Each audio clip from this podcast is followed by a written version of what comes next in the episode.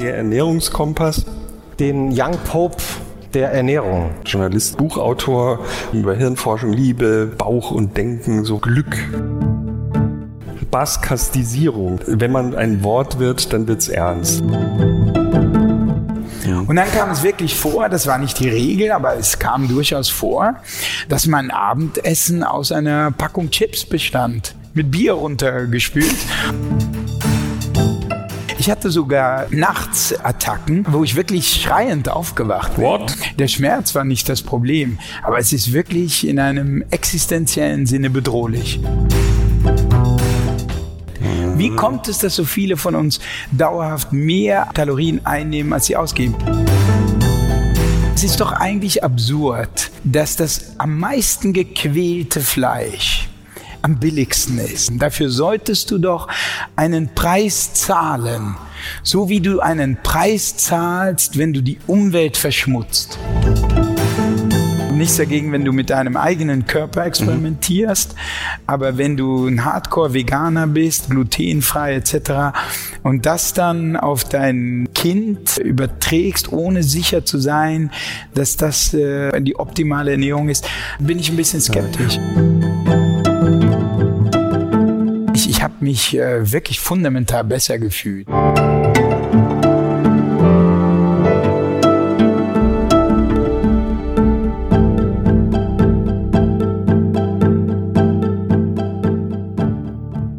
Schönen guten Abend. Herzlich willkommen zu Alles gesagt, dem unendlichen Podcast von Zeit Online und Zeitmagazin.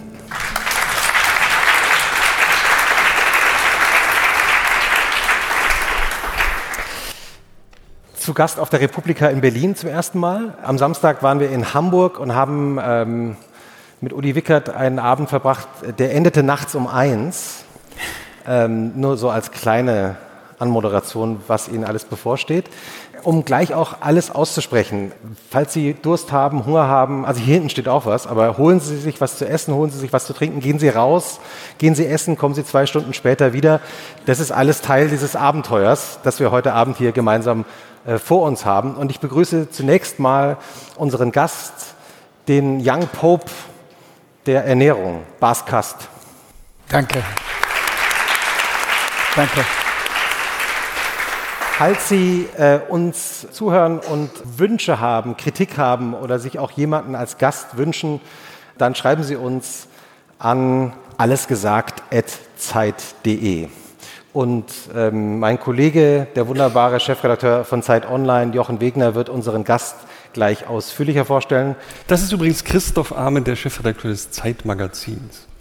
Und Teil von Alles gesagt, dem unendlichen Podcast, ist, dass nur unser Gast entscheidet, wann dieser Abend, wann dieses Gespräch zu Ende ist.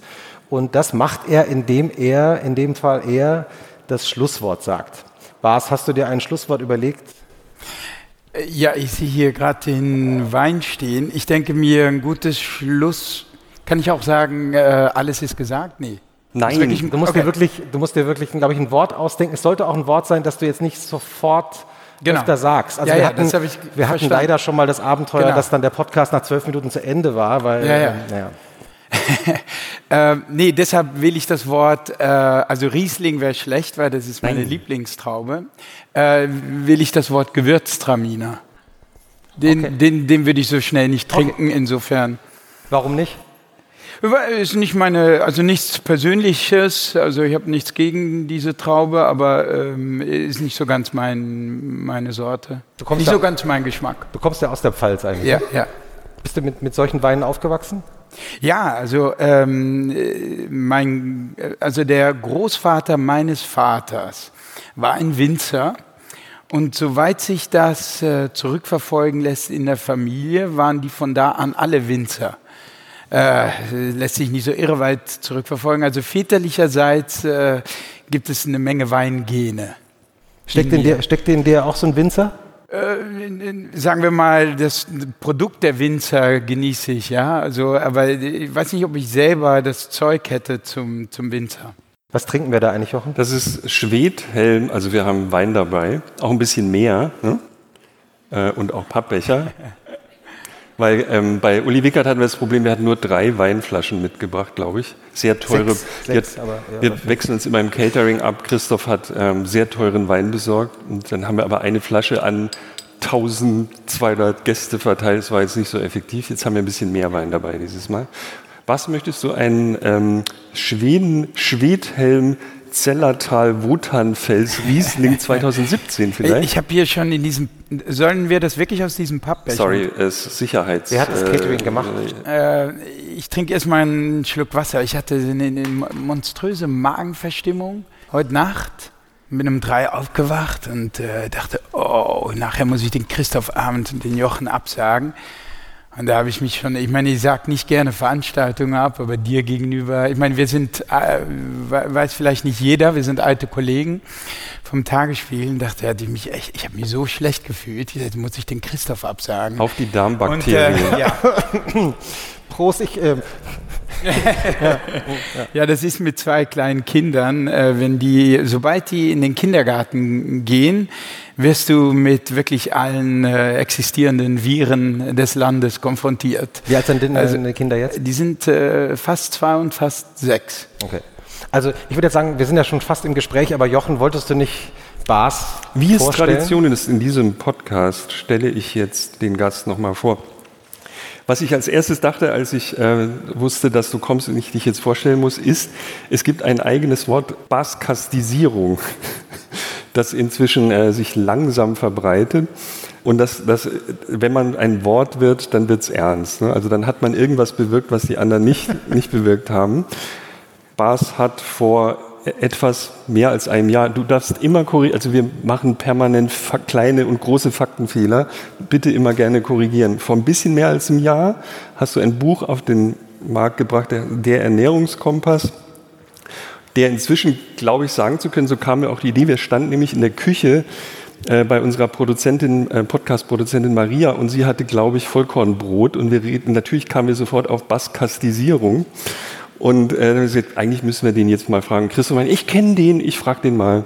Und aus der Sendung, ich weiß gar nicht, wer damals da war, Ja, es war ein Gast, der zu spät kam. Äh, deswegen ja, genau. verraten wir nicht, wer es war. Ja, okay. Ähm, Und- und, dann saßen wir eine Stunde in der WG, in der wir den Podcast aufnehmen und wir haben uns über die verschiedenen Milchtipps von Bas unterhalten und Ja. dann ging es los. Genau, und dann ging es um Hafermilch. Oat, du hast auf Facebook mal, ich, ich gucke ja gerne mal, was du auf Facebook machst, einen Hafermilchtest gemacht und da hat Oatly, die Barista-Version von Oatly so gut abgeschnitten, habe ich sofort diese Milch gehabt, kommt zu Maria, da steht dieselbe Milch und so und so.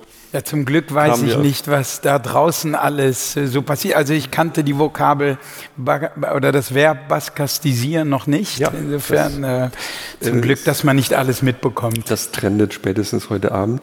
Und seit einem Jahr bist du, auch das habe ich versucht, mit den mir äh, zur Verfügung stehenden bescheidenen Mitteln rauszufinden, tatsächlich seit ein, etwas mehr als einem Jahr sogar bist du auf dieser Bestsellerliste. Ne? Und zwar, da gibt es so Kurven beim Buchreport, die ich immer dann zur Rate ziehe. Ich weiß nicht, ob die wirklich seriös sind, aber die, die, die, Ja, ja. die tracken dann so, wo die, und du bist seit über einem Jahr in den Top Ten, also in dieser normalen Spiegel-Bestsellerliste Ja. mit diesem Ernährungsbuch. Das ist schon mal richtig, schon mal Gott sei Dank.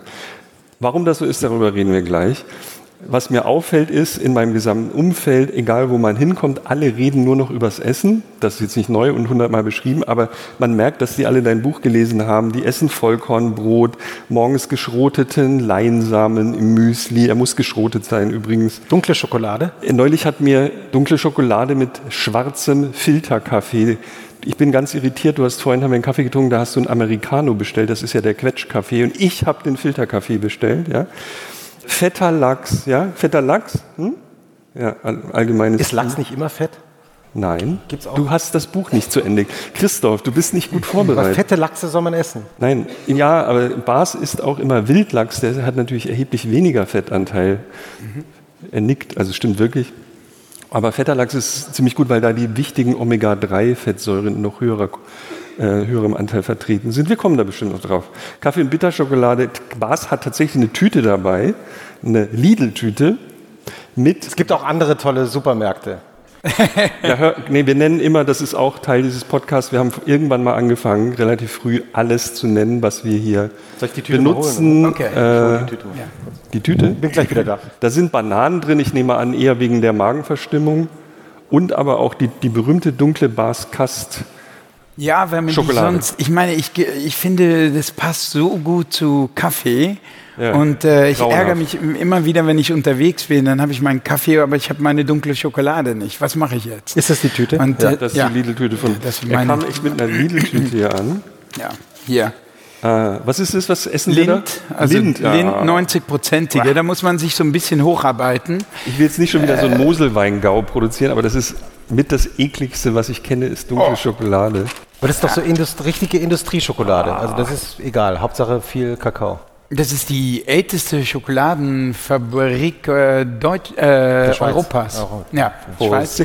Ähm, insofern, äh, Industrieschokolade ist jetzt sehr hart gesagt. Also ich glaube, das ist eine ziemlich gute dunkle Schokolade. Edelbitter mild. Ja. Bas ist 1973 in Landau in der Pfalz geboren. Ähm, in Landau in der Pfalz geboren. Landau in der Pfalz geboren. Ähm, Wo ist er wir geboren? kommen da vielleicht später nochmal drauf. Landau. Landau. in der Pfalz. Äh, Sohn einer Niederländerin ja, und eines Deutschen. Ja. Okay. Und äh, daher auch der lustige Name, der ja wirklich sehr literarisch ist. Ich kenne nur eine zweite Person, die noch einen lustigeren Namen hat, das ist Lorenz Lorenz. Äh, Bas, ba, also Lorenz Lorenz Meyer. Lo, Lo, äh, Bas Kast ist auch schon relativ cool. Aber Baskast ist ja ein echter Name. Ja, ja, Ja, ja, Bas kein- ist, ja, Lorenz viele- Lorenz auch. Viele denken, das ist ein Künstlername, hast du dir doch ausgedacht. Aber äh, Bas ist also in Holland Ja, ja, ja. ein stinknormaler Name und das ist die holländische Seite und Kast ist nun das ist. Deutscher, Deutscher, ich weiß nicht, ob das pfälzig ist. Pfälzer Adel, alter, Ja, altes ja, ja, Pfälzer. Alter Pfälzer Winzeradel. Ja, ja, ja. Und du hast aber lange auch, also bist in den Niederlanden aufgewachsen. Ja, also die ersten 14 Jahre meines Lebens habe ich in Holland verbracht. Bin dort aufgewachsen und äh, Holländisch ist also auch äh, nicht nur, weil meine Mutter Holländerin ist, sondern auch in diesem Sinne meine Muttersprache und doch nicht die Sprache, in der ich, äh, ich habe nie in dieser Sprache geschrieben. Also sobald ich anfing zu schreiben, so mit 15, 16, als mein Interesse am Schreiben geweckt war, habe ich sofort angefangen, auf Deutsch äh, zu schreiben, weil ich das irgendwie ähm, schöner fand, die schönere Sprache. Also ich hoffe, es sind jetzt äh, keine holländischen Zuhörer dabei. Auf keinen Fall. Mache ich mich wieder unbeliebt, aber es ist irgendwie Ist das Buch, bist du in Holland auch bekannt? Also ist das Buch auf Holländisch Nee, erschienen? nein, nein, nee, überhaupt nicht. Äh, Es gibt holländische Übersetzungen meines Buchs, aber da du in den Medien praktisch nicht präsent bist, kennt, dich, äh, kennt, kennt mich da keiner. Könnte sein, dass man ist ja stolz auf unseren Holländer in Deutschland oder? Nee, nee, nee, so, so, so bekannt bin ich nicht. Nee, nee, nee. Ich habe hier notiert, das ist, glaube ich, sogar auf, de- steht auf deiner Homepage, du seist in München und in Kalifornien zur Schule gegangen. Ja, Warum eigentlich in Kalifornien? Einfach ein Ähm, ich bin dann, also als, als wir 14 waren, mein, mein Vater war beim Goethe-Institut, der ist dann äh, nach München in die Zentrale des Goethe-Instituts und äh, wir sind da mit. Meine Schwester ist zu Hause geblieben, was ich äh, damals sehr unangenehm fand, weil sie äh, für mich sehr wichtig war, eine echte Freundin und fast so was wie eine zweite Mutter. Sie ist da geblieben. Ähm, und wir sind dann, äh, wir sind nach München und in München bin ich in die europäische Schule gegangen, die ähm, so gestaltet ist, dass du die Hälfte der Fächer in deiner Muttersprache, in Holländisch in meinem Fall bekommst und die andere Hälfte der, äh, in deiner ersten Fremdsprache und das war Deutsch für mich. Und da gab es auch ein Austauschprogramm mit einer kalifornischen Highschool. Und das habe ich, äh, dafür habe ich mich beworben und das habe ich dann, äh, Ah, okay. das war eines mit eines mal der coolsten, glaube ich, Jahre meiner Jugend. Dann äh, ein Jahr in äh, einer Highschool in Kalifornien. Ja. Okay, du hast Biologie studiert, Psychologie in Konstanz, Bochum und, wo ich, worauf ich sehr neidisch bin, darüber müssen wir später unbedingt noch reden, am MIT. Und wenn das wirklich stimmt, auch beim, bei Marvin Minsky. Bei Marvin Minsky, ja, äh, es war so, wir waren, äh, also ich war dort mit meinem besten, ältesten Freund, der äh, inzwischen Professor ist, in, oder längst schon Professor in Amsterdam. Und äh, so ein kleines Genie, wie ich ihn immer bezeichne. Wir, sind, wir, wir, waren, wir haben uns auf der Europäischen Schule kennengelernt, sind zusammen in die USA und haben dort ein Forschungspraktikum gemacht. Und ich fand Marvin Minsky toll und äh, ich sagte, komm, zu Also dem einer der hin. Väter der KI äh, Genau. sozusagen, oder die, die, die Jungs, die, es waren glaube ich nur Jungs, fünf, vier, fünf Typen, die dieses erste Programm formuliert haben in Ja, den also in 50ern. den 50er, 50er Also Jahren. Ja. Ikone eigentlich. McCarthy und Minsky haben da diesen Begriff, äh, glaube ich, auch äh, geprägt. Da bin ich mir nicht sicher, ob der Begriff von Ihnen ist. Aber ich glaube, das kam damals. Und ich sagte, komm, wir lass uns zu, zu seinem Seminar gehen und haben uns da eingeschrieben äh, und bekamen dann auch offiziell Studienpunkte und das war es dann aber auch. Aber ich fand Okay. den äh, als Figur sehr, sehr faszinierend. aber er ist der- leider das- verstorben. Ja, ist es äh, aber nicht Christian, äh, ist es der, der Freund, von dem du redest, Ja. ist der Christian Kaisers? Ja, Ach, interessant. woher weißt du das? Habe ich jetzt nur gedacht, weil du hast eine für mich äh, immer noch unvergessliche Geschichte geschrieben nach dem 11. September äh, 2001 ja, okay, über, ja, über Mitgefühl daher. Ja, klar. Ja. und hast herausgefunden oder darüber geschrieben, wie eigentlich, welche Zellen dafür verantwortlich sind, dass wir Mitgefühl haben, auch mit Menschen, die wir gar nicht kennen und auch nur Genau. medial besuchen. Ja, ja. Ja, das warst mehr, mehr oder weniger du und, äh, und unser gemeinsamer Kollege Stefan Lebert. Ihr habt mm, ja damals diese S oder diese Reportageform mit einer Frage, ja? Also was ist Glück oder was ist Mitgefühl? Und ich hatte die Aufgabe, die Frage, was ist Mitgefühl, zu beantworten. Und da bin ich in der Tat äh, zu Christian ins Labor gegangen, der damals in Parma war wo man diese inzwischen doch recht bekannten Spiegelneuronen oder Spiegelzellen entdeckt hat, die also so funktionieren, dass wenn ähm, also ich hier zu diesem Pappbecher, äh, in dem kein Wein ist, sondern Wasser, aufziehen. greife, dann benutze ich dafür, oder das funktioniert ja so, dass Ich will es auch nachmachen. Ja? ja, ja. Das sind die Spiegelneuronen. Ja. Ja, also ähm, das, die, du, du hast ja dann Bewegungszellen, Neuronen, die diese Bewegung steuern. Und Die sind eigentlich nur für Bewegung zuständig, dachte man.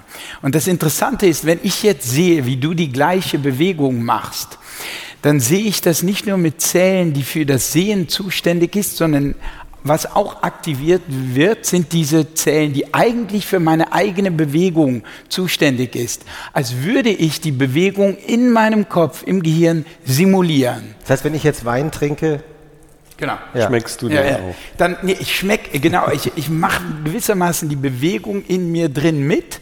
Und es gibt dann eine aktive Hemmung, weil, weil weil ich meine, ich, ich, fange, ich greife ja meist nicht so, manchmal greife ich wirklich mit. Dann funktioniert die Hemmung nicht. Ja, oder wenn wir gähnen, da, und du gähnst mit. Ähm, deswegen gibt es diesen Gähneffekt. Das weil das hängt mechanistisch vermutlich da, damit zusammen.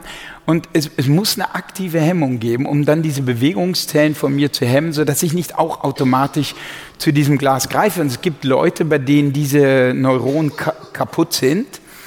Und die tun also alles nach. Also wenn ich sowas mache, dann ihr habt vielleicht diesen Schaden, weil ihr hier das direkt mitgemacht habt. der Jochen, der Jochen hat es auch gleich Ganzen auch Abend Ja, ja. mit euch saufen jetzt. Mal- es fehlt an der frontalen Hemmung hier, weil ihr sofort. ja, frontale Hemmung. Ja. Ja, und so spiegeln wir das, ähm, äh, spiegeln wir das, was der andere tut. Unser Gegenüber spiegeln wir in einem buchstäblichen Sinne und können so auch vermutlich bis zu einem gewissen Grad nachvollziehen, wie er sich fühlt, weil wir genau wissen, wenn wir selber diese Handlungen vollführen, wie wir uns fühlen. Ja, so, und äh, da sieht man auch Unterschiede, zum Beispiel, äh, wenn jetzt äh, ich einen Pianisten sehe, der eine gewisse Partitur spielt, als Profi habe ich ja all diese Bewegungen nicht abgespeichert, al- als Nicht-Profi habe ich diese Bewegungen gar nicht abgespeichert in meinem Kopf. Ich kann den gar nicht so gut spiegeln. Man sieht eben bei, bei Profis oder bei Tänzern hat man das auch nachgewiesen, die spiegeln das viel besser, weil die all diese Bewegungen kennen. Das heißt, man könnte sagen, die fühlen viel mehr mit. Die- Das ist viel, die Überlappung ist viel größer. Ich habe die, die Geschichte, die du damals geschrieben hast, äh, jetzt in der Vorbereitung nochmal nachgelesen. Ja. Jochen sagt dann immer an der Stelle, wir lesen sowieso alles, äh, was wir lesen Wir lesen können. übrigens alles. Ja. Wow. wie, wie lange habt ihr denn, wie, wie- viele, St- also die Vorbereitung dauert länger als das Gespräch. Und das Gespräch ist ja auch schon lange. das ist auch ja. schon lange, ja. Ähm, und äh, die Geschichte endet damit, dass du den äh, Christian Kaisers in Parma besuchst und ihr, ihr redet dann über Mitleid und Empathie und äh, diese Spiegelzellen. Und am Ende äh, endet die Geschichte damit, dass er gerade von seiner Freundin verlassen worden ist und äh, dann zu dir den schönen Satz sagt, den habe ich mir nochmal rausgeschrieben. Ähm, der Wissenschaftler, der vorher also alles erklärt, wie das Leben so ist und wie die Spiegelzellen sich verhalten und dann ist er aber dann doch von seiner Freundin verlassen worden und sagt, äh, das Du ist dann nicht mehr ich, es bleibt du. wenn sich das entfremdet, ja, ja, ja. Und ich merke das manchmal selber, also das, äh, dann, das kriege ich dann auch von meiner Frau zu hören, wenn ich äh, nicht empathisch genug reagiere, zum Beispiel äh, bei der Schwangerschaft die ich ja auch in diesem Sinne nicht äh, so motorisch selber miterleben kann, dass ich nicht genügend Empathie habe. Und umgekehrt, wenn ich zum Beispiel selber mal wieder Schmerz hat, hatte, äh, wenn ich krank war oder irgendwas passiert ist, wie meine Empathie spezifisch dafür äh, erhöht ist. Mhm. Also, oder zum Beispiel vorgestern, äh, mein Sohn hatte zuerst diesen, diesen Virus und ihm war schlecht. Mir ist ja heute Nacht schlecht geworden, dass ich nicht wusste, ob ich hierher kommen kann. Und mein Sohn sah mich äh, heute Morgen und sah, Papa, das tut mir mit sechs und er ist auch nicht der allerempathischste. Meist würde er so weitergehen und sagen, oh ja, Papa ist krank, okay.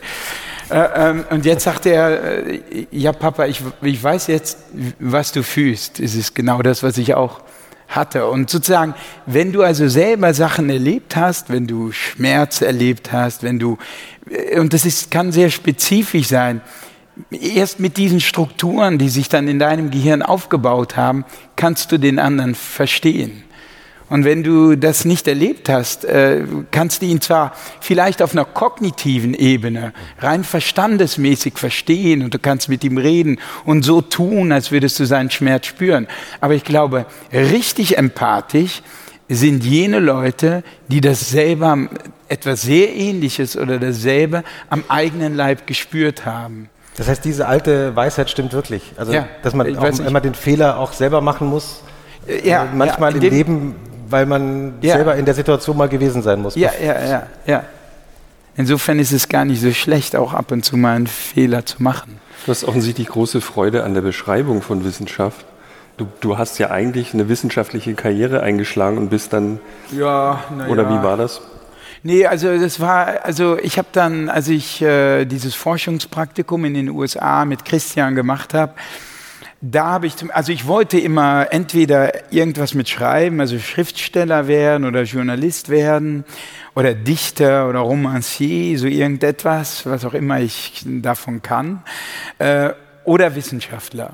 Und ähm, konnte mir das wirklich vorstellen, tendierte lange zur Wissenschaft und als wir dann dieses Forschungspraktikum gemacht haben, habe ich zum ersten Mal auf eine eigentlich brutale Art und Weise gemerkt, dass mir das nicht liegt. Hm. Also das fing an damit, wir mussten dann zum Beispiel in Kakerlaken rumstochern und die, die Neuronen, also die Nervenzellen äh, eines, äh, von, du musst erstmal die Kakerlake auf, aufschneiden ja, die, die ja auch noch lebt, weil die Neuronen ja noch leben müssen. Und dann musst du mit Elektroden daran, um diese Ele Zirpen, zirpen die nicht so komisch weg, die Kakerlaken? Ja, die, die, kannst du auch betäuben und so, aber das ist, ich meine, das äh, musste ja erstmal, du musst, das musste irgendwie liegen. Oder du musst Mäusen, wir, musste, wir mussten, oder mussten, ich meine, ich habe ja auch freiwillig mitgemacht, ähm, Mäuse äh, irgendeine Substanz wie Dopamin äh, injizieren und dann gucken, was passiert im, im Gehirn unter anderem. Und da habe ich gemerkt, mir, ich fand das äh, nicht nur eklig und abstoßend, sondern ich habe auch gemerkt, dass mir diese Art der, diese, diese tägliche Arbeitsweise, also meine Frau ist ja auch Forscherin, und du musst äh, wirklich auch mit Pipetten hantieren. Meine Frau macht kleine Organe im Labor. Äh, und du musst, das muss dir liegen, äh, da äh, täglich bei der Arbeit diese handwerkliche Forscherarbeit zu tun, diese empirische Forscherarbeit, die auch sehr langwierig ist. Und da habe ich zum ersten Mal gemerkt, ähm, so spannend ich diese Theorien finde, das liegt mir nicht. Mhm. Mhm. Sag mal, und dann gibt es diese Geschichte, also wir hören dann bald auf, über Kollegen zu sprechen, aber ich habe am Sonntag einen gemeinsamen Kollegen von uns angerufen, weil du das auf deiner Homepage auch hast. Gero von Rando heißt der. Ja. Der wirklich, den ich schon sehr lange verehre, jetzt darf ich gelegentlich mit dem im Büro sitzen und einen Wein trinken. Schön. Und äh, wirklich eine Ikone des Wissenschaftsjournalismus, mhm. jetzt im Politikressort der Zeit, aber lange auch echt ein toller Wissenschaftsjournalist. Und der war mal, hat, war in einer Jury, die dir einen Preis verliehen hat für eine Forschungsarbeit, richtig? Ja. Und er hat, er hat mir nochmal erzählt, er hat sich auch leidenschaftlich für, weil die so originell gewesen sei, die Arbeit. Er wusste aber überhaupt nicht mehr, was es war, ja. weiß aber, dass er sich vehement dafür eingesetzt hat, dass die gewinnt. Was war das für eine Arbeit? Das war, ähm, ich war dann ähm, bei äh, einem Forscher, der heißt Ono Günther Kühn in, in Bochum und mhm. der ist spezialisiert auf äh, Hemisphärenunterschiede. Mhm. Äh, wir haben ja, mhm. zwar, man würde es nicht bei manchen Menschen nicht, äh, nicht meinen, aber wir haben tatsächlich zwei Gehirne, äh, zwei Ge Gehirnhälften, eine linke und äh, eine rechte. Wir haben zusammen eins. wir haben so ein Spiegelzellen. ich, ich spiegel jetzt auch schon mit. Ähm, und ähm, bei dem habe ich eine Arbeit gemacht über äh, Spezialisierung. Und zwar, äh, auch da war es so, dass Christian, der auch da dabei war, der hat äh, eine Forschungsarbeit mit äh, Lateralisierung, wie dieser Fachbegriff heißt, die, der Unterschied zwischen linkem und rechtem Gehirn. Ähm, mit Tauben gemacht und musste dann Elektroden in äh, das äh, Taubengehirn einführen. Und ich fand, ich wollte das nicht machen und habe einen Menschenversuch gemacht, der harmloser war und habe Linsen, Kontaktlinsen konstruiert. Also ähm, viele meinen ja, dass sozusagen das linke Auge in, in, oder nicht viele, aber manche meinen, dass das linke Auge die Information in, das, in, in die eine Gehirnhälfte geht und dass die Information vom anderen Auge in die andere Gehirnhälfte. Das ist bei Fröschen der Fall. Bei Menschen ist es leider komplizierter. Da ist es so, dass wenn ich jetzt hier nach vorne gucke, dann ist diese Hälfte, dieses, diese rechte visuelle Hälfte projiziert in mein, in mein linkes Gehirn. Und zwar über beide Augen. Das heißt, es ist komplizierter und wenn du willst, dass eine visuelle Information äh, nur zumindest in, in erstmal nur in eine Gehirnhälfte gelangt, dann musst du im Grunde, ähm, also das war mein Ansatz, Kontaktlinsen ähm, entwickeln. Wir hatten ein paar Ansätze. Kontaktlinsen entwickeln, die zur äh, Hälfte schwarz sind. Mhm. Und die mussten unten ein Gewicht haben, sodass die Kontaktlinse auch sitzen bleibt und so konnten wir, wenn die mal drin waren in der Testperson, die Kontaktlinsen, konnte die allerlei Aufgaben machen, in erster Linie mit einer Gehirnhälfte. Und so konnte ich also ah. also testen, ob äh, zum Beispiel, ähm, in diesem Fall ging es um Empathie, um Geschichten, wo man Empathie brauchte, um sie zu ordnen. Das waren so Cartoons, die wir gemacht hatten und äh, Geschichten, die man ordnen konnte ohne Empathie. Und äh, wollten wir einfach gucken, ob zum Beispiel die rechte Gehirnhälfte, wie immer behauptet, äh, besser ist, wenn äh, Empathie erfordert wird beim Ordnen der Geschichte. Mhm. Was sich in diesem Fall äh, so nicht herausgestellt hat, sondern es hat sich herausgestellt, dass die rechte Gehirnhälfte besser ist beim Ordnen grundsätzlich von, von Cartoons. Jedenfalls, und das habe ich gemacht und äh, ja, dann, äh, dann, gab es dafür, es gab dann äh, irgendwie so einen kleinen Preis dafür von äh, der Körperstiftung und da, das Tollste an diesem Preis war tatsächlich, dass Gero von Rando in dieser Jury war und ich wollte schreiben und ich sah den, ich, ich, nee, ich kannte ihn gar nicht, ich kannte den gar nicht, jetzt äh, bringe ich es durcheinander. Ich sah einen Mann, äh, das war einem, beim Abend, also das war am Abend, das war irgendwie so eine, diese, so eine Cocktail-Atmosphäre und der hat eine Zigarre geraucht. Das, ist, das war Gero. Das war Gero, Eindeutig. genau. Und in der Zeit fand ich Zigarren auch ziemlich cool und habe da ab und zu mal so eine... Wie alt warst du da?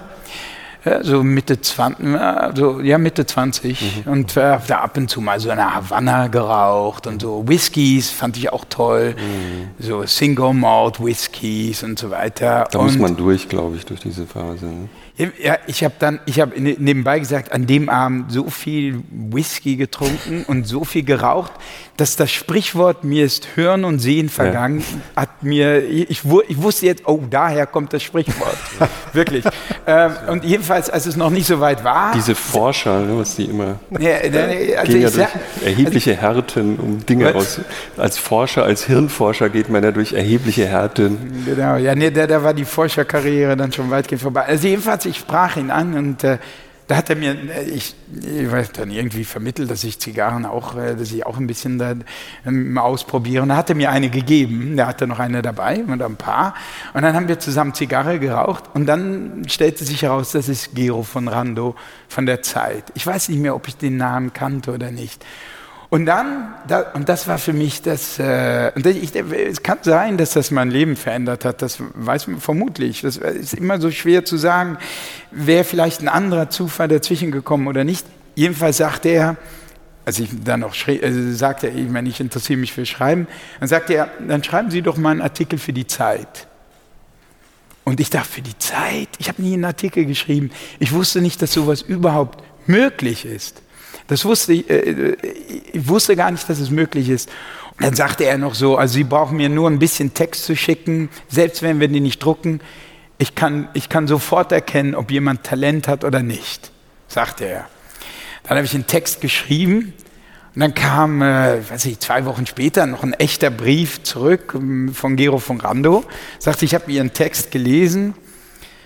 Ja, der ist, der ist jetzt vielleicht nicht geeignet für eine Veröffentlichung, jedenfalls in der Zeit. Und dann kam es.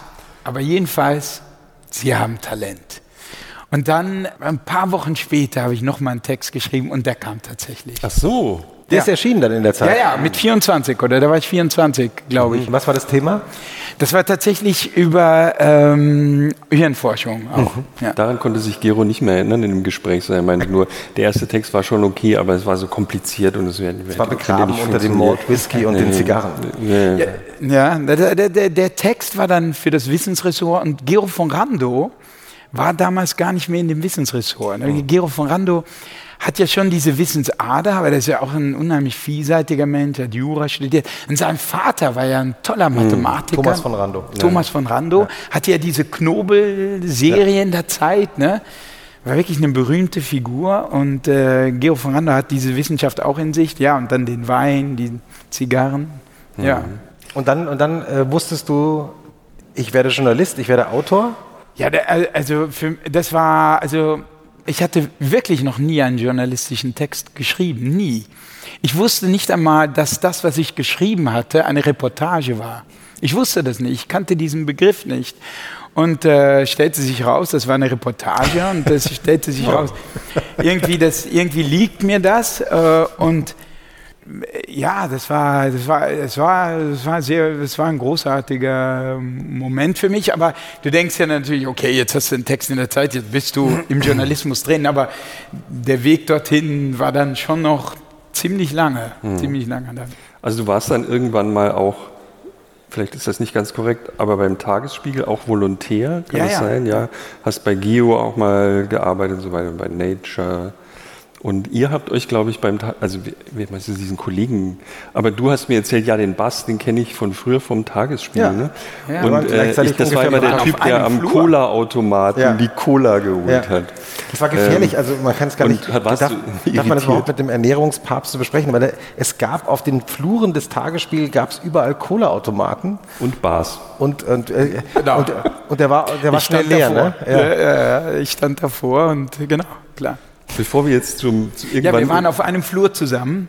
Ja. Und das war auch, äh, das war extrem anregend. Da war Stefan Lebert mit dabei, Harald Martenstein mit auf dem Flur. Harald Martenstein? Ja, ja. Du hast mit Harald Martenstein auf einem Flur gearbeitet? Ja, nicht nur das. Also das war so, als ich mein Einstellungsgespräch hatte beim Tagesspiegel, saßen wir da.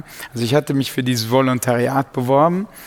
Und Giovanni Lorenzo war der Chefredakteur, aber das erstmal, bevor man überhaupt zu dem vordringen konnte, gab es ja die Prätoritaner, die haben, also die, die, die, die Garde, die davor war, das war Harald Mattenstein und äh, Hans Monat. Und wir saßen dort und natürlich kannte ich Harald Mattenstein nicht. Und wir saßen da und die haben. Aber du kanntest ja auch Gero von Rando nicht, das ist ja die beste Voraussetzung. Ja, ja, genau. Eigentlich hätte ich wissen, äh, ich wusste ja noch gar nicht, was ich wusste, aber jedenfalls, ich saß da und die haben mich aufgefordert, ein bisschen durch das heutige Blatt zu gehen, durch den Tagesspiegel und so ein bisschen zu einer Art von Blattkritik zu machen, wie es ja täglich beim Tagesspiegel und anderen Medien stattfindet. Und ähm, ich sagte, eigentlich finde ich nur einen Text genial. Und ich finde es unglaublich, wie jemand das schafft, weil es war offensichtlich ein aktueller Text. Wie, ich finde es unglaublich, wie es möglich ist, dass jemand in dieser kurzen Zeit so einen Text schreiben kann. Und darüber habe ich ein bisschen gesprochen. Und dann sagte Hans Monat, der andere Mann, sagte, ja, der ist vom Kollegen. Und ich sagte, ja, das ist mir klar, dass es vom Kollegen ist. Wir sind ja hier beim Tagesspiegel. Nee, das ist von ihm hier, dem Kollegen. Ja, da war ich eingestellt. Okay, Glück gehabt. Der unbestechliche Harald Martenstein. Äh, ich wusste es wirklich nicht. Ja. Und er war und ist natürlich ein genialer Autor. Ja. Okay, dann bist du irgendwann Journalist gewesen, Wissenschaftsjournalist. Ähm, und ich weiß nicht, wir kommen bestimmt auf deine, deine ähm, Autorenbiografie noch an der einen oder anderen Stelle zurück. Ähm, ich habe mir nur noch notiert und damit beschließe ich die Vorstellung. Du hast eine auffällige Leidenschaft für bunte T-Shirts. Ähm, das ist, was hast du denn heute an? Es ist ein gelbes T-Shirt.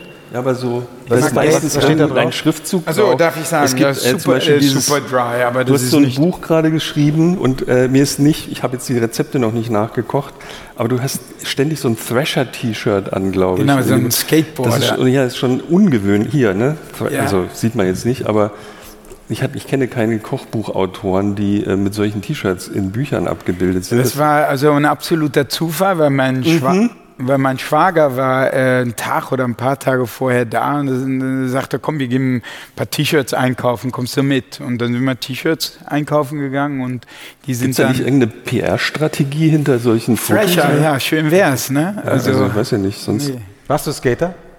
Ja, ich habe äh, ich hab mit, mit viel Skateboard gefahren als Jugendlicher, aber ich kannte selbst diese Marke Thrasher, kannte ich nicht. Ich musste erst mal nachgucken. Hast du nie Angst gehabt beim Ich habe Skateboard? dann gehört, das ist ja ganz in und, und hip und so weiter, aber ich habe das... äh, Hat der Verkäufer gesagt dann?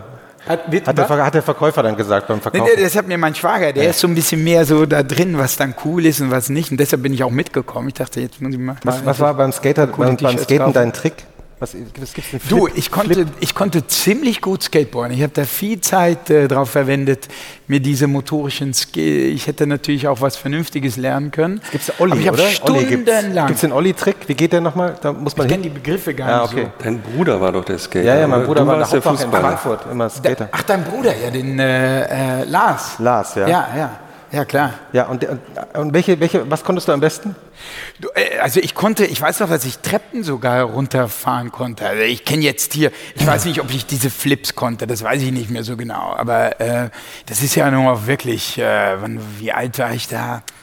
Zehn, zwölf, äh, sowas? Weiß ich nicht. Aber ich weiß noch, dass man dann, äh, dass man philosophiert hat darüber, dass die Räder soft sein müssen oder nicht und der Härtegrad und natürlich auch stylisch das Board damals. Ne?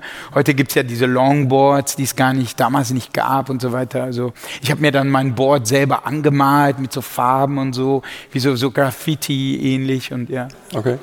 Okay, jedenfalls bist du auch Journalist geworden, Buchautor. Du hast eine ganze Menge Bücher schon geschrieben über Hirnforschung, Liebe, Bauch und Denken, sowas, Glück. Ja? Und ich sehe auf Facebook, dass du jetzt an einer Erzählung schreibst. Oder Ja, was gut. ist das genau?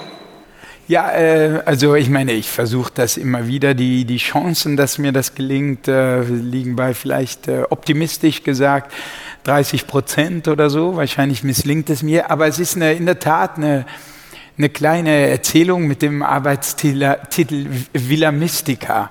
Und ähm, es, äh, es geht eigentlich, äh, soll ich das jetzt erzählen? Oder? Wir, wir haben Zeit. Okay, das ja, Tolle also- an diesem Podcast ist, wir müssen nicht hudle. Okay, ja, es ist, äh, also es ist äh, eine Situation. Das war badisch. Bitte? Entschuldigung, Das war badisch. ich verfalle gelegentlich. Immer wenn ich anfange, an Wein, meine gesagt? Zunge in Wein zu stecken, kommt der Badener wieder. Ähm, ich habe halt, ich, ich würde auch gerne noch ein Sachbuch schreiben, zum Beispiel über Erziehung, was ich jetzt auch mit meinen Kindern. Aber wenn ich ein Sachbuch mache, dann steckt darin doch mm, ungefähr so drei Jahre Recherche. Und jetzt ist Drei so Jahre ja, Recherche? so ungefähr. Also mittlerweile ja. Also es ist immer länger geworden. Das ist auch so ein Phänomen, kann ich mir auch nicht erklären. Ich bin langsamer geworden, äh, aber es ist auch irgendwie ausführlicher geworden mit der Zeit. Also das erste ähm, Büchlein habe ich sehr schnell geschrieben, übrigens auch für Gero von Rando in der Serie dann.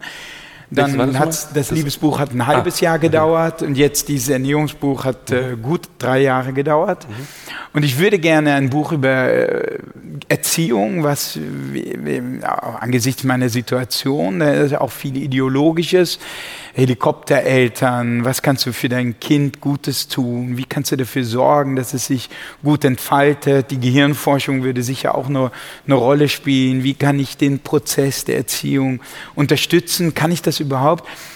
Aber die Recherche ist so gewaltig und äh, jetzt durch das Buch und durch den, durch den Erfolg dieses Ernährungskompasses kommen so viele Sachen auf mich zu mit äh, eventuell einem Fernsehprojekt oder man kann es sich gar Stimmt nicht das vorstellen. wirklich, dass ein Saftpre also habe ich im Spiegel gelesen, dass ein Saftpressenhersteller mit dir verhandeln wollte? Ja, ja. Nein, nein, nein, ich Über war eine also- Baskast Saftpresse. Ja, also nee, so, das war nie so im Gespräch, aber ich, Hat, stand im Spiegel. äh, ja, was im Spiegel steht, ist bekanntlich immer äh, richtig, nicht? Ähm, äh, Erzähl doch mal, was meinst du damit? Bitte? Was meinst Bitte du genau keine damit? Witze über andere Fakten, Medien. Der Faktencheck gelingt ja immer 100 Prozent. Hm. Nein, also äh, ich weiß auch nicht, ob es so. Nee, der Spiegelartikel ist, äh, also das, äh, der war ist, ist korrekt und ähm, ich glaube, aber es stand so auch nicht ganz drin. Ähm, drin stand, und das ist korrekt, dass äh, manche Firmen, also darunter zum Beispiel äh, in diesem Fall konkret war das die Firma Philips äh, in Hamburg. Ah, Das stand nämlich nicht drin, der Name. Hm? Der stand nicht drin. Also Philips macht ja, was ich nicht wusste, machen unheimlich viel mit, mit Diagnostik. Thera äh, Diagnostik, also wenn du in ein Krankenhaus gehst und da ist ein MRI-Scanner, also ein Ja, ja, ja. Magnetresonanzscanner oder äh, ein Kernspintomograph, dann ist das äh, oft äh, unheimlich vieles davon Philips. Und die sind also in, diesen, in vielen dieser medizinischen Bereiche und die sagen, dieses System, dieses Gesundheitssystem wird kollabieren. Das fährt an die Wand, das funktioniert nicht. Wir müssen mehr in die Prävention.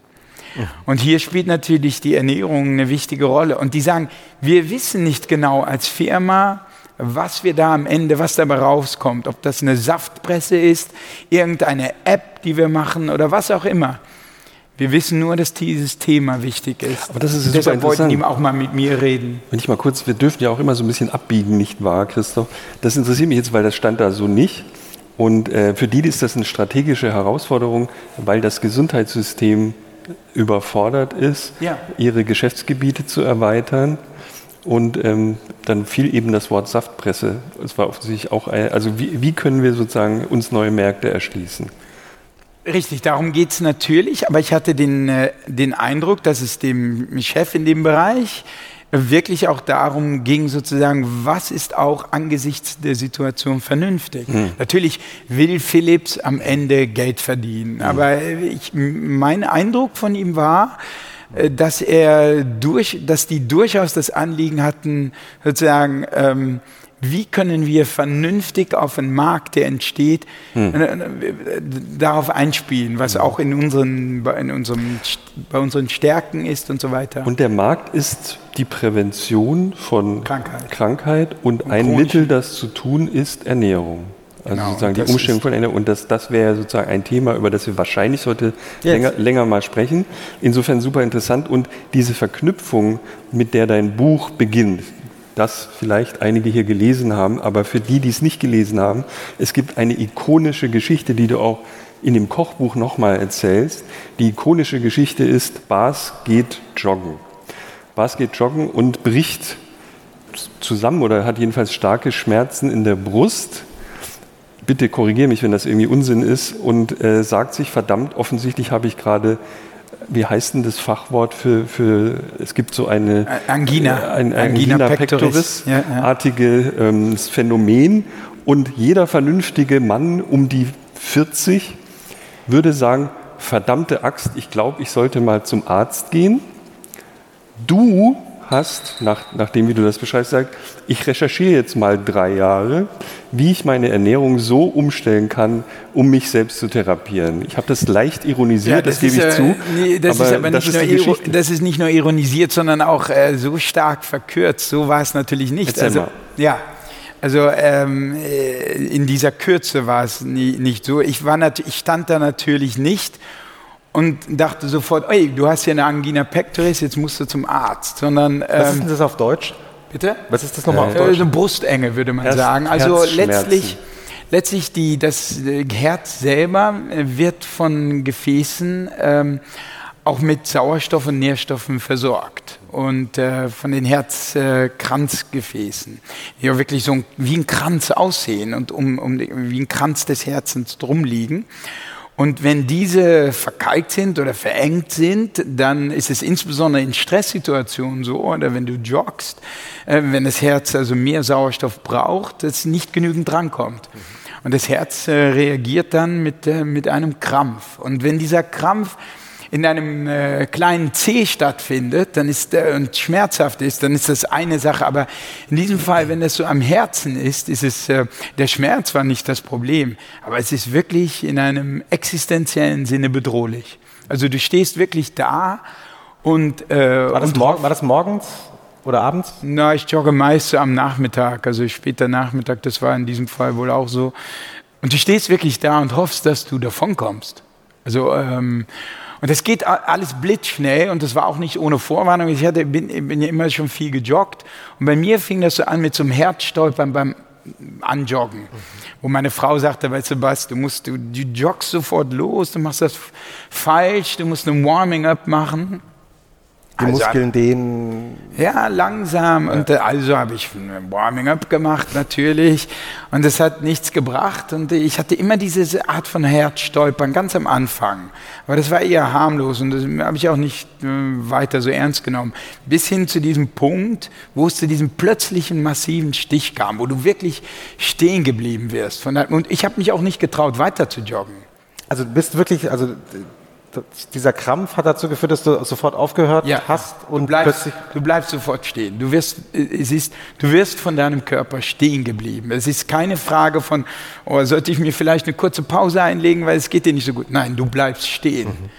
Und, äh, und das, und dann bin ich so ein bisschen äh, demütig nach Hause ge gegangen, aber natürlich schon auch schwach, ne, fand ich von mir selber, dass ich jetzt gar nicht weiter, weiter zu joggen traue. Und dann das Überraschende eigentlich war in der ganzen Geschichte, ich habe erstmal gar nichts gemacht, in der Tat. Hm. Dann.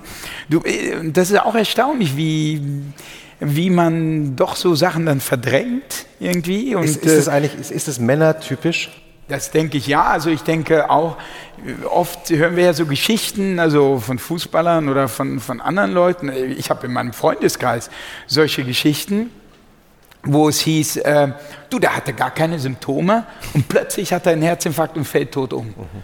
Und ich kann, also aus meiner Erfahrung kann ich sagen, der hatte, es ist gut möglich, dass der Symptome hatte und es einfach ignoriert hat. Das kann ich mir gut vorstellen. Und dass das dann bei Männern häufiger ist als bei Frauen, die dann den meinen, den äh, starken Macker spielen zu müssen und die nicht so gerne zum Arzt gehen und so weiter. Das denke ich ist, da gibt es einen Unterschied, denke ich. Und ähm, ja, und äh, so war es bei mir auch. Ich habe das teilweise verdrängt, teilweise nicht so, ja, nicht so ernst genommen, teilweise absurderweise gewöhnt man sich sogar dran. Hm. Also ich bin dann joggen gegangen und habe regelrecht so Herz.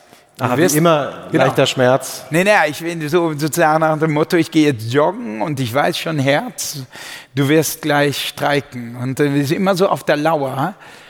Und dann, äh, als es dann passiert, es war wieder unangenehm, aber du gewöhnst dich dran. Und dann bin ich so locker dann weiter gejoggt, hatte diesen kurzen Schock.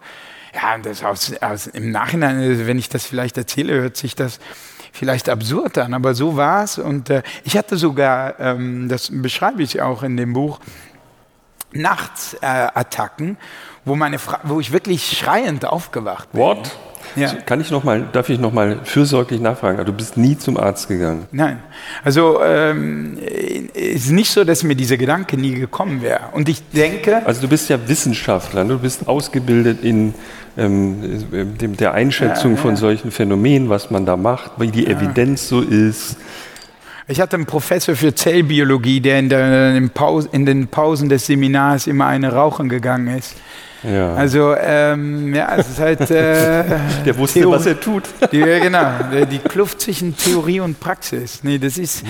Und notabene, meine Mutter arbeitet in einer Arztpraxis. Also, Ach. es wäre ein leichtes gewesen für mich, so ein Langzeit-EKG zu machen oder hm. irgendetwas in der Art. Ich denke, es hat viel damit zu tun, dass wenn du zum Arzt gehst, kriegst du eine Diagnose. Und dann musst du was Und dann machen. ist es definitiv. Ja, mehr so, noch ja, da musst du was machen, aber dann, dann ist es nicht wahr. Bist nein, dann ist es wahr, dann ist es definitiv. Also dann, dann, dann bist du wahr, wirklich solange alt, du nicht da warst. Oder du bist wirklich ein Patient, du ja. bist wirklich ein Wrack, so aus meiner Sicht, und nicht dieser topfitte Jogger, für, Athlet, für den ich mich äh, bis dahin immer gehalten hatte, dann bist du ein Patient. Mhm. Und das ist, ich glaube, das ist, was mich äh, davon abgehalten hat, ist sozusagen dieses Gefühl, ab da gibst du ab und bist Patient. Und das wollte ich, das ist irgendwie, das, ja, das steckt in einem drin, glaube ich, und das ist auch nicht mhm. positiv. Ich würde das auch nicht anderen ans Herz legen oder empfehlen. Im Gegenteil, ich würde immer sagen, wenn du sowas hast, geh bloß zum Arzt. Nimm auch Verantwortung selber mhm. äh, für deine Gesundheit. Aber äh, ja, geh natürlich, diesen Teil solltest du nicht so tun, wie ich es getan habe, sondern geh zum Arzt. Mhm. Nicht indem du sozusagen zum Arzt gehst und dann deine Gesundheit vollständig an ihn abgibst. Das finde ich auch verkehrt. Aber geh auch hin. Es ist insofern ja interessant, weil du hast es ja schon beschrieben, dass du äh, viel gejoggt bist, auch zu dem Zeitpunkt. Und ich habe dich auch so in Erinnerung eigentlich immer als jemand, der joggen war und viel Sport gemacht hat. Also wir haben uns jetzt sicher zehn Jahre nicht gesehen bis zu dem heutigen Tag, aber als wir zusammen beim Tagesspiegel gearbeitet haben. Ähm, aber wie kam es dazu, obwohl du so viel Sport gemacht hast, dass du überhaupt nicht wirklich fit warst? Ja, also es hat sich dann äh, bei mir auch so mit Mitte 30 ungefähr, bis dahin konnte ich essen, was ich wollte, hat sich so ein hartnäckig, ich war nie so richtig fett, aber es hat sich dann so ein, trotz des vielen Joggens, äh, ein hartnäckiger Schwimmring entwickelt, der nicht wegging. Und ich bin dann teilweise wirklich ähm, in, in, in der Hochzeit zu Ende 30 sicher so ein Marathon die Woche gejoggt. Also nicht an einem Stück, aber so viermal zehn Kilometer waren das schon. Und trotzdem dieser Schwimmring der jetzt verschwunden ist. Und äh, obwohl ich viel, viel weniger jogge, also ähm, ja. Der Christoph hat das mal eben kontrolliert. Ja. Ich nur als Spiegelneuron. Aber man kann das, das ja auch gut verstecken, insbesondere mit so einem Sakko oder so. Ja, so ein dicker Pulli. Insofern ist das nach außen gar nicht so durchgedrungen. Also es kam schon vor, dass wenn ich dann mal so ein T-Shirt, das etwas enger war, anhatte, dass meine Schwiegermutter sagt, hey, du hast aber jetzt ein Bäuchlein und so. Wo ich schon so dachte, oh, oh, das ist nicht gut irgendwie, wenn die das jetzt sieht und äh, wenn es jetzt schon auffällt, aber man kann das verstecken mhm. mit einem Sakko oder so.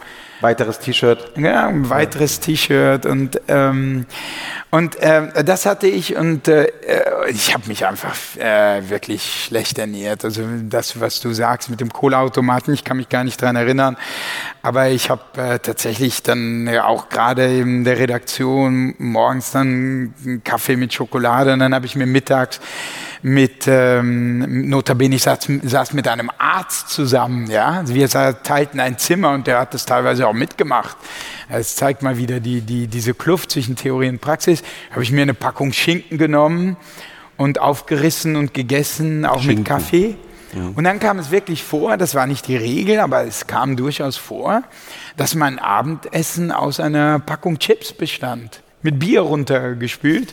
Und es ging so weit wirklich, dass die meine Nichten, also die Kinder meiner Schwester, zwei Mädchen, manchmal so, wenn sie mich dann in Berlin besuchten, die leben in Holland, dann so ungläubig auf mich zukamen und sagten, oder neidisch, neidisch auf mich zukamen, die fanden das natürlich total cool äh, isst, isst, du abends wirklich, isst du wirklich Chips als Abendessen? Onkel Bas, ja, ja, isst immer und ich Chips das, zu ich Mama, das wollen wir jetzt auch. Ja, ja und mir war das, mir, heute ist mir das peinlich und das wird einem auch, glaube ich, erst bewusster, wenn man selber Kinder hat, äh, dass ich das dann mit einem gewissen Stolz auch vor mich hergelebt äh, habe. Also ich, ich, muss eines, weil ich habe durch dich erfahren, dass es Krokettenautomaten gibt. Das ja. ist ja der Traum. Genau. Sowas gibt es, glaube ich, in Deutschland nicht. In Holland. Aber ja. in Holland gibt es. Ja, du wirfst ein, was auch immer du da einwirfst und dann kommen da frisch gebrutzelte Kroketten raus. So frisch sind die eigentlich gar nicht mehr. Also man, man nennt das ja in Holland. besser. Jetzt wirst du in Holland nie wieder Bestseller Ich, ich, ich, ich kenne zum Beispiel, es gibt in Radevormwald so, da kannst du, glaube ich, so Wurstautomaten, wo dann Reis, also irgendwas. Das ist so heiße Hexe. Ja, irgend so, so eine ja. Wurst. Nee, aber das ist ja so großes äh, Metzgereigebiet. Aber ich kann. Ja, wie wir, die Holländer nennen das Eten aus der Mühe. Also wie, Essen kannst, aus der Mauer. Essen aus der Mauer. Ja, ja. Du, du wirfst da einen Euro rein und dann kommt sowas Irgendwas fettig, raus. so immer, immer frittiert. Frikadell, Frikadellen, das ist in Holland ist was ganz also anderes. Also dieses Leben hast du geführt. Ja, also mit viel Pommes auch in der Tat. Holländer lieben auch Pommes. Und Christoph Aber ich gebe Cola-Automaten getroffen. Den Holl ich möchte nicht den Holländern die Schuld an meine Erne fürchterliche Ernährung, weil ich habe das in Deutschland genauso fortgesetzt mhm. mit Currywurst und so weiter. Ähm, und wie gesagt, also in, beim Tagesspiel habe ich mich ja auch wirklich äh, fürchterlich ernährt. Mhm. Aber sag mal, Jetzt hast du die, diese Angina-Schmerzen gehabt, hast nichts gemacht und dann. Irgendwann hast du gesagt, ich, ich fange jetzt, ich kann ja eine Sache, ich kann recherchieren. Ich bin sozusagen, ich weiß, wie man wissenschaftliche Geschichten recherchiert. Ich fange jetzt an, für ein Buch zu recherchieren. Oder hast du erst dein, dein Leben umgestellt? Hast du gesagt, ich gucke mal, ja. ob ich mein Leben verbessern kann, indem ich ja. mich ja, besser... Ja, das war, ne, das war ähm, auch eher ein Zufall. Ähm, ich bin also meine Schwester wir waren in Holland und da lebt auch meine, meine Schwester. Ähm, und die hatte, ähm, ein, die hatte auch ein bisschen Gewicht zugelegt nach zwei Schwangerschaften und hatte eine Diät gemacht und äh, war topfit. Hm. Und sah einfach richtig gut und cool aus und richtig schlank. Und ähm, dann sind wir eines Tages zusammen joggen gegangen. Und ich, wie, wie, gesagt, ich halte mich, hielt mich für einen großen Jogger.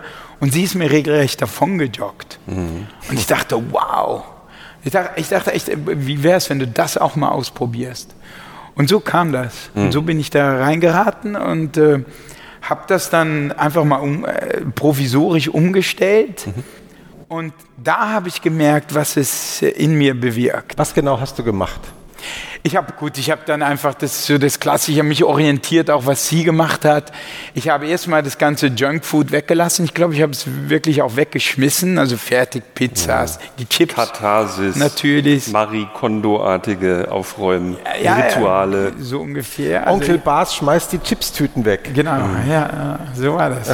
alle, was, was, was hat alles rausgeschmissen? Also Tiefkühlpizza, Chips? Chips, ich weiß nicht mehr, was ich da alles hatte. Und dann, ich habe dann einfach äh, angefangen, Sachen zu essen, die klassischerweise als gesund gelten und auch gesund sind, äh, wie, wie Salate, unheimlich viel, Gemüse. Also äh, ich wusste nicht, was ich kochen sollte. Das ist ja dann auch erstmal komisch. Ne? Habe ich einfach so Gemüse zusammengeschnibbelt. Das war auch nicht sonderlich lecker dann, aber ich war motiviert. Ne? Und Obst. Zum ersten Mal Obst in meinem Leben. So richtig. Das ist, das ist Obst. Das war schon hart. Ein Apfel. Ja, ja, genau. Eine Kirsche. Was, den soll ich jetzt ganz essen? Und, Wel äh, welcher Film? Eine Kirsche. Ja, ja, und äh, Nüsse. Äh, und, ähm, und dann habe ich, äh, dann kam eigentlich das, was mich dann nachhaltig äh, äh, motiviert hat, nämlich ich habe mich äh, wirklich fundamental besser gefühlt. Und, und zwar nicht, nicht das Herz. Diese Beschwerden, das dauerte wirklich noch sehr lange. Erstmal, was ich unheimlich oft hatte im Alltag, ich habe also äh, auch Aspirin geschluckt wie Vitamine. Nee. Ich hatte ständig Kopfschmerzen. Mhm. Ja, äh, einfach, und das ist, so gesund, ist, auch ein bisschen oder? so in der Familie so, also in, bei meiner Mutter, bei meiner Schwester. Ich dachte, es ist genetisch. Und die waren verschwunden.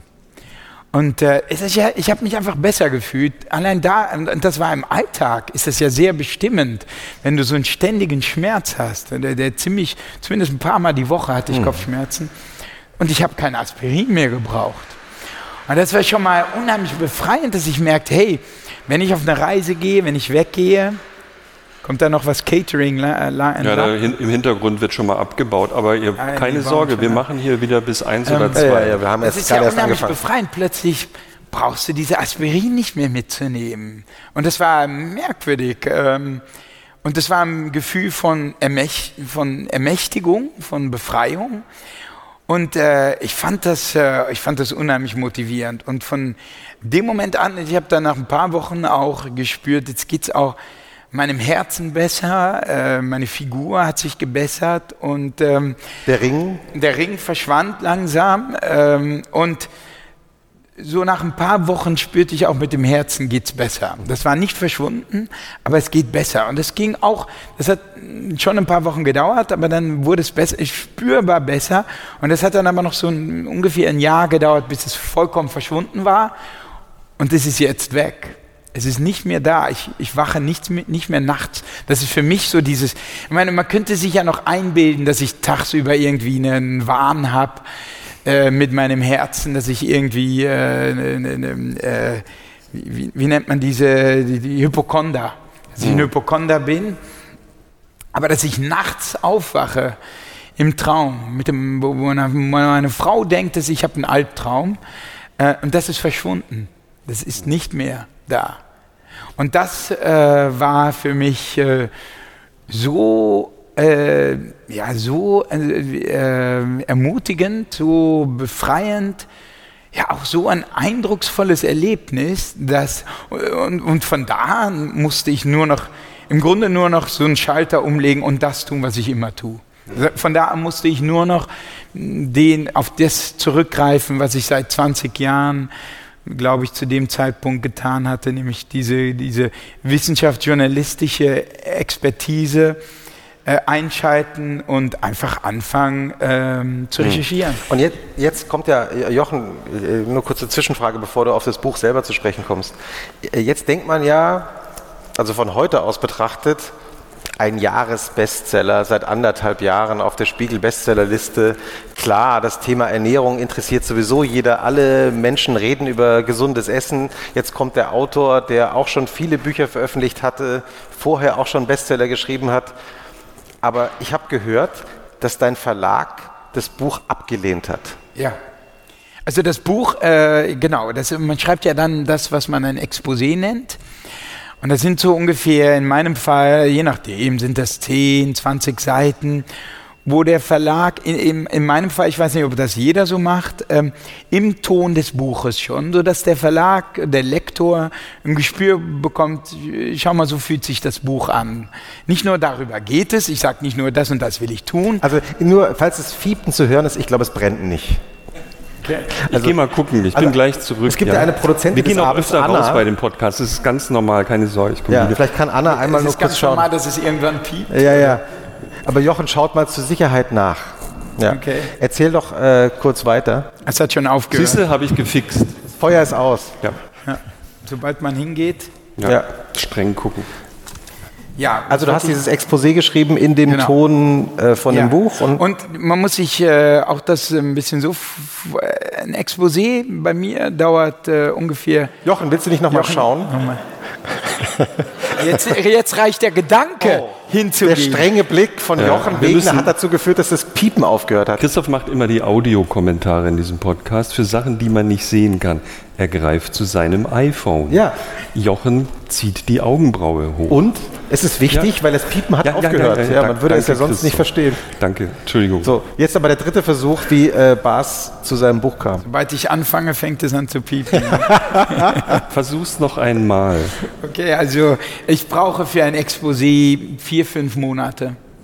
Ähm, vier, weil, fünf Monate? Ja, ja weil ähm, ich äh, so tief recherchieren Jochen, Jochen Wegner atmet Jochen. tief aus, seine Lippen spielen die ja, Verzweiflung was? und Erschöpfung gleichzeitig nach. Aber fünf Monate ist ja fürchterlich. Ich meine, äh, eure Podcasts sind ja auch sehr lang. Also, Aber wir äh, arbeiten nicht fünf Monate an einem Podcast. Ja, aber ich meine, sozusagen im Schriftstellerischen ist das ja auch nicht so viel. Ja, ne? Also insofern übertra in einem übertragenen Sinne ist das dann so ein alles gesagt ne? Exposé. Ja. Ja? Also äh, nein, ich will äh, bis zu einer gewissen Tiefe recherchieren, dass ich das Gefühl habe, okay, da steckt das, das kann ich da kann ich was mitmachen, äh, da kann ich etwas Neues äh, zusammenstellen. Das ist äh, so weit recherchiert, dass ich das Gefühl habe, ich schaffe das, äh, ich schaffe 200 Seiten oder 300 Seiten darüber mhm. zu schreiben. Und, äh, und ich finde es so faszinierend, dass ich mich die nächsten äh, drei, vier Jahre damit beschäftigen Drei, vier.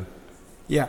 Mhm. Ja, klar, weil ähm, äh, die Recherche, das Schreiben und dann, wenn alles gut läuft, bist du ja noch ein bisschen danach damit mhm. beschäftigt, wie jetzt. Ähm, und also damit musst du dann, da muss das schon ein Thema sein, das nicht kommt und geht, hm. sondern wovon du merkst, das fasziniert mich so. Nur das war sowieso in diesem Fall so klar, weil mich dieses Erlebnis so erschüttert hatte. Okay.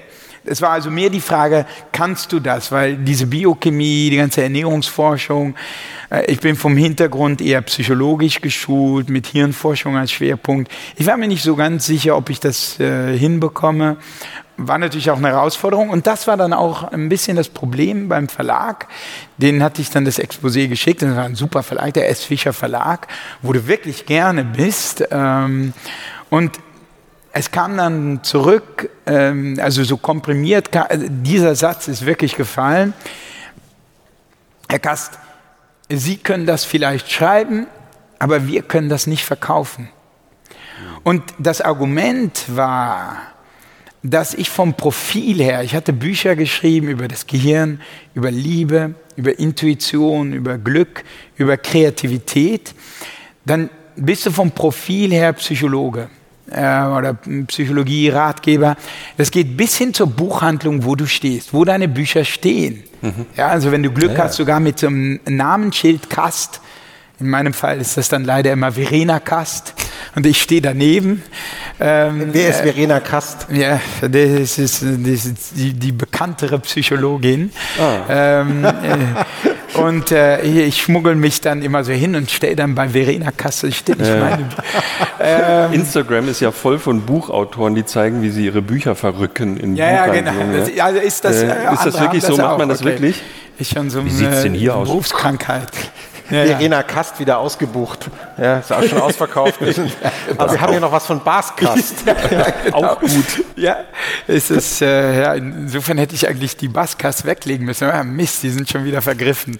ähm, und äh, ja, und es geht eben so weit, dass also der Käufer, so denken Verlage, ähm, wirklich zu dieser Psychologie-Ratgeber-Ecke geht und da Baskast erwartet und nirgends anders im Buchladen. Und ähm, das hat ihnen nicht gepasst. Ähm, und äh, das war ein Argument. Das war auch das, das vorhergehende Buch war nicht, hat sich nicht so toll verkauft.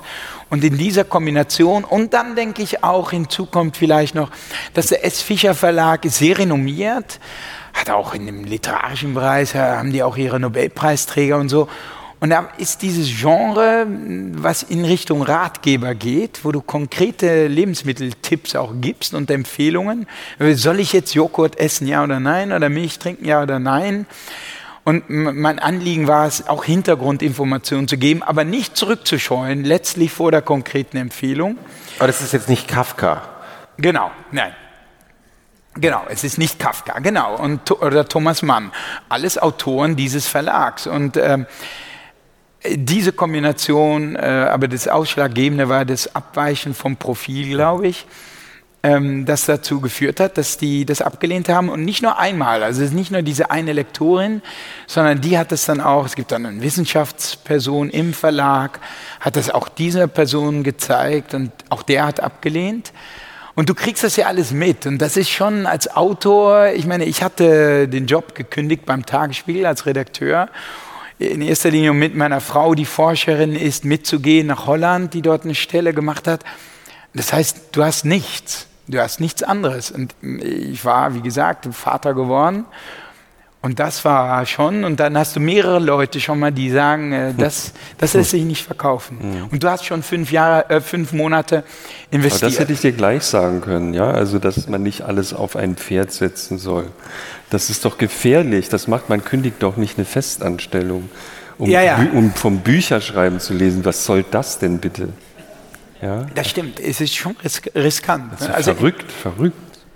Ja, aber es ist wirklich, also wenn ich mich fragen würde, jetzt ernsthaft, würde ich meinen Kindern Nein. diesen Job empfehlen, würde ich sagen, mach um Gottes Willen was. Vernünftiges. Das ist auch äh, so unwahrscheinlich. Den Fehler deines Vaters. Es ist ein, so unwahrscheinlich, einen Bestseller zu schreiben. Ja, Und es ist auch nicht streng, also es gibt schon Leute, die ständig Bestseller schreiben. Vollkommen unwahrscheinlich. Aber nicht so viele. Ne? Also es gibt, auch einen riesen Misswahrnehmung äh, in der so im, im, öffentlichen Bereich, äh, alle, die Bücher geschrieben haben, wissen natürlich Bescheid.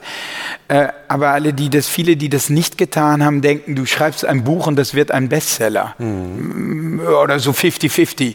Das, ist, das Problem ist, dass du immer die Bestseller siehst. Ne? Das ist eine echte Verzerrung der Wahrnehmung, dass du die äh, Bücher, die Bestseller werden oder die irgendwie auf, äh, ja, ja, das, oder die Preise bekommen oder mhm. so, ähm, die siehst du. Und natürlich siehst du die 99,999 Prozent der Bücher, die nicht verkauft werden, was ich ja selber auch bei anderen Büchern natürlich erlebt habe, die sehen die Menschen Selection nicht. Bias.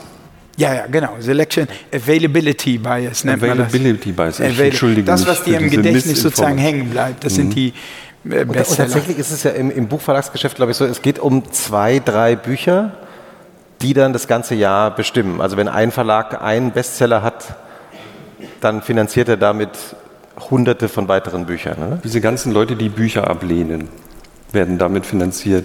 Äh, äh, das weiß ich nicht, ob diese Rechnung so stimmt, dass diese, mhm. es gibt diese, ich kenne diese Faustregel von manchen Verlagen. Mhm. Ich weiß nicht, wie das bei meinem neuen Verlag Bertelsmann ist, der zur Verlagsgruppe Random House gehört. Äh, aber so als Faustregel wusste ich immer, es gibt ein Drittel der Bücher, mit denen verdienen die Verlage das Geld. Ein Drittel ist neutral und ein Drittel macht Verluste und das ist auch okay.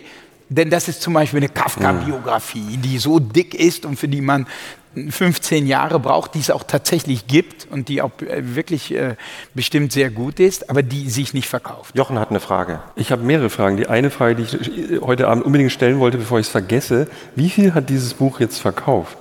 Äh, also das Der Ernährungskompass, das Fazit aller wissenschaftlichen Studien zum Thema Ernährung heißt das. Wie ja, so äh, im Moment fast eine halbe Million. Mhm. Ähm, also wenn man alles zusammenrechnet, die Hardcovers, aber auch das Audiobook und das elektronische mhm, mhm Buch. Mhm. Das ist viel. Das ist viel, ja. Es ist aber nicht so viel wie zum Beispiel vor äh, sechs, sieben Jahren nicht. Also zum Beispiel ähm, neulich einen per Zufall äh, unausstehlichen äh, Bestseller-Autor getroffen. Wie hieß er denn? Ja, ja, das äh, sage ich jetzt lieber nicht. Aber er war wirklich unausstehlich. Äh, die erste Frage war, wie viel hast du verkauft? Ich sagte so, damals, in, zu Halbe dem Zeitpunkt Million. war es etwas mehr als 400.000. Oh, da war er enttäuscht. Ja, aber damals bei mir war das so viel und er war nie so lange auf eins, auf der Beste, bis doch jetzt ein Jahr, auf der ganz oben. Und da merkt man, dass insgesamt der Buchverkauf rückläufig ist. Und das äh, merken auch die Verlage. Äh, natürlich und seit ungefähr fünf, sechs Jahren spüren die, dass absolut der Verkauf wirklich stark runtergeht und dass die jungen Leute immer weniger Bücher kaufen. Mhm, mh, mh. Jetzt bist du mehrfach zurückgewiesen worden von deinem Verlag. Nicht nur von meinem Verlag, und, sondern und es waren anderen, noch andere. andere Verlage. Ja, ja. Also du bist Wissenschaftsautor, ähm, äh, du bist Autor für äh, diese Art von psychologischen Büchern. Du willst aber dieses Buch unbedingt schreiben. Was hast du dann genau gemacht? Ja, also dann fing die leidige Suche nach einem Verlag an, ganz konkret, und ich bin zu einer Agentin gegangen und weil das ist sehr schwierig, da dann selber Verlage. Wenn du mal einen Verlag hast, ist das einfach. Wenn du keinen hast, ist es sehr schwierig, da die richtigen Kontakte zu finden. Da bin ich zu einer Agentin, habe gefragt, übernimmst du das? Ja, sie waren dann die erste, die begeistert war, aber das ist bei Agenten eher der Fall. Die haben ja auch nichts zu verlieren, außer Zeit und Nerven. Und die hat das dann mehreren Verlagen geschickt, was üblich ist. Und dann gab es noch mehr Ablehnungen. Also vom Ulstein Verlag kam dann ein Brief von einem Lektor, den ich sehr mag. Und ich hoffte, dass das Buch äh, zum Ulstein Verlag äh, ging. Und er schrieb einen Brief und ich meine, solche Ablehnungen tun natürlich weh. Und also Barbara, meine Agentin, fing an, diesen Brief vorzulesen. Und nach einem Satz habe ich gesagt, Barbara, bitte hör auf. Sie sagte, der Satz, den ich noch gehört habe, war, ähm, dieses Buch ist unter dem Niveau von Baskast. Und, ähm, und also du hast schon Ablehnung gehabt, du hast kein Geld und du hast einen Sohn, du hast eine Frau und eine Familie, die erwartet auch, dass du irgendwie auch nicht nur von, von der Frau jetzt lebst und und du hast es wahrscheinlich das, das, die Haltung auch von dir selber, oder? Ja, natürlich. Ja, also, klar. Nee, nee, äh, Papa, wann erscheint denn dein Buch? Recht, und man ja. weiß, man möchte ja, ja. auch nicht erklären, dass jetzt schon wieder eine Ablehnung kommt. Ja, ne? wahrscheinlich ist das, das eher sogar das Wichtigste, dass du dich, sag mal, sag mal, dieses und auch dieses, hast du kein Gespür für Themen mehr? Mhm. Ich meine, dies ist doch ein Thema. Mhm. Das ist doch ein Thema Ernährung eine äh, gesunde Ernährung. Ich versuche hier einen Überblick zu geben über die, die gesamte Forschungslandschaft. Aber alle anderen sagen dir im Grunde genommen, mach, jetzt kommt such dir ein neues eine Thema. Ablehnung nach der anderen. Hm. Das heißt, du denkst, das ist ein Thema, du denkst, du hast ein Gespür auch für Themen. Das ist ja eigentlich das auch, was du brauchst. Nicht, du brauchst ja nicht nur irgendwie die Fähigkeit, Sätze zu schreiben. Äh, das haben ja auch viele. Du brauchst ein Gespür für Themen. Und das war, das ist ja erstmal erschüttert dann schon. Und äh, ja, dann kam, dann kam auch Zustimmung. Nicht nur von einem Verlag, sondern von mehreren. Und dann passiert das, was man in der Verlagswelt als, äh, auch als Auktion bezeichnet. Das, du, dann hast du doch eine Auktion Ja, ja. Okay. dann gab es äh, ungefähr sechs Verlage oder so, die sich schon dafür interessiert haben. Mhm. Viele, die sehr äh, relativ schnell ausgestiegen sind und zwei, die lange interessiert waren.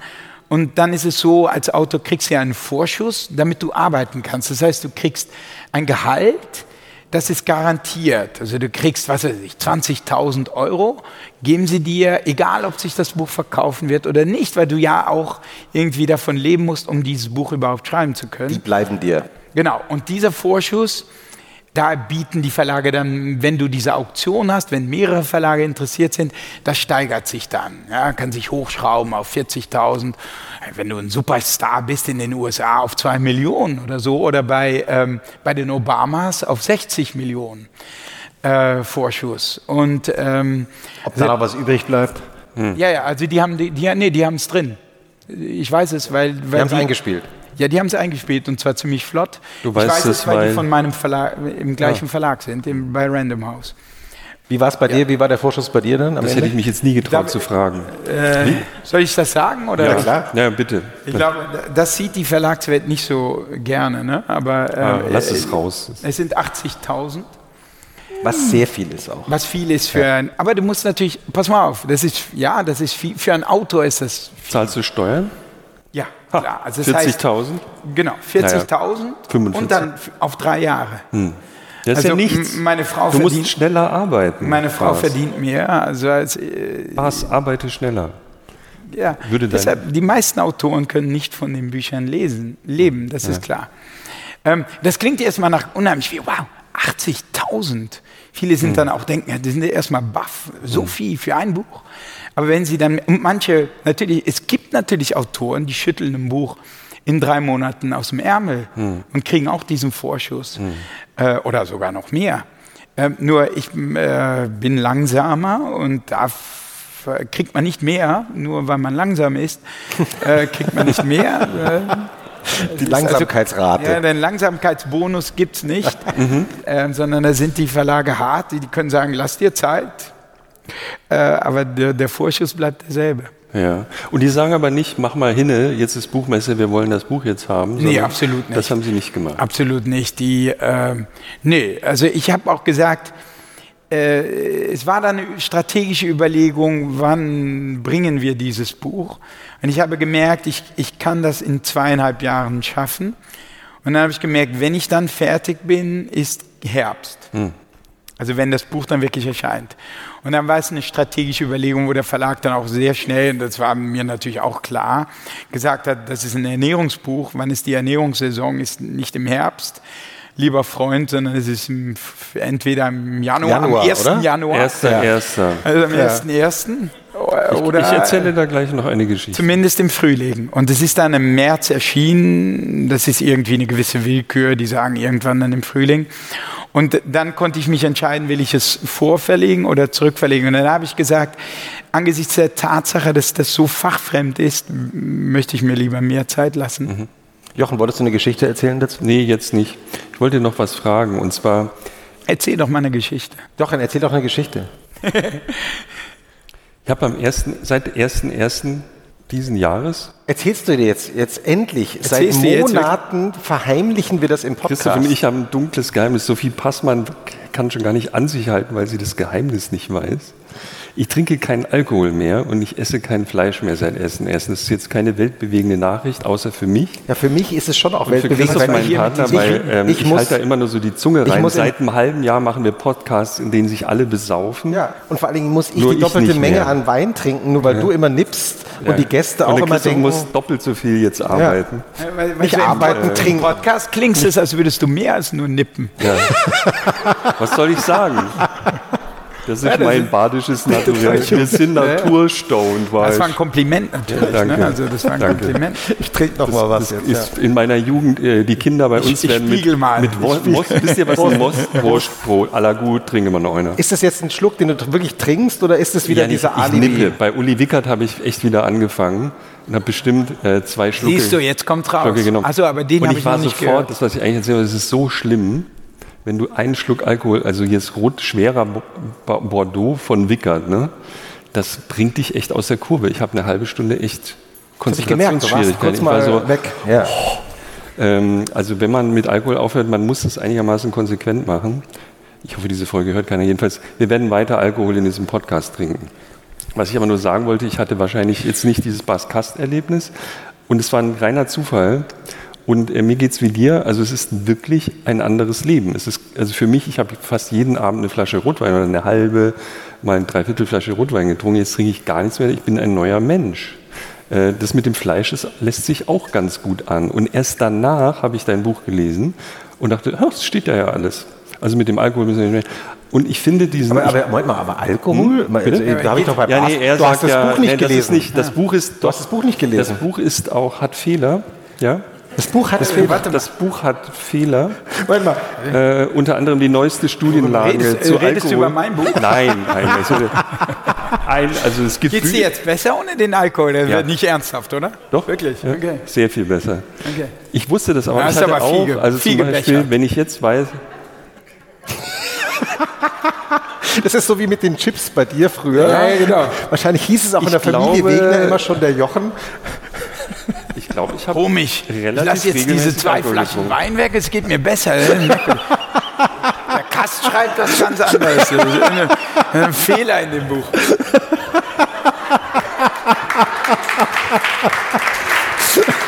Ich wollte, ich wollte auf keinen Fall, habe ich gesagt, da ist ein Fehler in dem Buch? Jochen, du hast einen Schluck von dem Weißwein Und schon getrunken und schon in- ist alles In Fast Bücher sind Fehler. Jetzt wirklich weiß, ja. Ja, ja, es Ja, ist ja wirklich fast getrunken. Man merkt es, merkst du Ja, es nicht auch? es. Ja. Ich war unter anderem beeindruckt von äh, relativ neuen Studien zu Alkoholkonsum, weil es gab ja immer diesen Mythos ähm, und diese Schwelle wurde ja immer weiter gesenkt, aber das weißt du alles viel besser. Ich fand es so interessant, dass es irgendwann gab es keinen Grund mehr zu sagen, es ist aber super, so ein bisschen Alkohol zu trinken. Für mich war es sehr viel einfacher. Es, tu- es fällt mir wahnsinnig schwer, 0,1 Alkohol.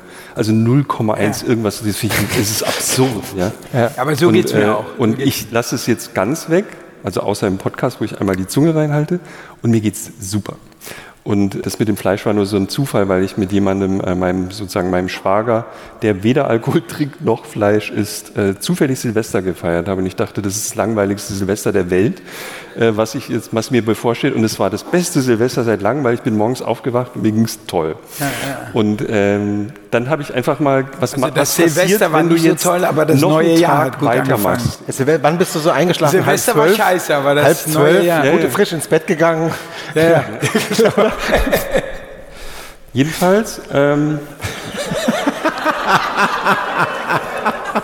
dieses Buch ist, Aber dieses Buch ist in, gut irgendwie. in Stein gemeißelt. Alles darin ist wahr. Nichts davon darf angezweifelt werden. Außer, Jetzt sag noch mal ganz außer kurz, diese was, was, Alkoholsache. empfiehlst, ja, was empfiehlst du in dem Buch zum Ja, Thema Alkohol? Äh, sag mal auch mal ganz kurz, was war denn jetzt der Fehler im Buch? Also, weil ich verstehe es immer noch nicht. Auf keinen Gib Fall. dem Mann noch einen Schluck von dem Weißwein. Was war jetzt die Frage? nee, die Frage ist, ähm, äh, der Ernährungskompass von Bas Kast, was Ja. sagst du zum Thema Alkohol? Ja, also jetzt ernster, ich meine, ich, ich- schicke voraus beim Kapitel äh, Alkohol, dass ich aus einer Winzerfamilie stamme. Und sozusagen, äh, ja, man muss ja auch zugeben, wenn man unter Umständen ähm, die, die, die, die, diesen Rahmen der Objektivität verlässt und äh, versuche trotzdem eine möglichst nüchterne Zusammenfassung der Befundlage zu geben. Das ist nicht einfach, weil darüber sehr viel gestritten wird. Und äh, ich glaube, es gibt auch Vorbehalte manchmal. Muss ja auch zum Familienfest wieder ankommen, oder? Also Ich muss natürlich auch, weil, wenn die Familienmitglieder lesen natürlich auch dieses Buch und wenn ich natürlich jetzt mich unbeliebt mache, ähm, nee, aber ähm, man muss, nat äh, man muss ähm, auch sehen, dass äh, es Vorbehalte gibt. Ähm, Alkohol äh, sozusagen die, die etwas Positives zu sagen, weil das schnell als Freibrief zum Saufen äh, ausgelegt So wird. wie bei mir. Jochen, Nein, nein, nee, Vier ich Flaschen. wollte das gar Vier nicht- der Flaschen Gast, Abend. der, Vier Gast, Flaschen. der Gast schaut den Mitgastgeber Jochen Wegner Christoph, an. für deinen Audiokommentar. Ich habe das einfach so, einfach mal so in den Raum gestellt. Nee, ist also okay. Aber du hast Freibrief- drüber geschaut, du hast drüber zu Jochen geschaut. Freibrief in die Ferne Saufen. geschaut auf mich. überhaupt nicht Jochen gesagt oder so oder irgendwas. Ähm, und das ist es bei Ärzten natürlich, die dann sagen, hä, das ist unverantwortlich. Ähm, so, und wenn man aber versucht, das nüchtern zusammenzufassen, dann sieht man, Wenn man nüchtern ist. man sieht dann, dass ein, ab einem gewissen Alter ganz nüchtern zusammengefasst, ist totale Abs Guck, da, sind auch Leute, du musst nicht die, immer mich die, anschauen. Die, die wissen, wovon wir reden. Ab einem gewissen Alter ist totale Abstinenz ein gewisses Gesundheitsrisiko Oh gegenüber, gegenüber dem leichten Trinker. Scheiße. Rein statistisch kann man dies wirklich mit einer Menge Daten belegen. Und das ist umstritten, weil viele sagen, das kann nicht sein, auch wenn wir es sehen. Das ist irgendwie ein Fehler im System. Es könnte sein, dass Leute, die sozial höher gestellt sind, mehr trinken als sozial niedriger gestellte Leute. Selbst wenn man aber versucht, das zu berücksichtigen, sieht man diese Effekte. Ab welchem Alter so? So, äh, so ab unserem Alter, also ab meinem, ich bin 46. Jochen, wie alt also bist du? da geht das los. Wie Also alt bist du jetzt? 49. Das ist dasselbe Alter, ne? das ist das Alter ungefähr. Und der vermutete Grund, und das ist, macht das Ganze re relativ plausibel, ist, und da sieht man auch, äh, was das Risiko für Herz-Kreislauf-Erkrankungen wird gesenkt. Und wenn man es versucht, ganz einfach zu erklären, wenn jetzt hier so ein Fettfleck wäre, dann nehme ich ein bisschen Alkohol und wische den mit Alkohol weg. Und so ungefähr kann man sich das ganz grob metaphorisch in, den Gefäßen vorstellen. So, und da junge Menschen keine, in der Regel keine verfetteten Gefäße haben, bringt ihnen Alkohol nichts. Und es bringt auch kein, kein Komasaufen nichts, weil du brauchst nicht so viel. Und du kannst dir den Alkohol auch nicht, dieses Gläschen oder die zwei Gläschen am Tag, je nachdem, ob du Mann und Frau bist. Hier gibt's eine, ist einer der wenigen Unterschiede in der Ernährung, wo das Geschlecht einen Unterschied macht. Inwiefern? Ähm, äh, Männer vertragen tatsächlich so, so ungefähr das Doppelte. Also eine Frau höchstens ein Glas, ein Mann ungefähr zwei Gläser. Was damit zusammenhängt, vermutlich, also äh, Alkohol senkt zwar bei allen das Herz-Kreislauf-Erkrankungsrisiko durch diesen vermutlichen äh, ja, Verdünnung des Bluts Effekt. Er steigert aber und schon minimale Mengen von Alkohol äh, erhöhen das Krebsrisiko. Weil letztlich Alkohol und das Abbauprodukt von Alkohol, Acetaldehyd, äh, krebserregend sind. Und insbesondere äh, scheint das Brustgewebe sehr sensibel auf äh, Alkohol zu reagieren. Und es gibt zwar Brustkrebs auch bei Männern, aber das ist sehr selten. Bei Frauen ist es natürlich unheimlich häufig. Und wenn du äh, etwas Häufiges hast und du erhöhst auch noch dieses Risiko, dann hast du ein Problem.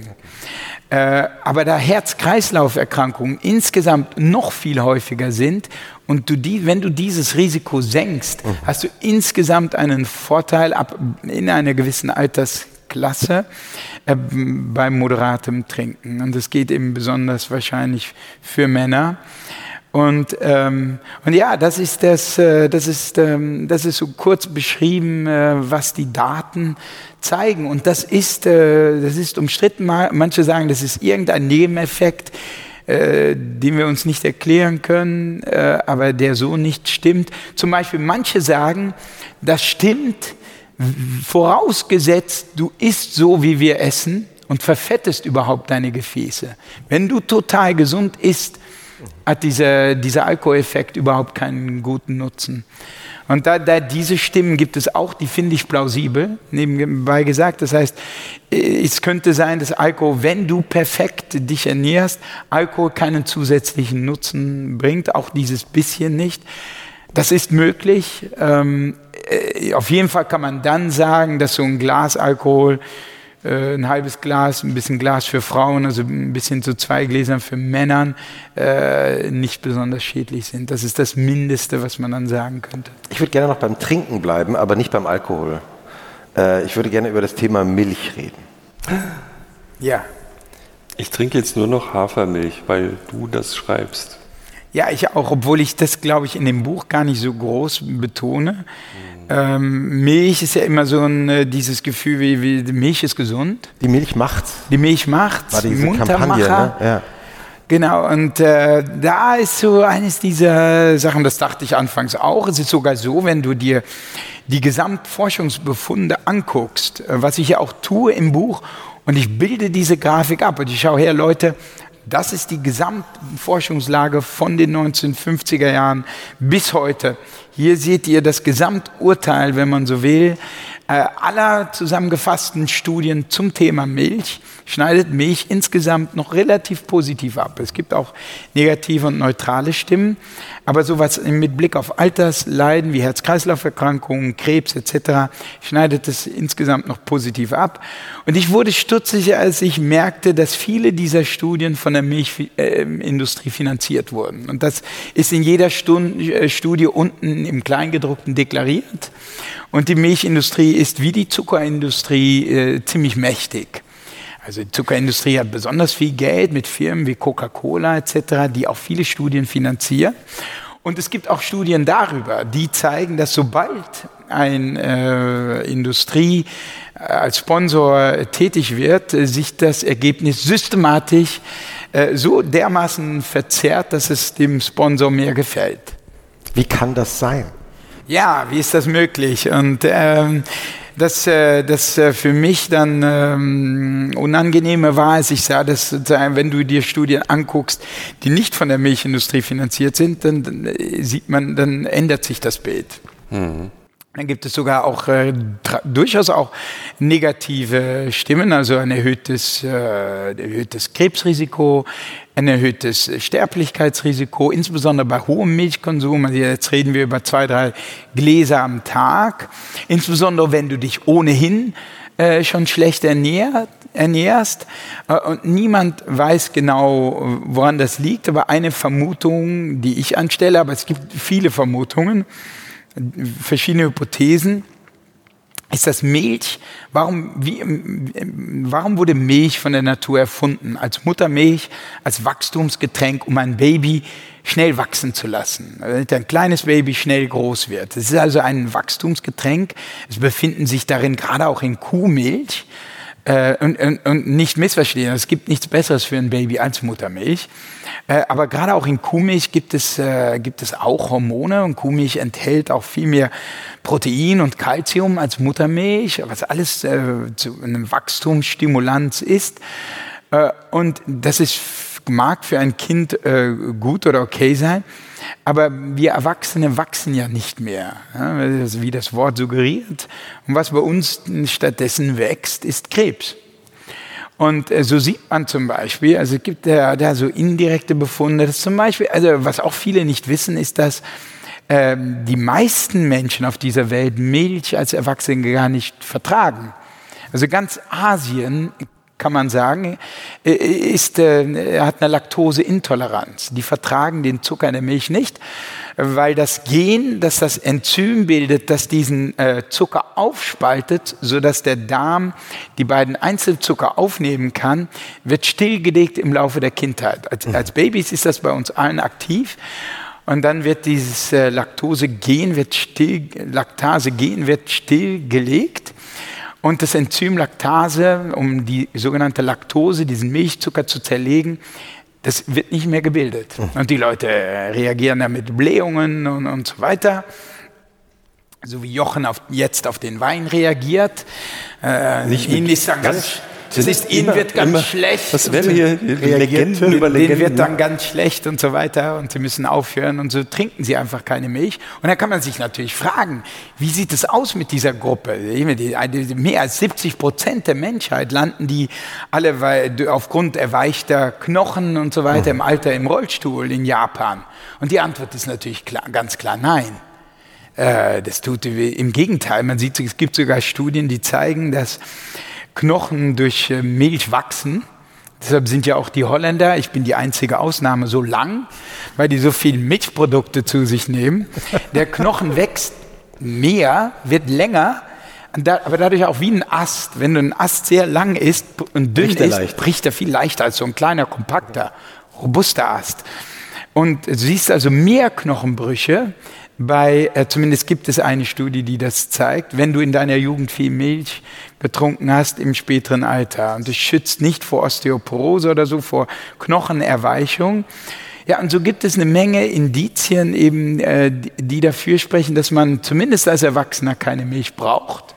Und auch, äh, dass Milch vielleicht direkt schädlich ist. Und ich habe dann jedenfalls angefangen, äh, letztlich nur noch Milch als Schuss in den Kaffee zu nehmen Und irgendwann habe ich dann gedacht, oh, ich probiere mal Hafermilch und Mandelmilch. Und tatsächlich ist Ha- Hafermilch einfach verdammt lecker auch im Kaffee. Es passt. Ne? Nicht? Ja, es geht so. Also ich, ich, hab, ich quäle mich, ich habe alles im Kühlschrank gerade. Also es tut mir jetzt leid.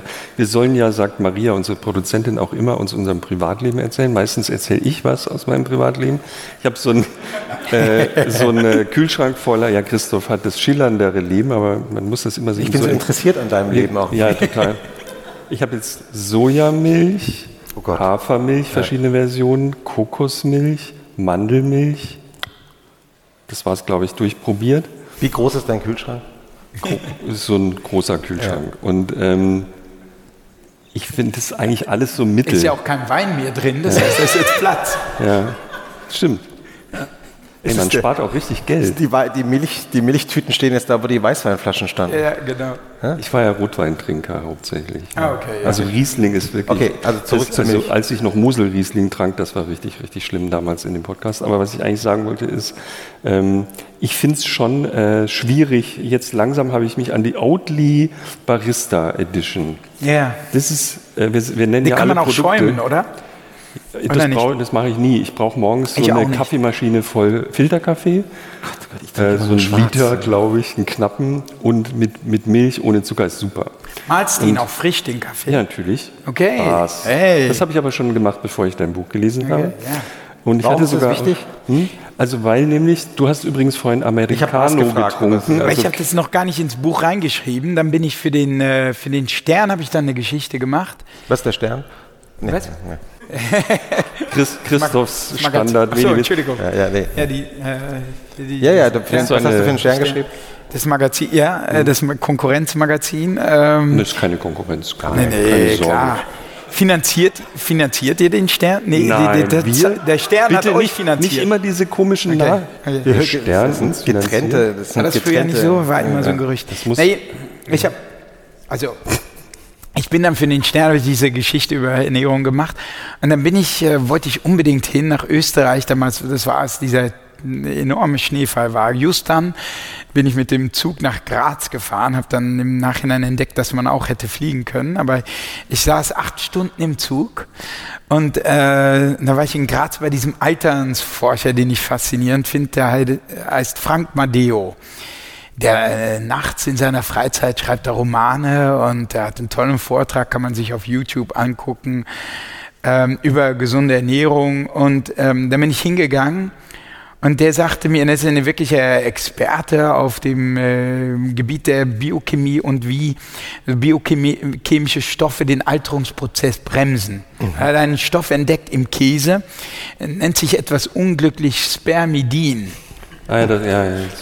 Ja, und äh, also der also wurde zuerst im Sperma isoliert und wirft einen sehr heilsamen Prozess namens Autophagie an in den Zellen, wo die Zellen anfangen, ihren eigenen molekularischen Müll aufzuräumen. Nun jedenfalls, Kaffee enthält auch solche Substanzen. Kaffee enthält ja mehr als 1000 äh, Substanzen ähm, und die sind flüchtig. Und deshalb riecht der Kaffee auch so lecker. Das sind natürlich all diese Stoffe, die dann in der Luft verschwinden. Die willst du eigentlich in deinen Körper rein befördern. Und deshalb sagt er, du musst den frisch mahlen. Und das ist unheimlich einfach. Du kaufst einfach so eine Mühle, kostet 20 Euro, Ich nimmst habe die ganze. dieselbe, die du auf Facebook empfohlen hast. Ja, wie heißt die Ich nochmal? habe es vergessen, aber es ist so eine, ich kann das, ich kann das in die Stylisch, Show ne? Ein Notes bisschen. stellen, liebe Zuhörer. Ja. Wir empfehlen ja ständig auch Kneipen und Produkte und so hier in diesem Podcast, weil wir alles selbst bezahlen, dürfen wir das. Und ähm, ich habe die gekauft, Essen, du, Jochen, meine du, hast auch, du hast auch von einer Weile Essen hier auf den Tisch teure gestellt. italienische Kaffeemühle, die wirklich das Zehnfache gekostet hat. Ich war für arschteuer, die ist mir kaputt gegangen nach einem Dreivierteljahr.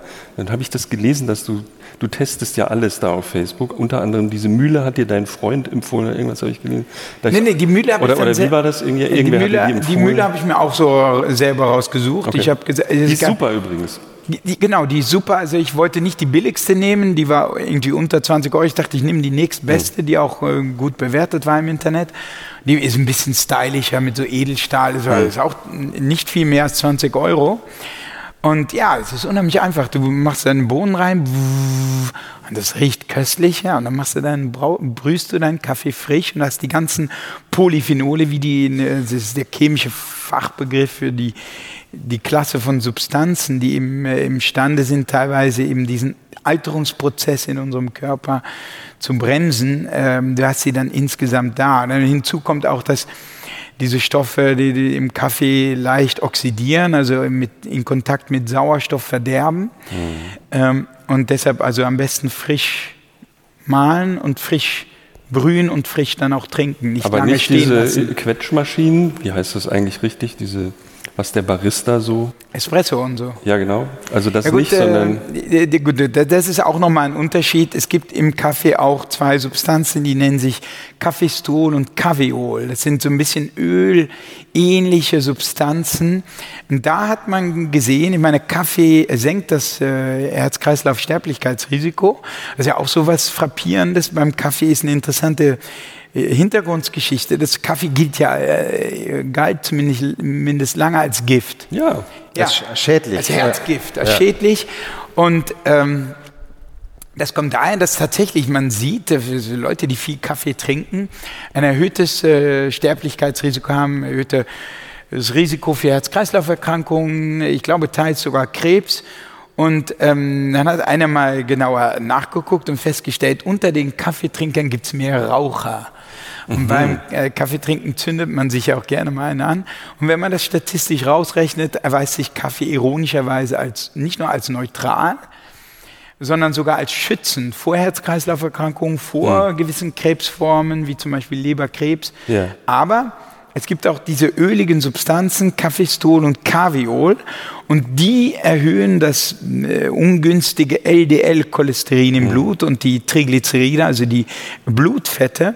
Und das sind beides Risikofaktoren mhm. für einen Herzinfarkt. Können wir an dieser und in, in, in den Papierfiltern, um das noch kurz zu sagen, bleiben die hängen und durch dieses grobe Metallfilter vom Espresso gehen die hindurch, sodass sie in den Kaffee landen, sodass der Espresso für das Herz, zumindest ab einer gewissen Dosis, nicht mehr so gesund ist äh, und man ein bisschen vorsichtig sein sollte. Während Kaffee kann man so trinken wie du früher den Alkohol, also richtig in also hohen Dosen. Literweise, ja, genau. jeden Tag, Liter in rauen Mengen. Liter. Ich habe hab eine grundsätzliche Frage. Ich auch. Ja. Du dann, zuerst, Christoph, äh, du immer zuerst. Nein, nein, nein. Also, aber ähm, nur weil du jetzt äh, in, dem, in, dieser ersten, in diesem ersten Fünftel unseres Podcasts ähm, schon, ein so paar oft, dieser Nüsschen ja, ja, schon so oft äh, Studien zitiert hast. Und immer wieder, du hast ja, der Ernährungskompass besteht ja auch darin, dass du wirklich eine Übersicht geschaffen hast zu all diesen Studien, die es gibt zu einem bestimmten Thema. Woher weißt du eigentlich immer, wie seriös und zuverlässig diese Studien wirklich sind? Ups. Oh. Nichts passiert. Oh, das Bast, dein, Bast hat eben ein Spargel, ein sehr teuer runter. eingekauftes veganes Spargelgericht also, runtergeworfen. Warum hast du den nicht gegessen, Christoph? Und isst stattdessen jetzt, Nussmix mit Macadamia den, von Lidl. Ich erkenne die Tüte, das ist eine Lidl-Tüte. Ja. Ich hole mal eine Serviette. Aber ja. das, dieser du Spargel nichts normales Essen heute, ne? Mit deinen ganzen, mit ja. deinem Zipperlein. Jochen, was gibt's denn zu essen? Ich muss ein bisschen aufpassen. Ich versuche mich mal jetzt vorsichtig. Jochen hat nämlich heute das Catering übernommen. Ich wollte ja, tut mir jetzt leid, Christoph. Ja, das, das sieht ja niemand. Das ist ja ein Podcast, sieht ja niemand. Also ich habe, wir haben hier nur kurz, damit ihr wisst, was ihr nicht esst, nicht essen wollt. Hier ist eine Serviette für wegen Darmproblem. Ähm, Kops, also geliefert hat Kops ein veganes Restaurant in Mitte, in Berlin, wir sind hier in Berlin. Äh, und ich lese das jetzt ganz schnell vor, es ist so viel, es gibt Eiersalat mit Buchweizenbrot und Radieschen, gesäuertes Gemüse, Kräuterdinkel, Sonnenblume, Fenchel mit Apfel, Zitrone, Salten und stopp, Gewürzen. Stopp, du musst ein bisschen langsamer vorlesen, weil sonst muss man beim, wieder dann so auf minus eins beim Abhören vom Podcast stellen. Wie isst du denn? Mein Vater hätte gesagt, wie bei den kleinen Kindern. Redest du so mit deinen Kindern, Bas? Ja? Nein, mein Vater richtige Sauerei hier. Aber warte mal kurz, sollte ich nicht hier eine Frage beantworten oder geht's? Nee, es geht ums Essen. Ja, dieser Podcast, doch, natürlich okay. total. Ja, okay. Ähm, wir schweifen nur permanent ab, wir ist vergessen aber nicht. alles, was du organisiert hast, diese, diese Nein, vier Dips? steht eine ganz Ich versuche Container. mit einer Hirnhälfte die Frage von Christoph abzuspeichern ja, so und hier. jetzt dir zuzuhören mit der Liste. Ihr könnt euch entscheiden, soll ich jetzt das Menü vorlesen? Ach, oder? Ja, sprich doch. Mach mal.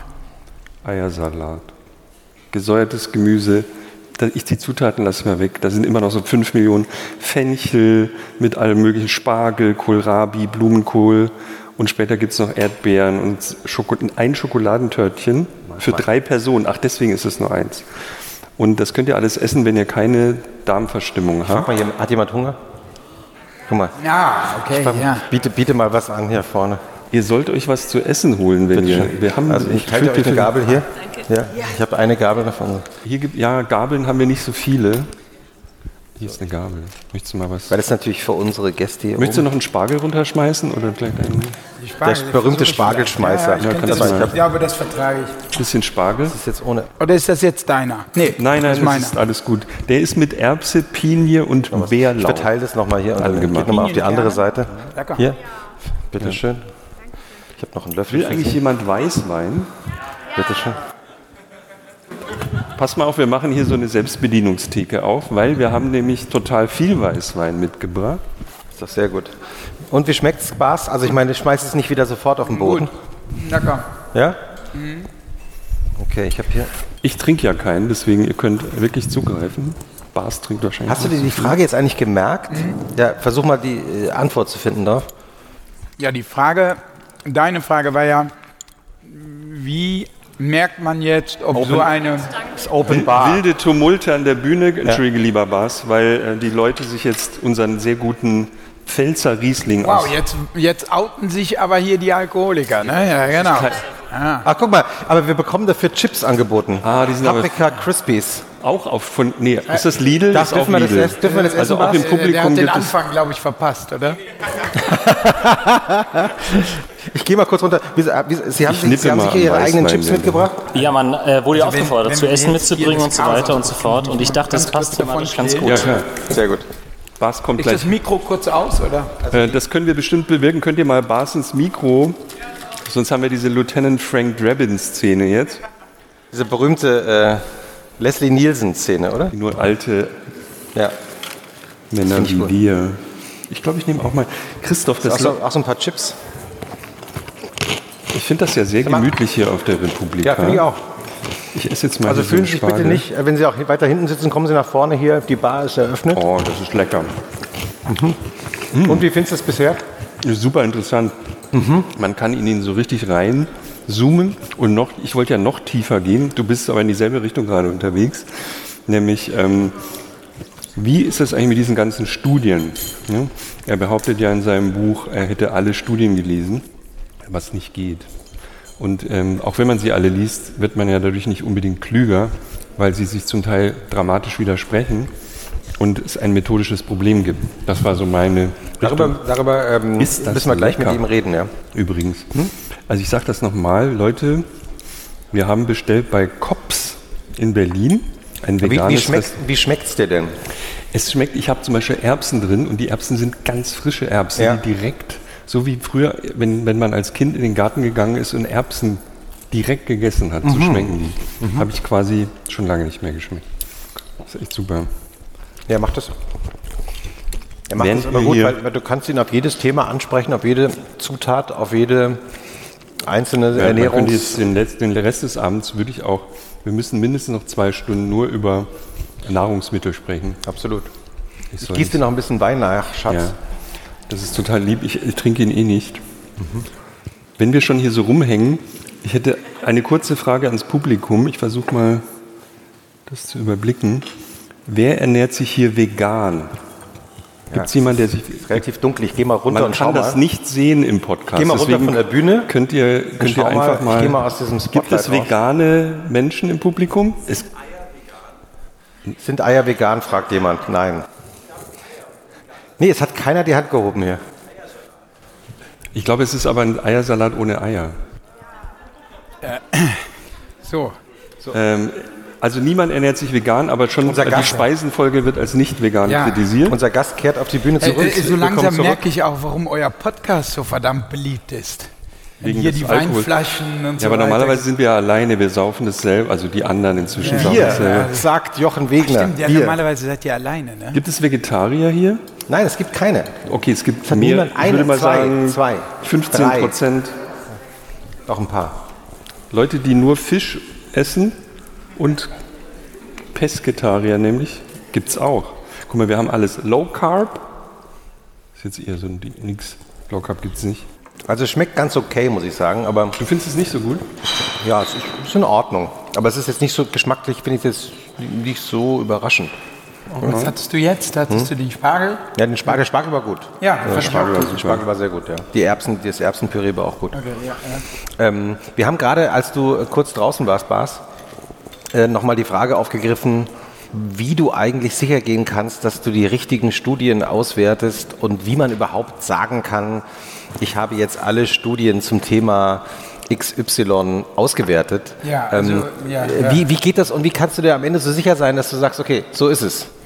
Ja, also das äh, äh, bleibt natürlich oft ein Indizienprozess, den man führt, aber es ist so ein bisschen das Handwerk dann des des Wissenschaftsjournalisten. Also ein Ausgangspunkt für eine gute, solide Studie ist das Fachjournal, in dem es erscheint. Also, und hier ist äh, der Begriff Impact Factor maßgeblich. Und Impact Factor ist so das A und O eines jeden Wissenschaftlers. Und in gewisser Weise gibt es sowas auch in der Presse, wie bei der Zeit oder so. Ähm, aber da spielt es nicht so eine alles entscheidende Rolle.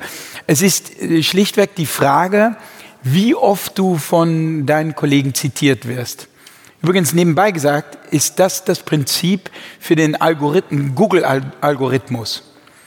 Wie oft wird eine Seite von anderen hochqualitativen Seiten zitiert, wenn man so will, verlinkt. Äh, und das ist, kommt von diesem Begriff Impact Factor, also wie hoch ist dein Impact Factor, den, den Faktor, mit dem du deine Peers, deine Kollegen offensichtlich so beeindruckt hast, dass sie deine Arbeit zitieren, mhm. ernst nehmen, aufgreifen, vielleicht auch kritisieren. Und ähm, da gibt es verschiedene Fachjournale, die da ganz hoch sind. Und die kennst du dann natürlich. Also, oder, oder wenn du sie nicht kennst, erkennst du sie sehr schnell, wenn du da drin bist. Aber das ist Science? Science, Nature sind so die ganz klassischen, Cell, PNAS etc. Und dann gibt es natürlich in dem ganzen Ernährungsbereich äh, solche Journals, die für Ernährung zuständig sind und dort äh, äh hoch angesehen sind. Also so im medizinischen Bereich wäre das JAMA oder so, Journal of the American Medical Association oder dann mehr so in dem, in dem Ernährungsbereich, Journal of Clinical Nutrition und so weiter. Und ähm, die gibt es für, für, für jeden Bereich und das ist so eine erste Orientierung. Mhm.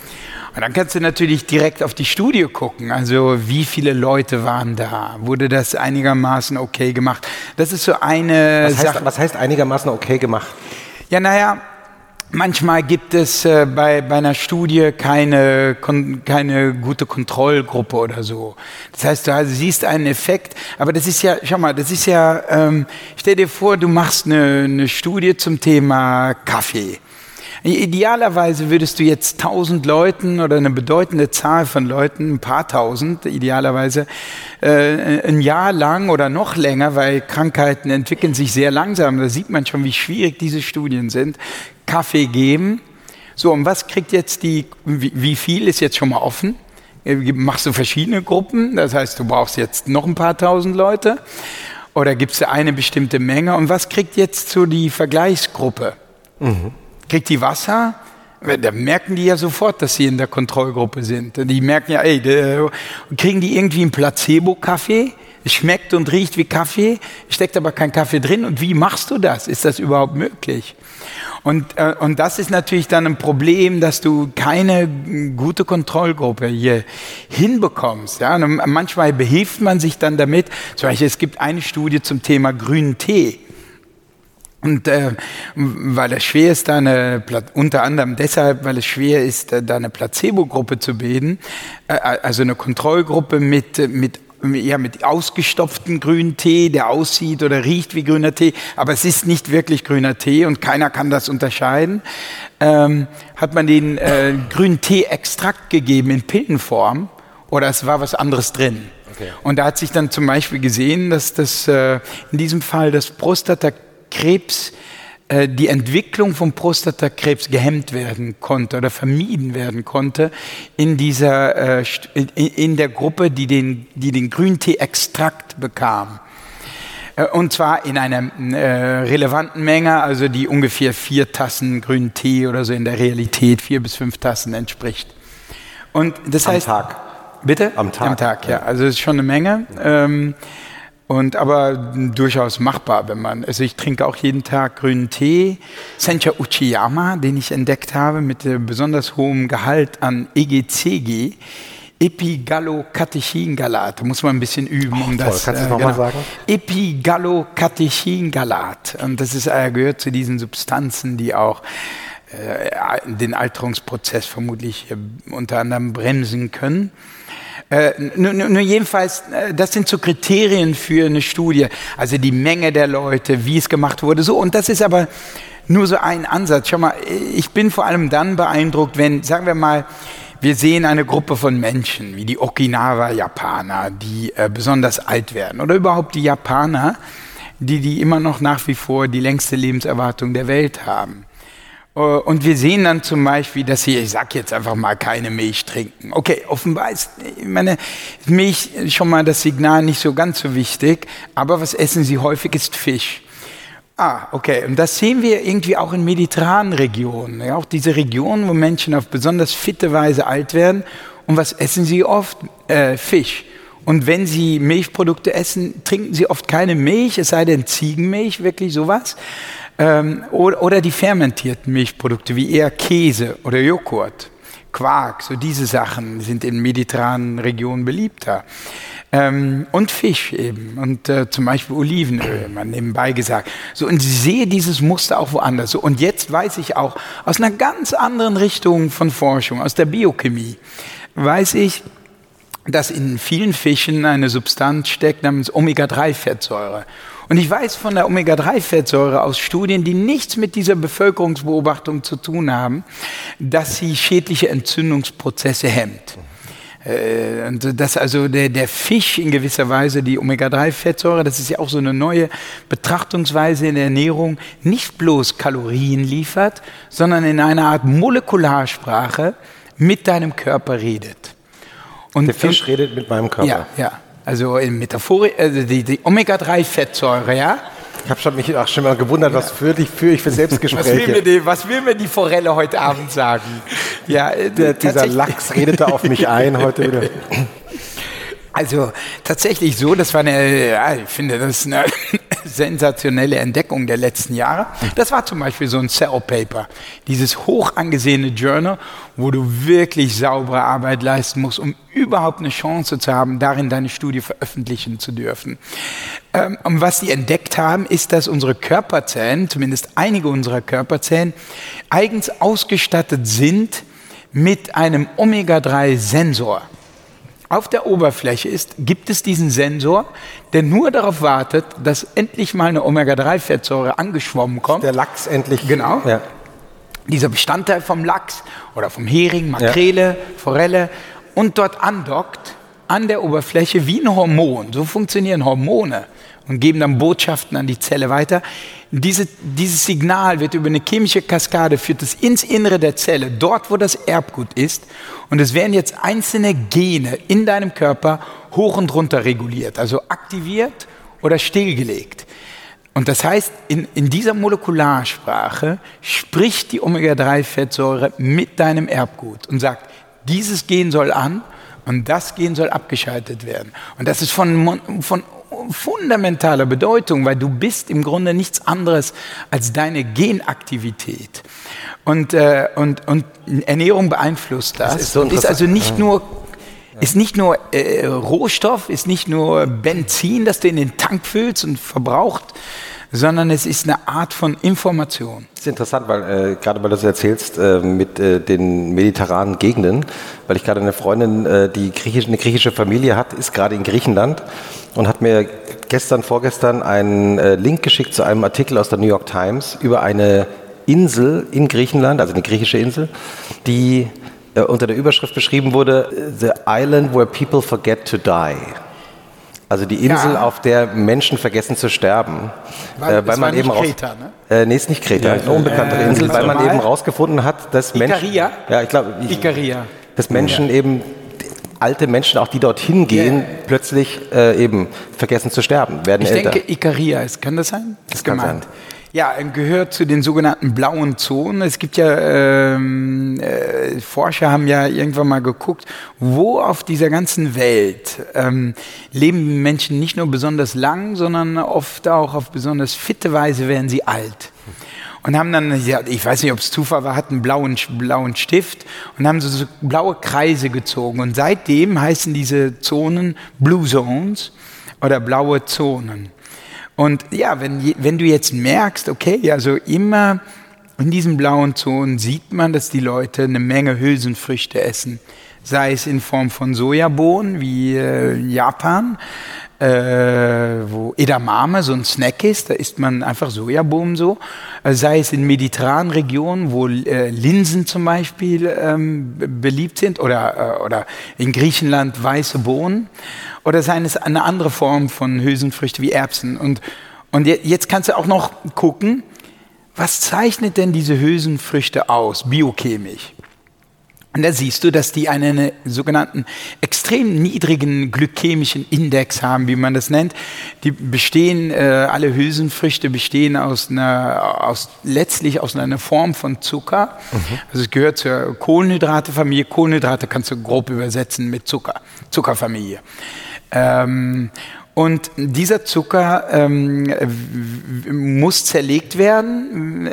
Der besteht, das kann man sich vorstellen, wie so einzelne Lego-Bausteine, die du zusammensteckst. Und die werden im Darm auseinandergenommen. Alles auseinandergenommen.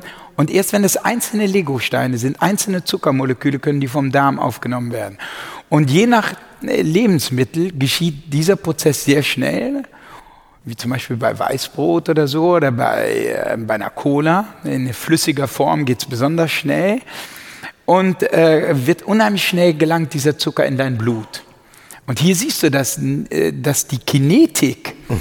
Äh, von Essen auch über die Gesundheit mitentscheidet. Es ist nicht einfach nur Kalorien oder Zucker ist böse, sondern es ist auch, wie schnell gelangt der Zucker in deinen Körper. Alle, etwas, was jeder beim Alkohol sofort akzeptieren würde. Das Warum hast du mich gerade angeguckt? Bitte? Oh, nichts. Hat extra von dir weggeschaut, Jochen. Ja, ich wollte dich auch mal angucken. Mhm. Sehr nett. Beim Wort Alkohol. Und äh, beim, ich war beim glykämischen Index. Also. Da habe ich gedacht, Jochen, der ja, glykämische Jochen. Index, der interessiert dich bestimmt. Bestimmt. Und da sieht man eben, ah, okay, Hülsenfrüchte haben extrem niedrigen glykämischen Index, was vorteilhaft ist, dass du nicht immer diesen mm, Zuckerschock mhm. bekommst, was einen Insulinschock, wenn man so will, nach sich zieht. Um diesen Insulin ist ein Hormon, das den Zucker von dem Blut in die Zellen treibt. Und es ist letztlich eine Form, ein, ein Wachstumssignal an die Zellen. Immer wenn du Insulin ausschüttest, schüttest, hast du so ein gewisse, gewisses Wachstumssignal an die Zellen, was auch Sinn ergibt, ähm, weil Insulin da ist, wenn die Zelle mit Nährstoffen versorgt ist. Die kann jetzt wachsen. Und du willst ja nicht die, die ganze Zeit diesen Wachstumsimpuls haben, denn immer wenn du wächst oder in einem Wachstumsmodus bist, ähm, bist du nicht im Wartungsmodus. Mhm. Also deine Zelle wird nicht aufgeräumt, die Gefahr von Krebs wird erhöht, etc. Also das ist ein kompliziertes Thema, aber so kann man dieses äh, gesund und ungesinnt äh, so ziemlich runterbrechen. Weil, weil, und jedenfalls gibt es diese verschiedenen, wenn also der glykämische Index und die Region und andere äh, Sachen, andere Studien, alle in die gleiche Richtung zeigen, dann kriege ich ein gutes Gefühl und denke mir, okay, ich glaube, man kann wirklich ziemlich solide die Empfehlung geben, mehr Hülsenfrüchte mhm. ist eine gute Sache. Kann ich mal äh, da noch einmal nachfragen, weil du hast das so toll erzählt am Beispiel Kaffee, das war perfekt. Ähm, man dachte lange, der sei schädlich, aber in Wahrheit war es nur die Korrelation von Kaffeetrinker rauchen öfter. Hm? Ja. Und also von der Groß, von der, also letztlich muss man ja, um zu sagen, ähm, das ist jetzt für viele Leute wahrscheinlich gesund, wenn du Lidl Nuss, Nussmix isst, wie jetzt gerade, äh, dann muss man ja, wie du schon beschrieben hast, ganz viele Fälle untersuchen, aber das ist halt nicht so trivial. Ne? Also ähm, man, man, weiß ja nie so genau, ob man jetzt alle Effekte rausgerechnet hat und die Nuss, den Lidl-Nussmix isoliert hat. Aber in Wahrheit ist es so, dass du Marathonläufer bist und deswegen so lange lebst, ne? weil äh, sehr wahrscheinlich Marathonläufer Lidl-Nussmix-Tüten essen. Und was so lächerlich klingt, ist ja ein Teil dieser Verwirrung, die bei Ernährungsstudien, also jedenfalls für Leute wie mich, ähm, auch wenn man sich so ein bisschen auskennt, immer noch erschlagen ist. Am Schluss kommt immer das Cochrane-Zentrum und sagt, Cochrane ist so eine Organisation, die so versucht, so evidenzbasierte ähm, ähm, Ergebnisse in der Medizin herausfinden. Also gibt es wirklich, wirklich einen Hinweis dafür, dass MCT-Öl, was aus Kokosöl hergestellt, dass es wirklich gesünder ist. Und dann, dann am Schluss kommt meistens raus, wir wissen es nicht so genau. Wir sehen eigentlich, je länger wir nachgucken, mit statistischen Methoden keinen Effekt mehr oder we don't know. Ja. Und dann gibt es diese, also dann das Zweite, was man machen kann, man gibt tausend Leuten Kaffee und den anderen nicht. Das ist dann schon, also erklär mal, wie du dich weil auf deinem Buchtitel steht, du dich durch diesen ganzen Kram durchgearbeitet. Wie, wie machst du das, dass du da nicht so im Wald stehst, wie ja selbst sehr angesehene Wissenschaftler am Schluss? Hm? Ja, also es ist ja, diese Cochrane-Studien sind äh, das äh, rigoroseste, was es gibt. Also jedes Mal, wenn du äh, dir einen äh, Effekt zu, zunichte machen willst. Dann liest du Cochrane. Genau, dann liest du eine Cochrane-Studie, weil äh, die, äh, dann, dann ist alles wieder auf Null gestellt. Aber muss man die dann, dann gar nicht am so Ende ernst nämlich, nehmen? Äh, wir wissen es eigentlich gar nicht. Mhm. Interessanterweise gibt es eine Cochrane-Studie, äh, die, ich glaube, es waren 56 Studien, also das machen die ja typischerweise, dass sie enorm viele Studien zusammenfassen mhm. und dann gucken, okay, jetzt schauen wir mal, guck, äh, weisen all diese Studien in dieselbe, sind die solide, weisen sie alle in dieselbe Richtung. Und dann werden erstmal die soliden von den nicht soliden äh, getrennt, etc. Und es gibt interessanterweise eine Cochrane-Studie, die 56 Studien zum Thema Vitamin D mhm. als Supplement, als Vitamin äh, ge gecheckt haben und die tatsächlich äh, zeigt, dass äh, Vitamin D als Pille äh, in der Größenordnung von 1000 äh, internationale Einheiten ähm, pro Tag äh, das Sterblichkeitsrisiko mhm. um 10% senkt. Nur, ich, nur das mal nebenbei. Äh, nur, und wenn du das dann im Kontext, wenn du das siehst, natürlich als mhm. Wissenschaftsjournalist, Cochrane kommt sogar zu einem Ergebnis. Sogar zu einem ja, Ergebnis. Ja, ja, ja. Okay. Dann fängst du natürlich an, sowas solide zu nehmen. Cochrane kommt auch zu dem Ergebnis, dass du nicht allzu viele gesättigte Fettsäuren zu dir nehmen mhm. solltest. Mhm. Ähm, ja, und, äh, und äh, trotzdem denke ich, dass man, wenn man ein modernes Buch schreiben will, kannst du ja nicht nur sozusagen eine Zusammenfassung bringen von Cochrane. Also, also weil die ja äh, auch nur sozusagen Zusammenfassungen der letzten Jahrzehnte bringen, sondern du musst ein bisschen darüber hinausgehen und äh, letztlich auch versuchen zu gucken, okay, was ist von wenn ich noch mehr Daten hinzuziehe, denn was die nicht tun, ist eben interdisziplinär gucken. Hm. Also die würden nicht eine Okinawa-Studie hinzuziehen und, und, und, die vermischen mit einer biochemischen mhm. Studie oder so. Mhm. Äh, und, und für mich ist es äh, wichtig, ähm, darüber hinauszugehen und tatsächlich interdisziplinär zu gucken, äh, wo passen die Puzzlesteine wirklich mhm. zusammen. Mhm. Also, und das betrifft, sehen wir es in epidemiologischen Daten, sehen wir es zum Beispiel in den, in den Blue Zones, äh, gibt es einen plausiblen biologischen Mechanismus, äh, der mhm. das Ganze erklären kann und weisen diverse Studien aus diversen Disziplinen in eine ähnliche Richtung. Mhm. Und dann finde ich, kann man vorsichtig, und das ist immer noch schwierig, aber da kann man vorsichtig sagen, ja, okay, aus meiner Sicht ist ähm, Joghurt gesünder als Milch. Und, aber es ist so, dass du, du sagst, also es gibt Wissenschaft, die so streng ist, dass sie alles verwischt, was vielleicht an, an, an Hinweisen da ist. Also, ja, ja. Äh, und genau. weil so unter Medizin, ich, ich kenne das nur so, wenn man sich mit Medizin unterhält, das ist so der, das goldene, der Goldstandard. Ja, wenn also, ja, ja klar. Äh, Nein, es, man kann so strenge Kriterien, wenn man es darauf anlegt, mhm kann man, und dies wurde auch schon getan, kann man zum Beispiel so streng auslegen, dass man sagt, jedes Lebensmittel äh, korreliert irgendwie mit Krebs. Und darauf kann ich es jetzt anlegen, das, Gut, das zu ist beweisen. Ja. Und das ist dann auch möglich. Ja. Ich fand auch interessant, also auch eines super signifikantes Ergebnis ist ja, dass auch die Okinawa, Leute auf Okinawa mal, ich war übrigens mal da, warst du mal da, ist es super. Da, äh, auf, auf Okinawa. Okinawa spielen 115-jährige, ich sag mal 100-jährige Männer und Frauen ähm, am Nachmittag so eine Art Cricket ist das. Und, dann, und man kann die dann fragen, ja, wie die sind das inzwischen gewohnt, weil ich glaube, da pilgert jeder hin, äh, von diesen Forschern, aber auch Journalisten. Und äh, ja, wie alt sind sie? Ja, 110. Und das, es, ist wirklich es ist wirklich unfassbar, eine gesunde alte Gesellschaft mal zu sehen. Ich nehme mal an, auf griechischen Inseln gab es oder gibt es sie auch mal. Und auch dort ist es so, dass die, Mac, also nicht die Baskastisierung, sondern die McDonaldisierung, glaube ich, diese Effekte langsam.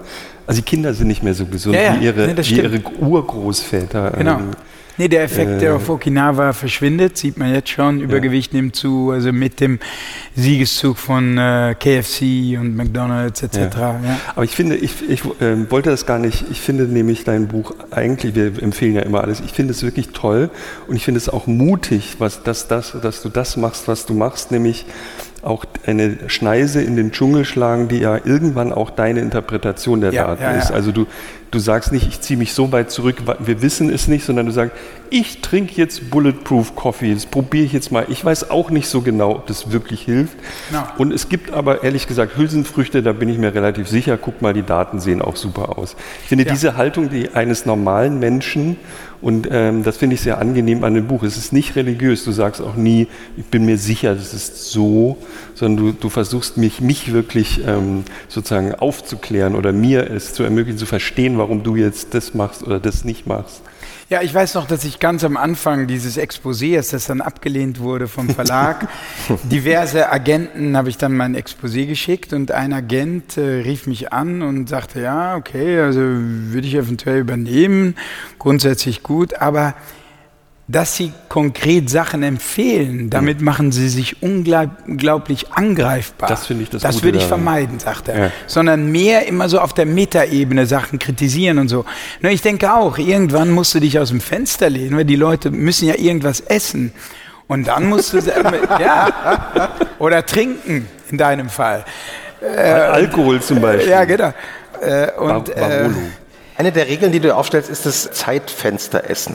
Ja. Aber das ist ja nochmal eine ganz neue Nummer. Ja. Also da bin ich ja dann, da habe ich zum Beispiel, da gibt es da gibt's ja echt Streit. Und es gibt ganz tolle Studien, die sagen, das ist scheißegal, wann du das isst. Nicht, weil eine Kalorie eine Kalorie ist oder so, sondern die, wir sehen eigentlich diesen Effekt nicht. Und du bist da sehr stark drauf eingestiegen, hast gesagt, es ist sehr wichtig, wann ich was esse. Und also dein Kochbuch, was du jetzt, ich nenne das jetzt Kochbuch, was du, ist ja ein Kochbuch, was du veröffentlicht hast, arbeitet ja sehr stark mit diesen Zeitfenstern.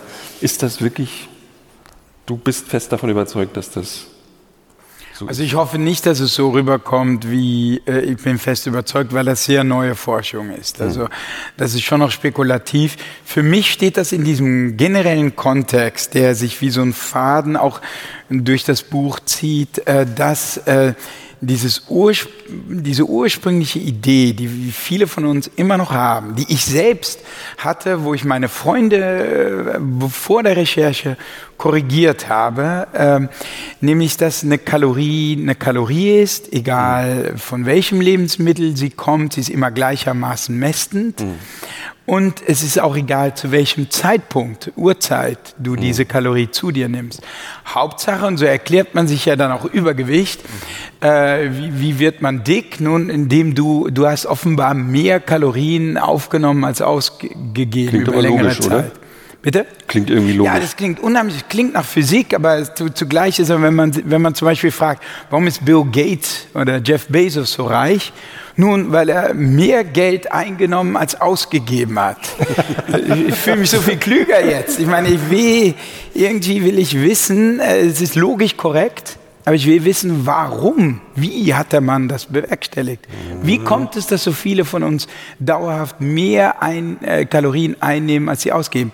So, und da fand ich es, in dem Zusammenhang fand ich alles interessant äh, als Kontrast dazu. Und ich denke, es ist auch richtig letztlich und mehr und mehr Forscher kommen auch dazu. Ähm, auch wenn es immer noch so durch die Welt geistert mit diesem Kaloriendogma dass nicht nur die Lebensmittel unterschiedlich mit deinem Körper reden können, wie diese Omega-3-Fettsäure, sondern dass es auch einen Unterschied macht, wann ich was esse oder wann ich wie viel esse oder wie lange am Tag ich esse.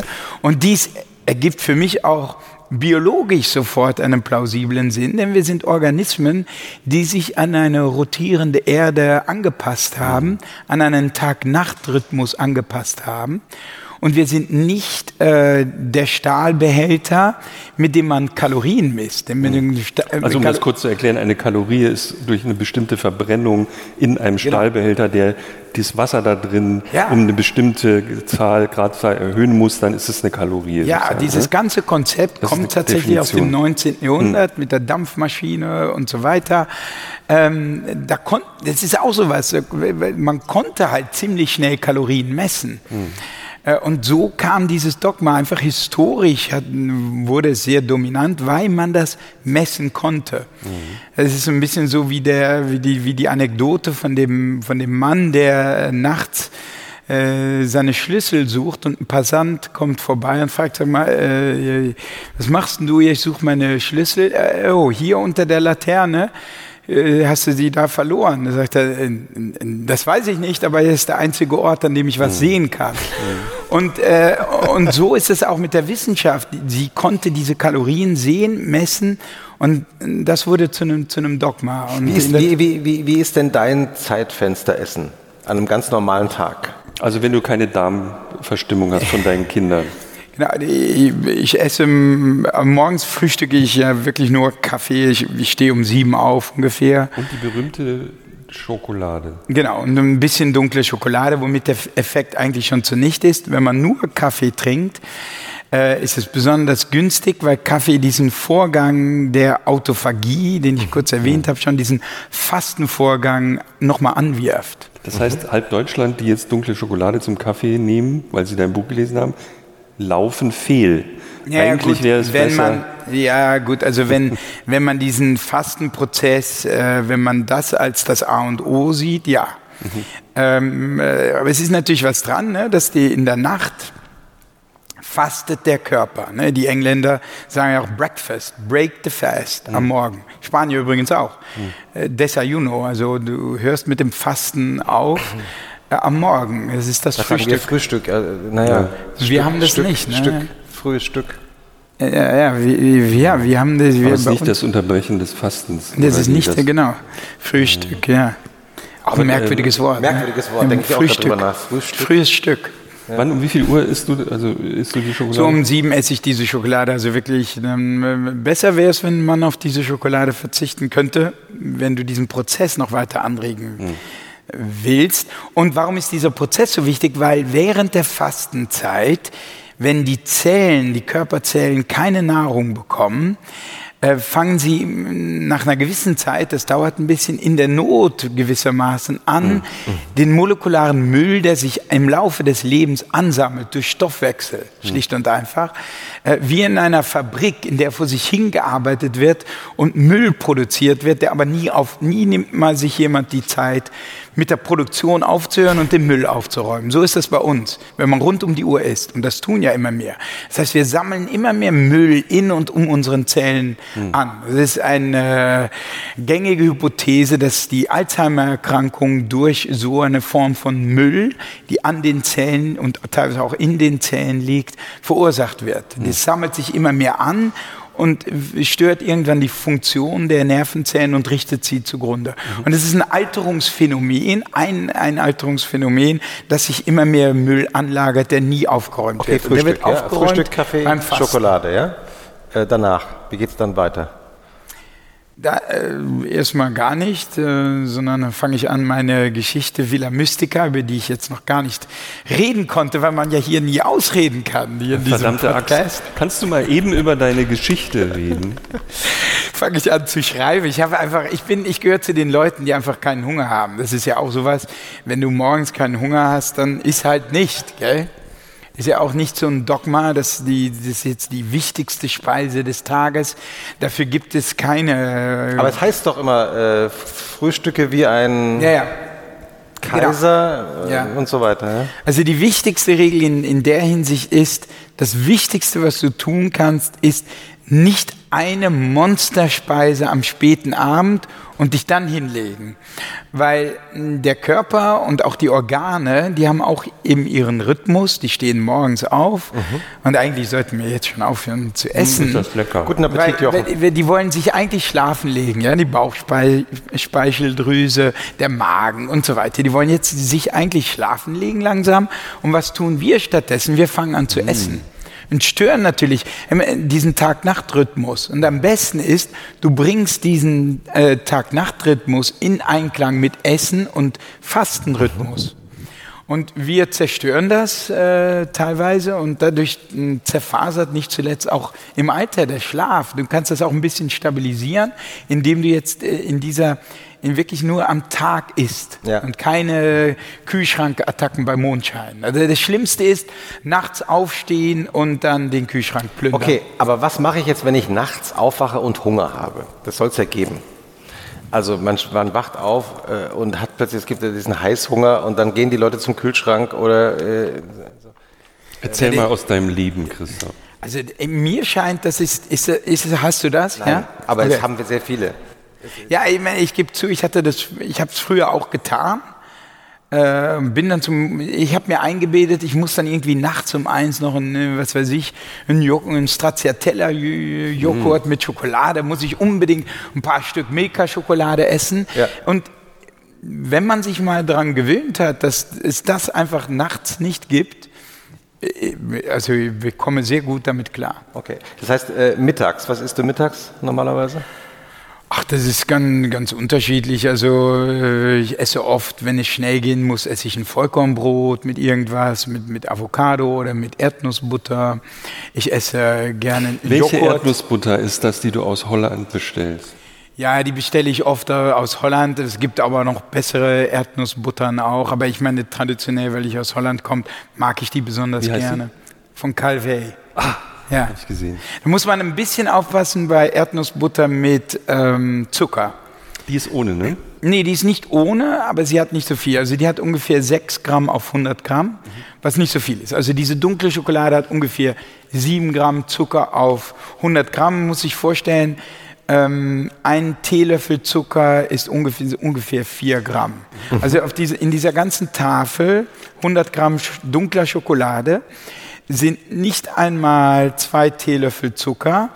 Und im Vergleich dazu, also ähm, eine Milchschokolade hat, äh, sagen wir mal so, ich weiß nicht, was sind 50 Gramm Zucker oder so? Ja, wow. Also siebenmal so viel ungefähr, ja? Mhm. Okay. Siebenmal so viel. Und das ist natürlich auch da, die Dosis macht das Gift und ähm, muss man ein bisschen darauf achten, dass wenn man das viel isst, so wie, ist, wie ich, Erdnussbutter, dass du dann eine wählst mit nicht so viel Zucker.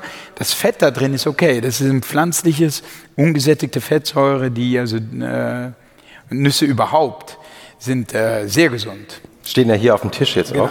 Ja. ja. Und abends?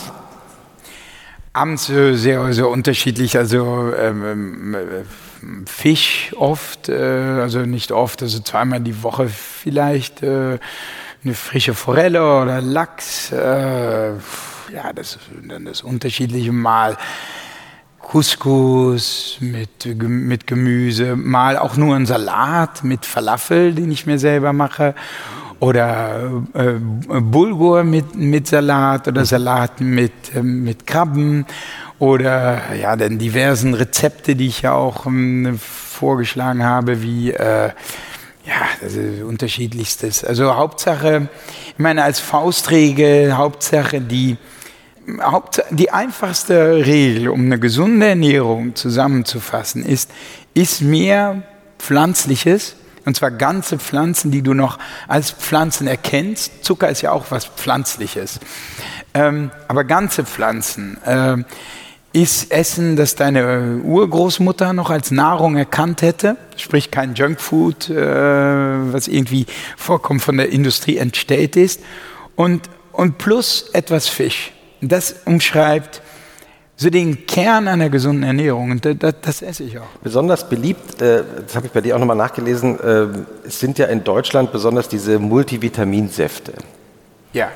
Und das habe ich jetzt, wenn ich es richtig verstanden habe, gelernt, das sollte man eigentlich auf gar keinen Fall trinken, weil wenn ich es richtig verstanden habe, ähm, der Körper den Zucker nicht selber verarbeiten kann, sondern der wird praktisch sehr direkt in mich reingepumpt.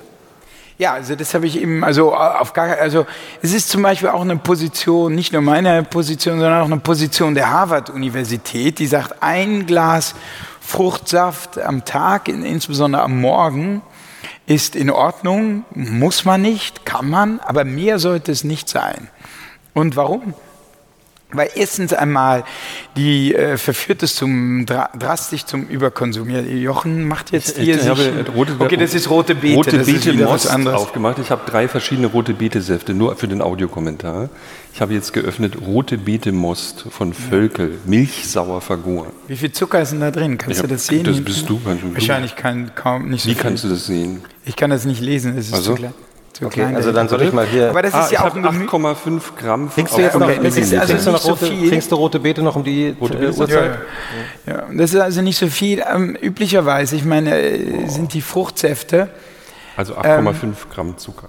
Erstens einmal, äh, ich meine, ich esse zum Beispiel, ich esse ja jeden Tag, eigentlich fast jeden Tag einen Apfel. Ich, äh, ich schneide den so in Schnitze äh, und beim letzten Schnitz habe ich eigentlich schon keine Lust mehr. Ja. Schnitze. Also in, in Stückchen. Schnitzel. Schnitzer. Hat jemand aus dem Publikum hat Ja, gerade okay, gefragt, also, nach, wenn man hören will, Oder Schnitz. hört, was man will. Ne, Unser Publikum kommt- spricht nicht unsere Apfel Dialekte, Schnitzel. Ja, das, ist die, die, das sind schon Entzugserscheinungen hier. Ähm, Ist das überhaupt vegan? ah, rote Betesaft.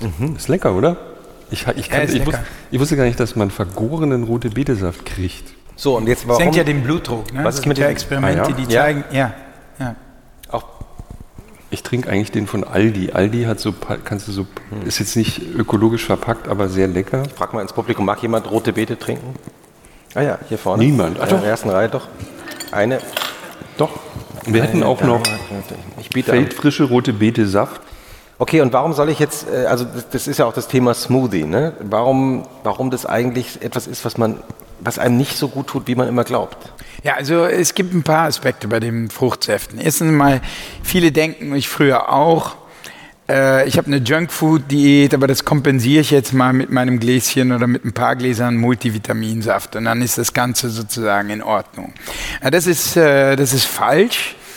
Ähm, äh, und zweitens äh, ist die Gefahr von Überkonsum hoch. Also wie bei dem Apfel. Wenn ich einen esse, bei dem letzten Stückchen habe ich keine Lust mehr. Aber wenn ich ein Ap Glas Apfelsaft, kann ich ohne Mühe, sogar mit größtem Vergnügen, äh, und da sind ungefähr acht gepresste Äpfel drin, kann ich mit Vergnügen runterstülpen. Das heißt, auch, auch in, in 0, nix. Das heißt, die Geschwindigkeit landet unheimlich schnell in meinem Körper. In der Flüssigkeit, ohne Ballaststoffe, die habe ich ja weggelassen durch die Pressung. Die, die intakte Struktur ist nicht mehr vorhanden. Das heißt, meine Enzyme müssen nicht mehr anfangen, diese Zellen, diese Struktur aufzubrechen, die ich zwar so ein bisschen zerkaut habe, aber ich habe nicht reine Flüssigkeit. So, Also das heißt, diese, die Geschwindigkeit, mit der dieser Zucker auch noch in, in der Masse, dieser Zucker in meinem Körper gelandet, ist eine ganz andere. Ich habe mehr Zucker, ich habe ihn viel schneller im Körper. Ich habe die Ballaststoffe nicht, die das eigentlich Gesunde am, äh, an, an der Frucht sind. Ich habe die entscheidenden Stoffe wie Polyphenole, habe ich äh, nicht, äh, zum Beispiel beim Apfel stecken die oft in der Schale, wie Fluorizin und so weiter, solche Stoffe, die habe ich jetzt auch nicht mehr. Äh, und das sind alles Probleme ähm, mit dem Saft. Also ich Das sag, ist diese berühmte Apfelsaftschorle, das ist, äh, ja, das ist auch so eine Sache der Dosis. Wenn du jetzt so ein Glas Wasser hast und ich mache einen Spritzer Ap Apfelsaft rein, weil ich dann dieses, nur dann schmeckt es mir wirklich, ist vollkommen okay. Aber viele denken, es ist gerade gesund und dann einfach mal so einen halben Liter Multivitaminsaft hier, zack. Äh, und dann kompensiere ich meine Junkfood-Diät mit. Ich selbst habe das früher gedacht und das ist falsch. Und deshalb äh, rate ich ne, ne, zu ganzem Obst, aber nicht zu, zu Fruchtsäften. Darf ich noch, wenn wir jetzt, dürfen wir so an der Liste noch ein, weil du bist ja so ein fantastisches Lexikon für genau diese Fragen, die man schon immer hatte. Es gibt ein weiteres ein Nahrungsmittel, was ich sozusagen durch dich, aber dann noch durch ein anderes Buch entdeckt habe, das ist Leinsamen. Leinsamen war in meiner Jugend irgendwie das, das Zeug, was du halt in den Reformhäusern gekriegt hast und das, also wirklich nur schwere Ökos in den 80ern haben Leinsamen gegessen. Das ist ja offensichtlich der heiße Scheiß jetzt. Ne? Also ja, also der heiße, äh, die, die, sozusagen die cooleren, die hipperen nehmen ja Chiasamen, ne? Ich habe was, gelesen, was, Leinsamen sei mindestens genauso toll, wenn nicht sogar toller. Ja, aber das, was von weit weg kommt, ist exotischer. Ne? Ja, gut, aber es ist von der. Wir haben über Klima haben wir noch gar nicht geredet. Da kommen wir kommen dann wir äh, in, im zweiten Fünftel dieses Podcasts ja, ja, dazu. Genau. Heute Nacht, äh, morgen. Ja, ja, easy. Morgen, wir also. haben ja Zeit. Aber morgen. jetzt nochmal Was machen wir morgen? Ja, äh, die ähm, ähm, Leinsamen sind, ja, die sind äh, sehr gesund und zwar in, in jeder Hinsicht. Also ähm, äh, deshalb habe ich mir auch einen Spaß draus gemacht, die Leinsamen an den verschiedensten Stellen immer ganz oben hinzustellen. Mhm. Ähm, die Leinsamen enthalten unheimlich viele Ballaststoffe und kaum puren bis keinen Zucker. Ähm, die, die, gesamten Kohlenhydrate von Leinsamen sind in Form von Ballaststoffen. Äh, äh, Ballaststoffe sind auch eine Form von Kohlenhydrate. Und Ballaststoffe sind etwas, was uns systematisch fehlt. Mhm. Ähm, und man hat also ich habe zum Beispiel oft darüber gerätselt, wie es sein kann, dass, äh, dass ich diese Speckröllchen, also jetzt nicht mehr, aber ich habe diese Speckröllchen, hatte diese Speckröllchen am Körper und trotzdem einen monströsen Appetit. Wie, wie, wie ist das möglich? Wie, warum zapft mein Körper diese offensichtliche Energiequelle nicht an? Ist viele Übergewichtige, die sich vielleicht das fragen. Ich meine, mein Körper ist so aber ich habe monströsen Appetit. Wie ist das möglich? Und äh, eine, es gibt mehrere Hypothesen dazu, die sehr interessant sind. Eine ist, dass es über das Gehirn läuft, das entzündet ist. Eine andere ja. Hypothese ist, dass es mehrere Formen von Hunger in unserem Körper gibt. Ein Hunger ist der, der erste Hunger. Der, der Heißhunger. Nee, der Hunger unseres Körpers. Und der zweite Hunger ist, der, in unserem Darm befinden sich Billionen von Bakterien. Die machen sogar eins bis zwei äh, Kilogramm deines Körpergewichts aus. Billionen, ja, Billionen. Billionen hast du ja, gerade ja, gesagt. Ja, Billionen. Also wenn du auf die Waage gehst, ein Kilo bis zwei Kilo, je nachdem, wie viele Ballaststoffe du gegessen hast. Ach, das sind wieder diese Billionen. Genau, das, genau kannst, du auf deine, die, kannst du auf deine Bakterien schieben. Die sind gar nicht du. Das sind dieser Alien, dieser Fremdkörper in deinem Körper. Und der hat auch Hunger.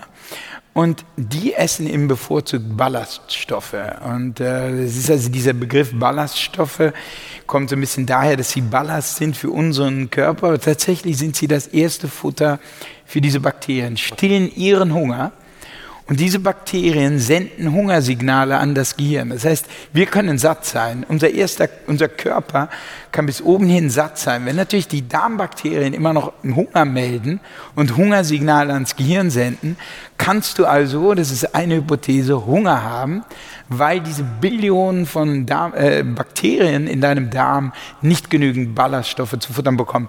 Und Ballaststoffe sind in unserer Ernährung ähm, äh, notorisch rar. Also insbesondere verarbeitetes Essen der Industrie ist systematisch, entfernt man systematisch die Ballaststoffe. Warum? Nun, ähm, das ist eine gute Frage, warum das ist. Also vermutlich irgendwie äh, schmeckt das besser, wahrscheinlich weil die Energiezulieferung äh, ähm, schneller geschieht, gibt es mehr einen Kick. Sehr schwierig zu beantworten, warum das so ist. Aber viele von uns bevorzugen zum Beispiel ein weißes Brötchen, ja. wo alle Ballaststoffe rausge... Ein, ein Weißbrot ist ja, du nimmst ein normales Brot und nimmst alle Ballaststoffe, Vitamine und Mineralstoffe nimmst du raus. Und dann hast du das, was übrig bleibt, ist ein Weißbrot. Und ähm, ja, und das irgendwie bevorzugen wir das, während das Vollkornbrot äh, enthält noch die ganzen, die Schale vom Korn und die ganzen Ballaststoffe die, die so gesund sind. Und das ist bei Leinsamen immer randvoll mit Ballaststoffen. Hinzu kommen Omega-3-Fettsäuren, pflanzlicher Art in diesem Fall, die, auch, die uns auch fehlen systematisch.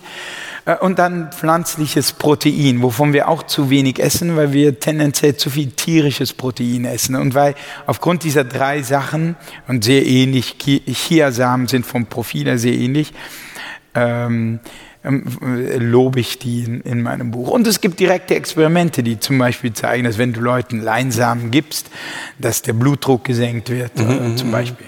Mhm, Gibt es irgendwas, wo du, also sozusagen, was du in deinen Büchern noch nicht erwähnt hast, wo du sagst, das ist also jetzt in der Ernährung, ähm, das ist das, das ist noch ein Thema, das habe ich unterschätzt oder nicht gesehen oder das ist ja interessant. Ich müsste eigentlich noch ein Kapitel schreiben, weil das, das wichtige Ding habe ich, ähm, habe ich übersehen. Ein bisschen ging mir das so ähm, mit dem, was man jetzt auch immer mehr denkt, ein bisschen inklusiver denkt, ein bisschen größer denkt, weiter denkt, ist denn, äh, wie äh, sind die Auswirkungen unserer Ernährung auf den Planeten insgesamt, mhm. auf das Klima okay. etc. Da kommen wir vielleicht doch noch auf das. Yes. Und das war bei mir so, auch so, ich meine, das war von der Biochemie und Epidemiologie, war das schon so viel Stoff zu bewältigen, dass ich mir gesagt habe, das klammer ich ganz aus. Mhm. Das wird mir zu viel und ich glaube, ich konzentriere mein Buch rein auf die persönliche Gesundheit. Mhm. Ich mache dich gesund, egal ob das den Planeten gesund macht oder nicht. Und im Nachhinein habe ich auch also ein wachsendes Bewusstsein dafür entwickelt und mir gedacht, das ist doch ein Manko, denn letztlich äh, langfristig gesehen müsste das ja einigermaßen in Einklang auch gebracht werden. Aber ist das nicht ein netter Zufall auch, dass sozusagen eine gesunde Ernährung für den Menschen ganz gut korreliert mit einer klimafreundlichen Ernährung. Das hätte ja nicht so sein müssen. Hätte ja sein können, dass ein T-Bone Steak jeden Abend ja, ähm, das Beste ist für dich. Hm? Ja. Und äh, das ist jetzt schlecht fürs Klima, aber ist jetzt halt blöd gelaufen. In Wahrheit ist es ja so, dass vegane Ernährung oder veget also eigentlich eine Ernährung, die nicht auf den Verbrauch von Tieren ausgerichtet ist, recht gesund scheint nach allem, ja. was ich in, bei Bas Kast gelesen habe oder auch in anderen Medien mhm. und Studien. Und äh, netterweise ist das auch wahrscheinlich hilfreich, um dem Planeten ähm, unter die Arme zu greifen, der gerade vor die Hunde geht in den nächsten Jahrzehnten. Ja, ja, doch, das ist ja a priori, äh, stimme ich dir vollkommen zu, ähm, müsste das gar nicht sein, dass was für uns persönlich gesund ist, ähm, auch für den Planeten gesund ist. Und doch äh, gibt es da schon eine enorme Überlappung. Also nur als Beispiel, wenn man zum Beispiel, man züchtet Korn, und isst jetzt dieses Getreide, am besten in Vollkornform, äh, direkt selber oder man hat noch ein Stück Land, wo man Tiere äh, hält, eine Tierzucht und verfüttert erstmal das Korn an die Tiere, an die Rinder oder so und isst dann die Rinder. Mhm. Das ist energetisch viel äh, weniger effizient, hochgradig ineffizient. Also schon allein äh, auf dies, dieses, so ein platte Beispiel sieht man das, aber auch interessanterweise geht es noch weiter bis in die Details, wie mit Fisch, mhm. der ja eindeutig gesünder ist aus äh, nicht vollkommen, ein bisschen spekuliert habe ich ja darüber äh, Gründen. Fisch ist eindeutig gesünder, taucht immer wieder in allen Befunden als positiv auf, als schützend vor Altersleiden, im Gegensatz zu Fleisch. Schwein, Rind, Hühnchen ist so ein bisschen schon eher neutral. Äh, und auch hier siehst du, dass äh, äh, Fische sind ja Kaltblütler und ähm, äh, wir, äh, äh ein Rind und ein, äh, ein Schwein mu muss schon allein, oder ein Mensch auch, wie wir, muss schon allein, allein deshalb unheimlich viel futtern, um die, diese Körpertemperatur aufrechtzuerhalten. Aber merkt man ja auch, wenn man äh, lange Zeit nichts isst, wenn man anfängt zu fasten, dass einem irgendwann kalt wird. Mhm. Ähm, und ähm, du, du brauchst diese Energie, diese Verbrennung von Kalorien, in diesem Fall wirklich geht es um Verbrennung und um Hitzeherstellung. Mhm. Und äh, du brauchst also für ein Schwein viel, viel mehr Futter, schon allein dafür. Äh, und beim Fisch brauchst du das nicht. Mhm. Aber der Lachs zum Beispiel, der, also der fette Lachs, der für uns Menschen, so gut ist, aber der ist ja doch, was die Umwelt betrifft, doch irgendwie nicht so gut. Nee, da, da geht's schief.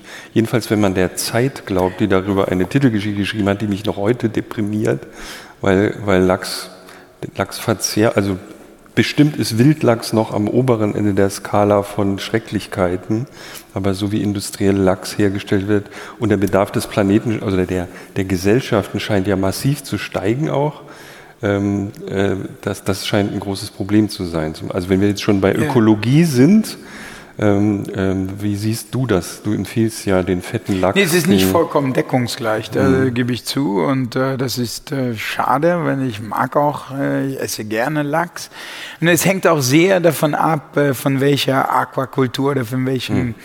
wo, wo das dann herkommt. Denn es gibt sehr wohl vernünftige. Und entscheidend hier ist der Grundsatz, äh, du bist nicht nur, äh, was du isst, du bist auch das, was du, das, was du isst, gegessen hat. Das heißt, äh, natürlich, du bist, äh, wenn der Lachs äh, scheußliches Futter und Antibiotika und was weiß ich für Medikamente bekam und mit Farbstoffen vollgestopft wurde, die, der, der, Zuchtlachs hat ja oft diese orangene Form, kriegt er von einem Farbstoff Astaxanthin, der an sich nicht schädlich ist oder so, aber der kriegt er in den letzten Wochen nicht, weil er irgendwie Krill oder sowas, was auch immer die essen, dass diesen, dass die Haut färbt, so wie bei Flamingos.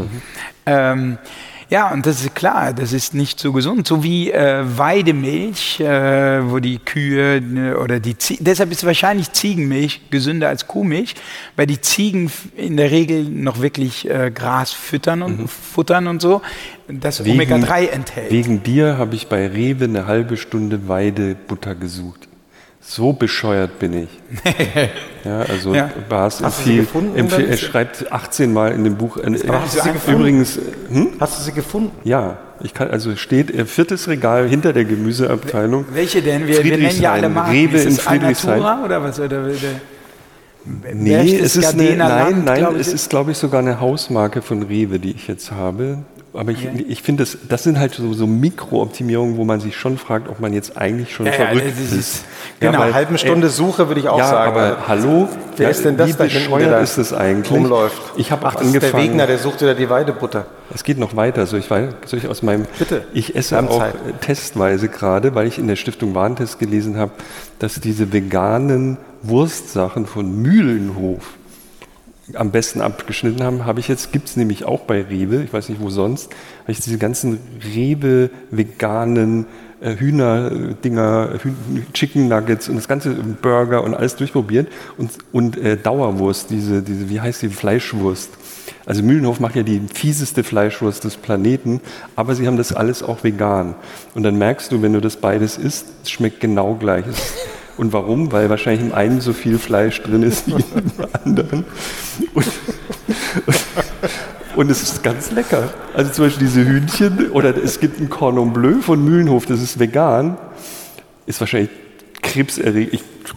Also fürchterlich, aber es schmeckt wie ein Cordon Bleu, ganz toll. Was diese Lebensmittelchemie heute alles kann, das ist wirklich faszinierend. Ja, es gibt ja, hab ich, habt ihr das äh, gesehen, diese Firma, die jetzt an die Börse gegangen ist, heißt Beyond Meat. Ja, hoch erfolgreich. Also ich hoch besitze keine Aktien, da kann ich das sagen. Also die sind hochgeschossen bis, Mhm. also unglaublich. Die sind vor ein paar Tagen, letzte Woche an die Börse. Und die machen vegetarisches Fleisch, Ja. das angeblich, ich habe es nie versucht, ähm, so schmecken soll wie Fleisch. Wirklich. Ich habe übrigens neulich, also nur um Anekdoten zu, und dann die letzte, ähm, diese Schlangen vor Burgerläden ähm, sind jetzt zunehmend bei diesen veganen Burgerläden. Ist euch das mal aufgefallen? Also nicht nur, dass McDonalds vegane Burger aber w- zum Beispiel äh, Vincent Vegan ist so eine Burgerkette. Ähm, die du, da sind immer Schlangen. Ja. Auch bei uns in Friedrichshain zum Beispiel, in der Mall, die aufgemacht hat, gibt es einen Vincent Vegan. Erster Tag, die machen auf, wo stehen die Schlangen? Bei Bubble Tea ähm, und bei Vincent Vegan. 40 Leute wollen einen veganen Burger haben. Das ist neu. Ja. Das gab es noch nicht so lange.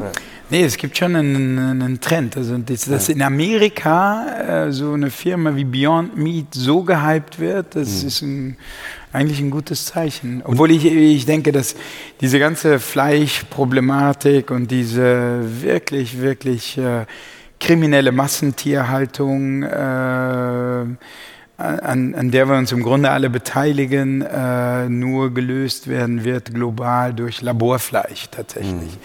Äh, wenn du also wirklich Fleisch äh, im Labor herstellst. Ich habe ja gesagt, meine Frau äh, züchtet Organe im Labor. Schnitzel? Nee, nee, nee, nee. Aber das, was, was ja auch so witzig ist, das kommt ja immer mehr, dieses Laborfleisch, ne? dass also viele Leute da so skeptisch reagieren und Na sagen, ja. oh, also Igitt, so, ah, Laborfleisch. Würdest du das essen? Das heißt, sie äh, essen das Fleisch von Tieren, die wirklich gequält werden, die mit Antibiotika Mhm. vollgestopft werden, unter Hygienebedingungen, die wirklich äh, so übel sind, dass wenn du es miterleben würdest in so einem Hühnerstall, diese Sauerei, dass du dich lieber, dass du dich übergeben würdest und dieses Fleisch weiß Gott nicht essen würdest. Das essen sie lieber, aber sie blenden das alles aus und nur so können sie das essen. Aber beim Laborfleisch, wo alles clean ist sozusagen, hygienisch, keine Antibiotika und nichts, das ist das äh, äh, intuitiv äh, ruft das so ein Igitt, so eine Igitt-Reaktion Und, hervor. und, wie erklärst Frankenstein. Du, und wie erklärst du dir das durch Frankenstein? Ja, so ein bisschen, ne? Was aus dem Labor kommt, das ist unheimlich und das ist nicht natürlich. Wer weiß, was da alles drin ist. Tatsächlich ist in dem na- natürlichen Fleisch hat ja nichts mehr mit Natur zu tun, was wir da, was wir da veranstalten. Warum, warum sollen wir überhaupt künstliches Fleisch essen? Oder die nächste Stufe, auf die wir bestimmt gleich kommen, ist, esst doch Insekten. Warum sollen wir überhaupt ähm, Tiere essen? Wäre ja, Ja, so müssen wir für unsere Gesundheit, müssen wir das äh, sicherlich nicht oder ziemlich sicher nicht. Aber ich denke, dass es eine Gewohnheit ist, ein Bedürfnis ist. Äh, und ich denke, es wäre naiv äh, zu glauben, dass nur durch Aufklärung oder durch gutes Reden, wenn ich mir Länder an oder Regionen angucke wie China, die haben, die haben auch Appetit auf Fleisch. Würdest und irgendwann hat auch, haben auch Afrikaner Appetit auf diese Mengen Fleisch, wie wir sie uns zu Gemüte ziehen. Das ist ja auch so was. Wir, äh, früher gab es ja den Begriff Sonntagsbraten, aber heutzutage muss es ja äh, morgens, mittags, abends Fleisch sein und Fleisch steht im Mittelpunkt. Äh, Es ist ja nicht Beilage, sondern es ist Zentrum. Also diese Mengen, diese Mengen sind einfach unnatürlich. Würdest du, äh, wenn du jetzt morgen politische Macht hättest, was würdest du durchsetzen? Ja, naja, ich, ich meine, ich, ich bin ja auch ein bisschen skeptisch oder vorsichtig so beim Nanny-Staat und jetzt äh, bin ich äh, Diktator und ich weiß, wo es lang geht und ich, ich habe nur euer schick, gutes Schicksal äh, im Sinne und deshalb äh, gibt es ab jetzt ein äh, totales Fleischverbot hätte ich meine Schwierigkeiten mit. Was ich aber mir vorstellen könnte, wäre, ich meine, manche Länder wie Mexiko und Chile haben und Chile, äh, Großbritannien haben ja schon eine Zuckersteuer eingeführt, zum Beispiel. Und so könnte man ja auch, na, es ist doch eigentlich absurd, dass, ähm, dass das am meisten gequälte Fleisch am billigsten ist. Das Fleisch, das äh, artgerecht hergestellt wurde, äh, wo man ein bisschen zumindest ans Tierwohl denkt und auch an Gesundheit nebenbei gesagt, ist am teuersten. Ist es nicht absurd? Tatsächlich sollte man doch ähm, den Preis von diesem äh, gequälten Fleisch Dafür sollte es doch diesen, da, dafür sollte es doch einen Preis geben. Dafür solltest du doch einen Preis zahlen. So wie du einen Preis zahlst, wenn du die Umwelt verschmutzt. Oder wenn du irgendwie anders wie zu Leid auf diesem, auf diesem Planeten beiträgst. Das ist ja die Frage jetzt CO2. Und, und ich, ja, ja, genau. Ich weiß, dass ich hab, äh, man hat das dann nicht so vor Augen, man blendet das aus und nur so hält man das. Wenn die Leute die Tiere im Garten hätten und so halten würden, die würden die nicht essen, die könnten die nicht mehr essen und sie würden sie auch anders halten. Sie würden sie anders halten, wenn sie sie sehen würden, wenn sie da wären. Und das ist äh, das gequälteste Fleisch am billigsten ist, finde ich, finde ich falsch. Und eine Sache wäre, man könnte ja sagen, okay, das hier ist um den Preis, dieses Fleisch ist um den hohen Preis von sehr viel Leid entstanden. Dafür gibt es einen Preis, eine Steuer oder so, die packen wir drauf, ein Schmerzensgeld. Die Gebühr, die, die packen wir drauf und dieses Geld benutzen wir und querfinanzieren damit Fleisch aus artgerechter Haltung, das ein bisschen teuer ist, insbesondere wenn man das jeden Tag haben will, was nicht sein muss. Dafür, also ähm, da, aber irgendwo trennen sich doch da, wir kamen da vorhin schon mal kurz drauf, die Wege zwischen egoistischer Weltsicht und sozusagen einer, äh, altruistisch ist ja Quatsch, sondern so einer ähm, Weltsicht, die sozusagen mehr berücksichtigt als den eigenen Körper. Ja? Und äh, im einen Fall macht es wahrscheinlich schon Sinn zu sagen, wir können oder wir sollten nicht komplett auf Tierprodukte verzichten. Oder würdest du sagen, das ist problemlos, oder ist nicht problemlos, aber es ist möglich. Ich kann auch ohne irgendwelche tierische Erzeugnisse mich gesund, äh, perfekt gesund ernähren, was jetzt ähm, in der Historie sozusagen in bestimmten Weltregionen ja schon vorgekommen ist und weiter vorkommt. Oder sagst du, das ist mir zu heikel? Also, und der, die Killerfrage, die ich gefunden habe, ist, man fragt die Leute, wie sie es mit ihren Kindern halten. Ähm, kannst du dir hättest du dir vorstellen können, deine Kinder komplett vegan zum Beispiel von vornherein zu ernähren? Oder ähm, wie, ist da deine, wie ist da deine Sicht? Das interessiert mich einfach. Ja, das ist natürlich jetzt, schilderst du so einen Extremfall, der sowieso so, glaube ich, nicht eintreten wird. Also diese hm. Welt wird äh, wahrscheinlich nie vegan werden und äh, nie vegetarisch werden und äh, es wird immer auch Fleisch und werden tierische Produkte äh, gegessen werden und in einem, in einem moderaten, äh, zurückhaltenden Maße ist das ja auch sinnvoll, wenn man sagt, es gibt jetzt wirklich nur den Sonntagsbraten oder so ähm, oder noch weniger oder lieber mal Fisch statt äh, Fleisch. Ähm, ob ein Kind ganz ohne tierische Produkte optimal gesund heranwachsen kann, ist eine sehr umstrittene Frage. Und es äh, gibt äh, ernst zu nehmen, also Forscher, die ich sehr, sehr ernst nehme. Also ein Beispiel ist der Frank Madeo, den ich neulich besucht habe für den Stern in Graz, dieser Alternsforscher, der sagt ganz klar, Nibas, das würde ich nicht tun, weil wir wissen gar nicht genau, was alles für Stoffe im Fleisch vorhanden sind. Vermutlich ist es eine bei den meisten Völkern äh, der Welt eine natürliche, zumindest Beilage gewesen in mhm. der Geschichte. Und wenn wir das jetzt ganz weglassen, ich bin mir nicht sicher, was dann passiert, zumindest bei der Entwicklung eines Kindes. Mhm. Ähm, da wäre ich also sehr vorsichtig, äh, insbesondere wenn man mh, mm, da bei Kindern herumexperimentiert, was ja leider Gottes auch so manche Veganer tun. Ne? Hm.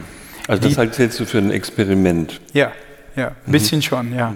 Äh, ich habe nichts dagegen, wenn du mit deinem eigenen Körper experimentierst, aber wenn du ein Hardcore-Veganer bist, glutenfrei etc., und das dann auf dein Kind äh, überträgst, ohne sicher zu sein, dass das äh, eine, eine, gesunde Ernährung, die optimale Ernährung ist, halte ich für ein bisschen, ähm, äh, bin ich ein bisschen skeptisch. Ja, wobei, also Kinder natürlich auch ganz besondere Bedürfnisse haben, die dann Erwachsene, hast du ja vorhin auch genau. geschildert, nicht mehr haben. Man, ja, ja, eben. Mhm. Genau, also es wieder, das bringt uns wieder, wieder auf diesen fundamentalen Punkt zwischen Wachstum und Wartung zurück. Für ein Kind ist es normal, äh, für einen Kinderkörper ist es normal, in diesem Wachstumsmodus zu sein. Kinderkörper sollen wachsen. Und äh, Protein, Eiweiß äh, ist sehr wahrscheinlich für ein Kind in beliebiger Menge okay. Also Protein ist ja der Stoff, den man zum Wachstum braucht. Das ist der Stoff, aus dem unser Körper besteht. Zum Beispiel bei Muskeln weiß jeder das. Bodybuilder, äh, was, was nehmen die zu sich? Irgendwie Proteinshakes. Mhm. Warum? Dann wächst, wachsen die Muskeln besser. So wie das beim Kind, beim ganzen Körper sein soll. Mhm im, im mittleren Alter, und dafür gibt es wirklich Befunde, bei den Kindern gibt es nicht so viele Befunde, äh, weil man da auch wenig, da macht man keine Experimente oder fast keine. Äh, die meisten Experimente, überwiegende Teil macht man mit der Erwachsenen, die meisten Daten erhebt man von Erwachsenen. Und da weiß man, im mittleren Alter ist es günstig, wenn du nicht so viel von diesem Wachstumsstoff äh, tierischen Protein zu dir nimmst. Also nicht so viel Fleisch, nicht so viel Milch äh, etc. Also da, all das, was dein Körper eher in diesen Wachstumsmodus versetzt und aus deinen Wartungsmodus herausholst, weil du gar nicht so viel im Grunde nicht großartig wachsen musst. Natürlich, manches muss neu generiert werden, wie die Haut etc. Natürlich wachsen Sachen auch in dem Erwachsenenkörper mhm. nach. aber nicht in diesem Maße. Das heißt, du brauchst auch nicht null, du Mhm. brauchst halt weniger. Und günstiger ist all diese Sachen oder vermehrt diese Sachen zu dir zu nehmen, die dich in diesen Wachst äh, Wartungsmodus versetzen. Und das sind oft pflanzliche Lebensmittel mit diesen Polyphenolen, oft mit diesen Bitterstoffen, oft typischerweise etwas, was Kinder überhaupt nicht mögen. Vielleicht, weil sie diesen Wartungsmodus überhaupt nicht brauchen, wer weiß. Ähm, und äh, jedenfalls für uns aber äh, sehr wohl sehr gesund sind. Also wie Kaffee, der bitter ist, oder Walnüsse, die bitter sind, oder ein gutes Olivenöl, das im Hals kratzt und, äh, und, und bitter teilweise schmeckt. Äh, und äh, eine Theorie geht ja dahin, dass diese Pflanzen äh, diese Stoffe entwickeln, weil eine Pflanze sich im Gegensatz zu einem Tier nicht wehren kann. Kann nicht wegrennen, wenn sie angegriffen wird. Sie kann nicht in den Schatten gehen, Ah, okay, aber sie kann natürlich bittere Stoffe aus. Genau. Sie kann Schutzstoffe bilden, bittere Stoffe, oder sie bildet äh, Schutzstoffe gegen die äh, krasse UV-Strahlung, UVB-Strahlung. Und es ist schon witzig zu sehen natürlich, wenn eine Olive, sagen wir mal, sich vor UV-Strahlung schützt mit Hilfe von chemischen Stoffen, weil sie ja keine, nicht weg, nicht in den Schatten keinen rennen Sonnenschirm, Kann. ja. Genau, keinen Sonnenschirm hat. Äh, Und äh, es ist interessant zu sehen, dass ähm, Leute, die viel Olivenöl essen, einen gewissen äh, Schutz haben gegenüber Hautalterung aufgrund von Sonneneinstrahlung. wieder auch bei der griechischen Insel. Ne? Ja. Äh, Jochen, ich habe eine Frage. Ja, ich Äh, ahne es welche. Gibt, es, gibt ja, es gibt ja das berühmte äh, A-B-Spiel von Jochen.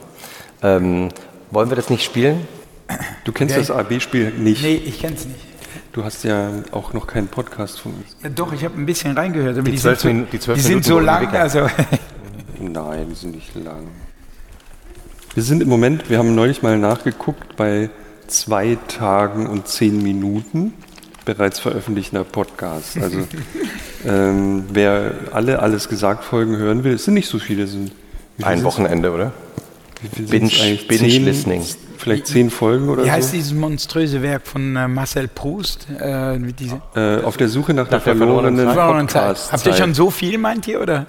Ja, wir arbeiten dran. Proust ist, nee, nee, für Proust, also je, wie, ich weiß nicht, wie schnell du liest, aber braucht man eine, Langsam, er ist ja sehr langsam. Ich lese langsam. äh, brauchst du länger, Okay. glaube ich. Ne? Also, Aber das- okay. das Pass schafft ihr auf, noch, es gibt eine Tradition in unserem Podcast, es gibt zwei Traditionen. Eine davon ist das berühmte A- oder B- oder Weiter-Spiel, das folgendermaßen funktioniert. Ich erkläre mal kurz die Regeln. Jeder unserer Gäste hat das schon gespielt. Und ähm, es heißt A oder B oder weiter. Und es funktioniert so, ich sage ein Wort A oder ein, Wo- und ein Wort B und du entscheidest dich blitzschnell zwischen dem Wort A oder dem Wort B. Also wenn ich sage Hund oder Katze, dann sagst du Äh, Hund. perfekt. So geht das Spiel. Ich habe gibt doch- 37 A und B Paare und es gibt eine Es sehr gibt eine wichtige besondere, Regel. es gibt, den, es gibt die Dorothee Bär-Regel, die wir eingeführt haben, äh, als Dorothee Bär, ähm, die Staatsministerin für Digitales im Bundeskanzleramt zu Gast war. Man darf nämlich äh, seitdem nicht mehr als dreimal weitersagen. Okay. Weil Dorothee Bär fing irgendwann an, sich vor allen Fragen zu drücken, indem sie immer weiter gesagt Und hat. dann gibt es dann zum Schluss so eine, wie bei einem Rorschach-Test eine Analyse? Oder Ja, dann Sag- legen wir ja, ja. Dann, genau, dann geht Meine es, Psyche ist dann Ja. durchleuchtet. Nee, das, ja. das ist sowieso sofort evident, weil so ist der Test angelegt, das wirst du gleich Oh sehen. je. Wir wissen Okay. danach relativ viel über dich. Aber du hast ja mit Studien und Tests, ist ja, nicht so dein Thema, ne? Und thinking fast and slow, du musst, also du bist ja vom Fach, du musst wirklich schnell antworten. Ja, ja, sonst ich funktioniert das verstehe. Spiel ja, ja, nicht. Es soll, Ja. es soll aus dem Unbewussten. Es darf keine Verstandeskontrolle geben, die alles vermasselt. Uli Wickert hat es nicht kapiert und wer wäre noch schlimmer? Ach, äh, hier ähm, Habeck, wir hatten mal Robert Habeck zu Gast, auch live. Der hat, glaube ich, eine Stunde gebraucht, um diesen Test zu machen, weil er immer wieder Geschichten hatte. Also fürchterlich, fürchterlich. Also so wirst du nicht sein, du weißt, worum es geht. Ja? Apropos Geschichten, wann darf ich denn jetzt mal meine Villa Mystica? Danach. Ah, ja. Nach dem Test. Ich Wenn mache du mach nur willst. Spaß. Möchtest so, du noch einen so gut Schluck? ist die Geschichte gar nicht. Möchtest du noch einen Schluck Ja, er tut, vergorenen er tut, rote er Beete tut Most? irgendwie meinem Hals äh, gut. Findest du ja. gut, ne? Guck mal. Danke, danke, danke. Bestimmt gibt es Studien. Wir gucken gleich mal bei Cochrane, ob das schon hochevident ist. Ob der Blutdruck wirklich sinkt, genau. Ja, genau. Nee, nee, da gibt es ein paar Studien. Also sieht auch gut aus. von Cochrane. Sieht auf den Lippen auch gut aus. Wenn du dann ja, ja, die werden dann. rote Beete musst auch von, Ist ja auch so, wenn du. Ich nehme auch Ähm, noch so ein bisschen rote Beete. Ja, ja, genau, ja, genau. Der Christoph muss echt den ganzen Alkohol wieder alleine abpumpen hier. Einer muss es Diese, machen. diese ja, das Stoffe. stimmt. ne, Aber wir haben noch eine äh, Flasche. Ich gebe die mal eben rüber in unsere Theke. Die, wir trinken doch nicht noch eine Flasche, oder? Also nachher, äh, kurz vor dem. Sagt der Mann, der kein Alkohol mehr trinkt. Ich trinke ja keinen mehr. Ja, ich bin eben. total entspannt. Es ist schön, dass du an deine Das Gäste dürfen wir aber nie wieder erwähnen. So. Ja. Nachher trinke ich einen Im Schluck nächsten von Podcast dem tue ich dann wieder so, als würde ich betrunken gewordenen werden. Champagner, der da irgendwie war. Okay, jetzt das Wichtige ist, man muss sich Aber konzentrieren. nach, erst nach dem Test.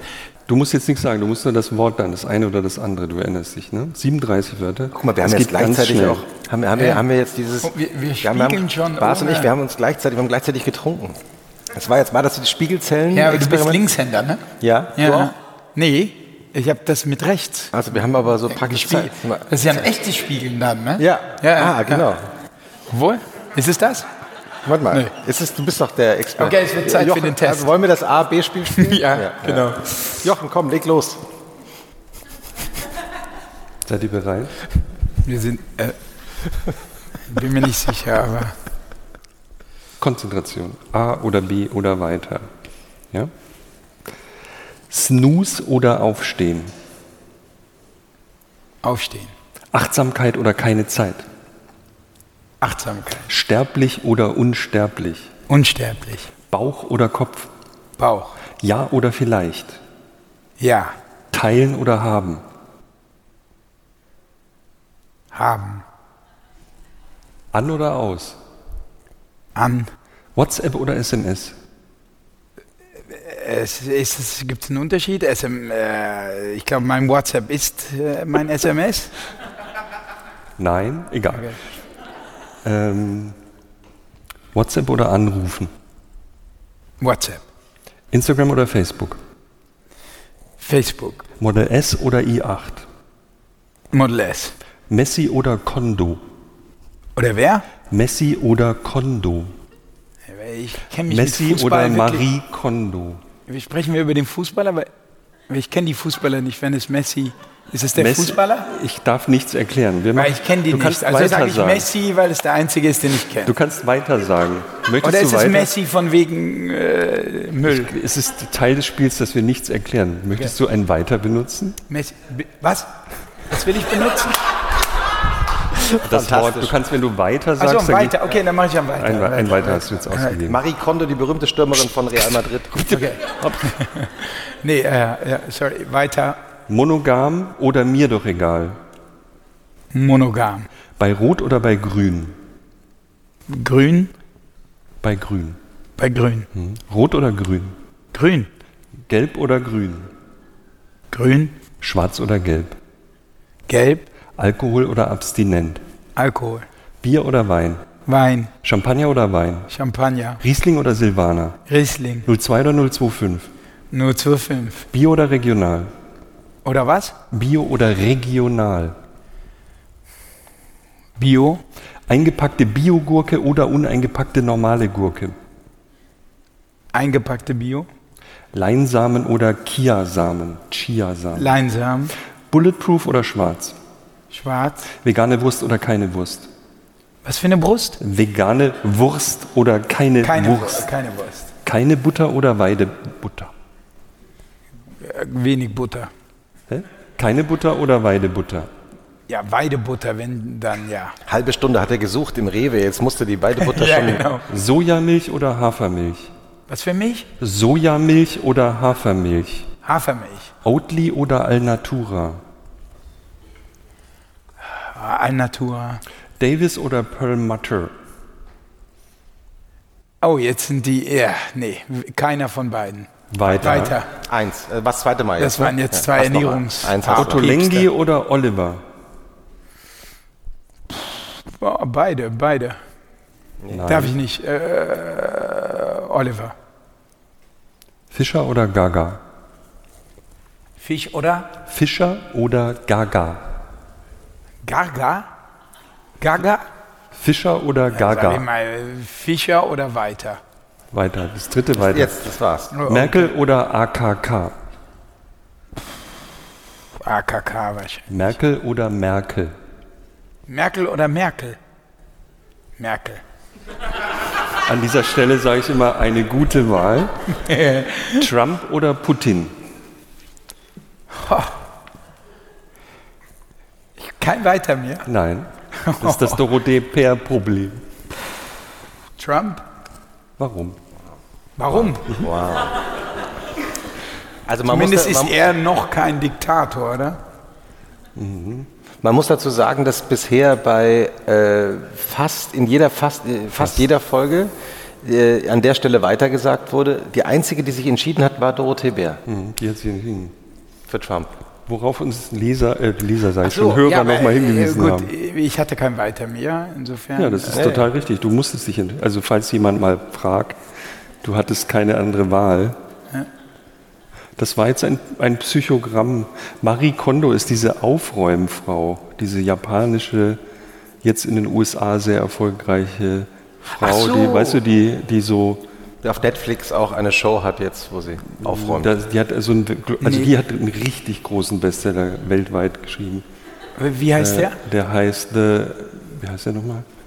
Aufräumen. Wie heißt der äh, von Marie Kondo? Magic Magic Cleaning. Ja, Magic ist- Cleaning. ja, Ja, also ich kenne den Magic- Titel, aber ich kenne das Buch nicht. Aufräumen auf Deutsch, glaube ich. Okay. Äh, ich würde gerne nochmal über die Liebe reden. Ja. Monogam oder mir doch egal? Da hast du sehr schnell reagiert, aber du hast kurz natürlich äh, einmal kurz überlegt und dann die seriöse Antwort gegeben. Hast du da die Studien abgerufen und dann überlegt oder? Nö, nö, ich habe einfach an mich selbst gedacht, wie ich leben mm, möchte oder lebe. äh, Du hast ja mal äh, gesagt, beim Thema Liebe sei es so wichtig, positive Illusionen zu haben. Ja, ich habe das, äh, gut, das wird jetzt langsam ein bisschen peinlich, dass du ein, ein Buch von mir jetzt zitierst, das mehr als zehn Jahre alt ist. Ja, du bist der Buchautor. Inzwischen bin ich ja auch seit mm, zehn Jahren oder so verheiratet oder zumindest, äh, ja, so ungefähr. Und ist dir das heute peinlich, das Buch? Nein, aber man, ich meine, ich habe dieses Buch über die Liebe habe ich mit 30 geschrieben und dann haben manche kritisiert und gesagt, ähm, äh, sag mal, wie kann jemand mit 30 ein Buch über die Liebe schreiben? Und ich war dann so, dann oft so ein bisschen beleidigt und sauer reagiert und manchmal sogar gesagt, Goethe hat schon mit 20 oder 24 ein Buch über die Liebe geschrieben. Um mal ganz Zumindest niedrig anzufangen. Leiden. Genau, das ist ja ganz bescheiden, ne, wie man Wenn schon, nicht, wenn schon nicht Kafka, so. dann Goethe. Ne? Ja, ja, und jetzt ist es ein bisschen, äh, im Laufe dieser Zeit habe ich gemerkt, dass die, diese Kritiker irgendwie auch einen Punkt hatten. Äh, wie man, äh, es ist einfach, wenn ich mich frage, was von diesem Buch, wo ich ja versuche, so ein bisschen die Wissenschaft der Liebe zusammenzufassen, wovon vieles sicherlich in, insofern Bestand hat. äh, Ich schreibe ja auch über das, das Buch, manchmal tut man sich schwer mit einer Struktur eines Buchs. Was ist der Anfang? Wie geht's weiter? Ähm, Und hier war es sehr einfach, weil ich einfach dem Verlauf der Liebe gefolgt bin. Also es fängt an mit dem Flirten, mit Schönheit und so weiter. Und ich glaube, diese Sachen mit dem Flirten haben teilweise wirklich Bestand. Die würde ich heute noch unterschreiben. Zum Schluss geht über eine langjährige glückliche Ehe.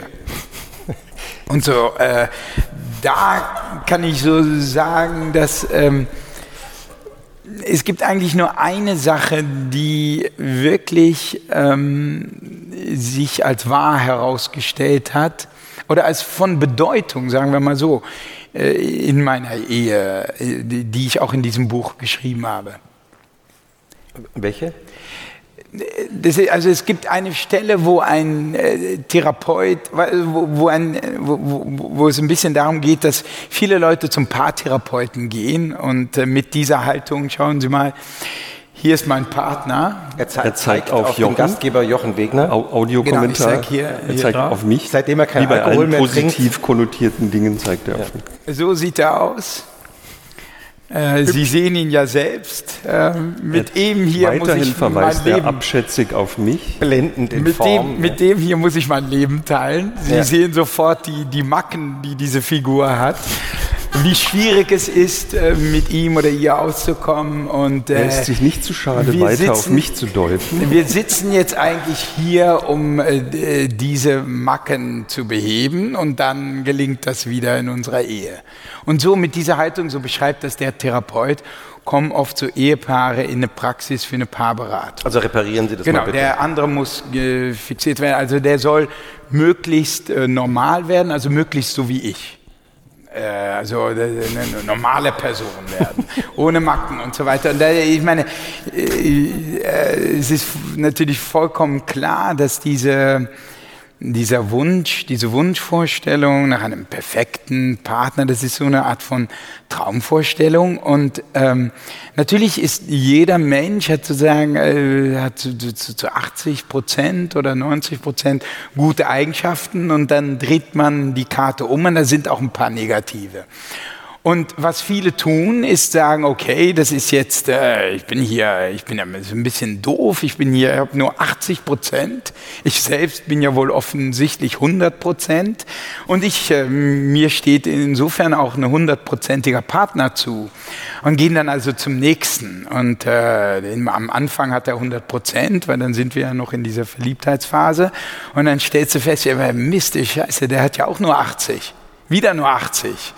Und äh, dieses Problem ist übrigens noch radikaler natürlich in einer Situation, wo zumindest gefühlt es unendlich viele Partner gibt. Also ähm, wenn, wenn eine Partnerbörse dir das Gefühl vermittelt, irgendwo da draußen gibt es tatsächlich 100 Prozent. Du musst nur lange genug suchen. Also eigentlich dein Problem, dass du diese 100 Prozent noch nicht hast an deiner Seite. Das ist dein Problem. Denn tatsächlich gibt's die da draußen in diesen Massen von Menschen. Das ist ja nur eine Sache der Wahrscheinlichkeit. Und eben, äh, dass dieser Paartherapeut sagt, wisst ihr was, hört mal zu, Leute. Genau wie du, äh, ob du es glaubst oder nicht, auch deine Macken hast, hat dein Partner die auch. Und äh, wenn 80 Prozent okay ist, dann äh, glaub mir, so wird es dein ganzes Leben lang bleiben. Und es nützt also nichts, weiterzusuchen. Und diese Einsicht, äh, die, die mir da vermittelt wurde durch diesen Therapeuten, ich glaube, die ist einfach äh, in vieler Hinsicht wahr. Und äh, wenn ich zum Beispiel mal ab und zu kommt es mal vor, dass ich sauer bin auf meine Frau, also äh, denke, das ist ja nur 80 Prozent.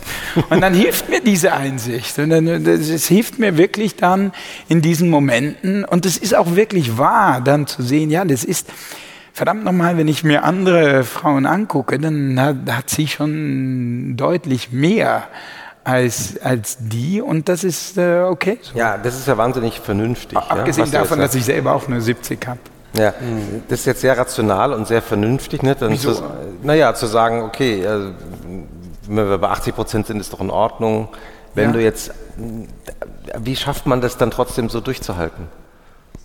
Nee, also das äh, ist für mich eben nicht mehr so rational, wie du es jetzt äh, zurückgibst, sondern es fühlt sich für mich so an. Okay.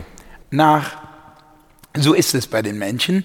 Äh, und auch, ich sehe ja auch andere Leute, die denken, es muss 100 Prozent sein und dann gehen sie zum nächsten mhm. Partner mhm. und dann ist es wieder nicht für 100 Prozent und dann gehen sie zum nächsten und so weiter. Äh, Bas hat ja, äh, du hast dort mal gesagt, es gibt das verflixte vierte Jahr.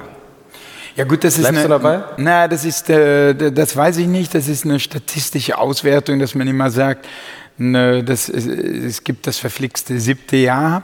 Tatsächlich sieht man die meisten Scheidungen äh, rein statistisch eher um das vierte oder fünfte Jahr oder so. Mhm. Ja, ja. Das ist äh, eine Statistik, die ist auch gar nicht von mir, sondern okay. von Helen, Forscherin namens Helen Fischer, glaube ich. Das ist jetzt so lange her, aber dass das eben ein ganzes Stück weit früher liegt, als Hat, viele denken. Mhm. Es gab ja eine Phase, in der du mal nicht verheiratet warst. Ne?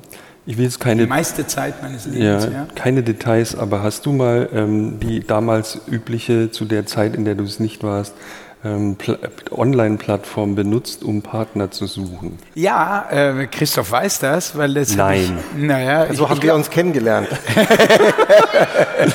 Jetzt kommt's raus. Also erst ich, glaube, wir wollten doch Spaß, wir wollten erst später darüber reden, aber wir ja, ja, ja, nee, nee, aber ich glaube, du weißt, dass das. Äh, dass nämlich äh, auch im Laufe dieses Buchs war wurde es dann tatsächlich eine Recherche. Musste man da recherchieren. Genau. Mhm. Ich habe mich also dann, Verstehe. ich habe sogar dann auch, äh, ich habe verschiedene dann besucht, wo man dann versucht mit Matching wirklich, wo man so ein Psychoprofil macht. Das war dann auch klar, der habe ich auch gesagt, das, pass mal auf, das hier ist wirklich für Recherche. Äh, und ich habe mich bei Parship und so weiter angemeldet und teils privat gesucht und teils auch im Rahmen dieser Recherche. Da vermischt ja dann so ein bisschen wie so oft mhm. Privatleben. Ich, ich würde, können wir uns mal auf einen Café treffen, ich recherchiere. Bitte? Können wir uns mal auf einen Café treffen, ich recherchiere da. genau, ja. so ungefähr. Aber ich muss sagen, äh, es hat mich sehr enttäuscht. Äh, ich denke auch, dass, ähm, also meine Empfehlung wäre, wer das tut, sollte sich so schnell wie möglich mit dem Partner treffen. Mhm. Äh, bloß nicht anfangen ähm, zu korrespondieren, zu telefonieren und dann so auf Distanz bleiben, wo man schön so Illusionen aufbauen kann. Auch weil natürlich die Liebe nicht über den Intellekt funktioniert, also schon gar nicht nur oder in erster Linie darüber oder über irgendwelche Matching Points, sondern tatsächlich über so natürlich über so archaische Sachen. Wie riecht die Person?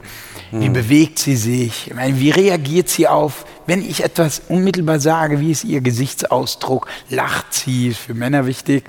Ich weiß nicht, was genau Frauen dann besonders wichtig finden in den ersten Momenten, aber. Ist da eigentlich äh, die Welt, in der wir so heute medial oft leben, also Social Media, Instagram, äh, wo wir die, an den jeweiligen Menschen ja fast ausschließlich selbst inszeniert sehen. Ja. Äh, auch bei Tinder habe ich mir sagen lassen, sieht man ja auch dann die Bilder.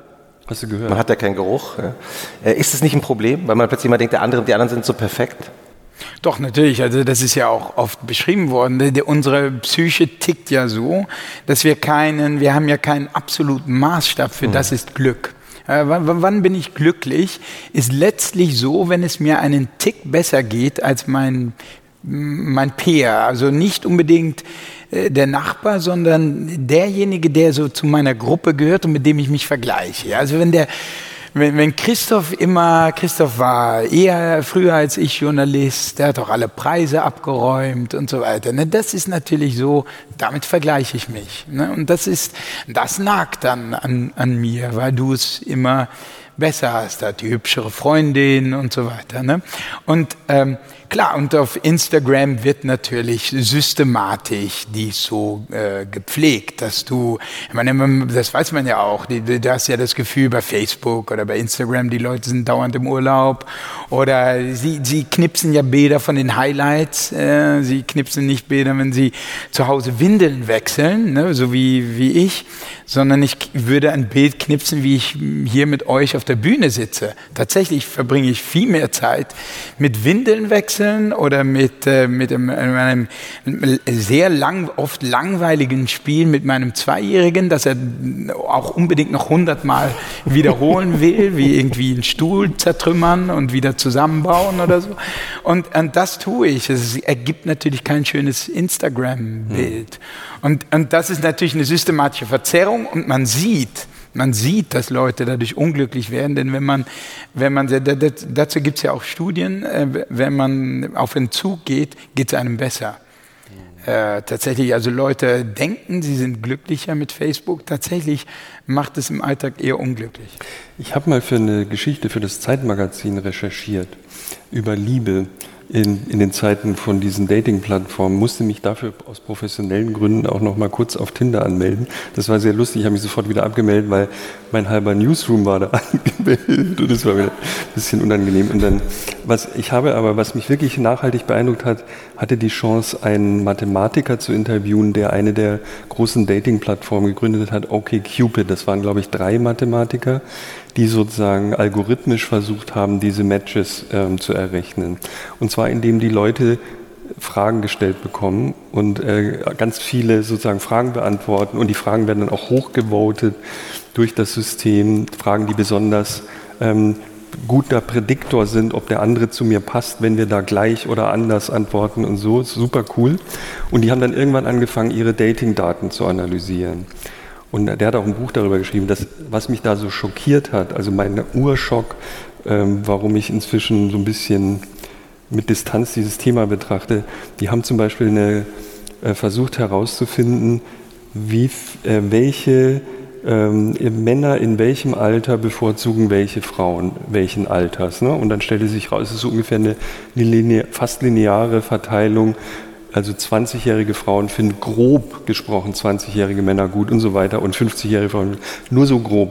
So eine, also im Grunde, wenn man so plottet, so eine Und dann gibt es die zweite äh, Untersuchung, nämlich umgekehrt, welche Frauen welchen Alters finden Männer gut. Sehr und das sind Daten. Immer 24. 21. 21. Okay. Und es ist eine, eine, eine senkrechte Verteilung. Ja, ja. Und als ich das gesehen habe, dachte ich, das kann nicht sein. Also das, und es sind eben Daten, die nicht aus Antworten von Psychotests kommen, sondern aus real beobachteten ähm, Traffic, also was für Profile gucken diese Männer sich an, was für Profile gucken diese Frauen sich an.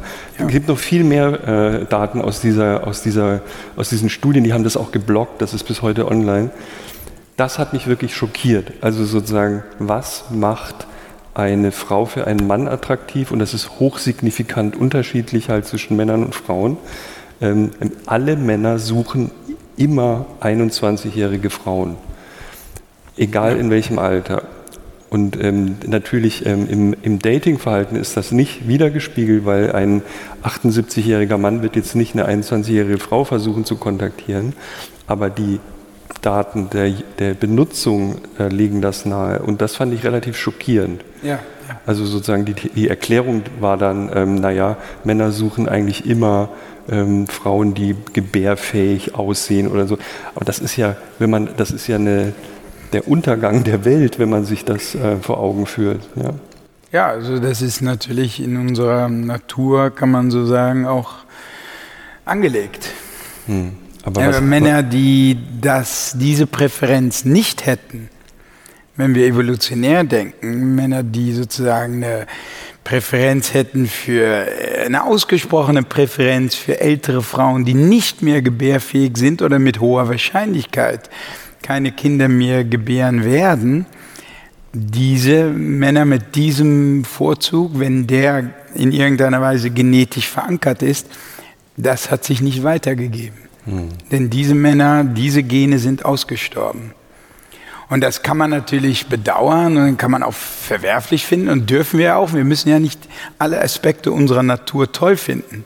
Mhm. Wenn wir äh, uns egoistisch verhalten, heißt ja nicht, dass die Interessen meiner Gene äh, vollkommen deckungsgleich sein müssen mit meinen Genen. Äh, wenn das nicht ethisch ist oder wenn ich das für unwürdig halte oder so. Und äh, ich denke aber, äh, wenn man diese, sozusagen diesen, diesen genetischen Aspekt, äh, wenn man den, die, die Wahrheit ins Gesicht sieht, dann ist es so, dass es diese, ja, diesen biologischen Drive gibt es. Mhm. Und wie macht man das? Also, der, weil die, die, die Entwicklung, die man ja im Grunde vorausahnt, wenn man das zu Ende denkt, ist, dass mit zunehmender Zeit jede, jedes Paar in äh, diese Zentrifugalkraft ja überwinden muss. Ja, Nee, äh, nicht jedes Paar muss das überwinden, weil es gibt ja genügend Männer, die dann ihre Frau irgendwann mal austauschen mhm. durch eine jüngere. Es ist nun wirklich ein äh, Topos, das, ja. dem man immer wieder begegnet, insbesondere solche Männer, die sich das irgendwie leisten können. Wenn ich nebenbei gesagt, mein eigener Vater hat äh, später dann noch mal eine Familie gegründet, mhm. mhm. was ich äh, so im Großen und Ganzen für mich eher unangenehm war, weil er dadurch auch bei mir so eine Entfremdung entstanden ist und er auch wirklich keine, letztlich keine Zeit mehr hatte, sehr wenig Interesse und ähm, und, und, und, ja, also man, man, sieht es häufig genug und ähm, es ist natürlich so, dass dieses ist ja kein Diktat der Biologie, man muss dem nicht, äh, man, man, muss dem ja nicht folgen. Ne? Das mhm. ist so ein Flüstern äh, der Gene, aber es, kein, es sind keine Diktatoren. Mhm. Und ähm, was machen Dating-Plattformen mit uns oder unserem, überhaupt unserer Einstellung zu ich denke, das fundamentale Problem, was ich so ein bisschen in einem meiner Bücher beschrieben habe, ist tatsächlich, wenn, äh, meine, wenn du, eine, sagen wir mal, du gehst in eine Bank und äh, es gibt nur eine Schlange. Und es dauert recht lange, bis du dann äh, an die Theke kommst und dein Geld bekommst. Mhm. Äh, es gibt keinen Anlass in diesem Fall, dir selbst die Schuld irgendwie zu geben, dass du in die falsche Schlange gegangen bist, dass du dich falsch angestellt hättest. Es gibt keinen Anlass äh, dazu. Also das hm. heißt, wenn die Zahl der Wahlmöglichkeiten sehr überschaubar ist, dann äh, ist äh, auch die, äh, die Möglichkeiten für Alternativen ist sehr, sehr überschaubar und die, die, die, die, der Aspekt von Schuld hält sich in, in, oder von Reue hält sich in Grenzen. Nur sobald sich zwei oder drei, vier, fünf, sechs Schlangen auftun, mhm und nach Murphy's Law äh, stellst du dich natürlich in die falsche Schlange. Hm. Jetzt kannst du anfangen zu sagen, Mensch, äh, Bas, äh, du bist aber auch ein, ein Dummkopf, dass du dich wieder mal ausgerechnet in die falsche Schlange gestellt hast. Äh, in die und falsche die, Frau verliebt hast. Genau, dass du die falsche Frau gewählt hast. Ich meine, früher wurdest du vielleicht verheiratet oder deine Eltern haben das mitbestimmt und dich traf zumindest keine Schuld, wenn du auf die 80 Prozent kamst oder so. Aber jetzt äh, denkst du dir, es ist nicht nur es ist nicht nur äh, de, de, deine Schuld, es ist, äh, es, ist, äh, es ist nicht nur doof irgendwie, es ist sogar rein theoretisch höchstwahrscheinlich, dass es eine Frau gibt oder einen Mann gibt, der tatsächlich 90, sagen wir mal, zumindest Prozent hat. Das ist eine Sache von, das ist eine Sache der Wahrscheinlichkeit, wenn du anfängst mit Tausenden von Kandidaten zu, zu spielen, die es theoretisch gibt.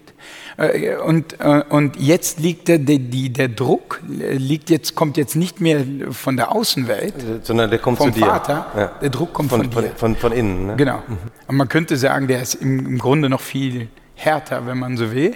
Denn jetzt, äh, das spielt für alles eine Rolle, ne? je höher die Freiheit wird und die Wahlmöglichkeiten werden, äh, äh, umso, äh, umso mehr ist es, wenn du am Ende die Sache versaust, umso mehr warst du schuld.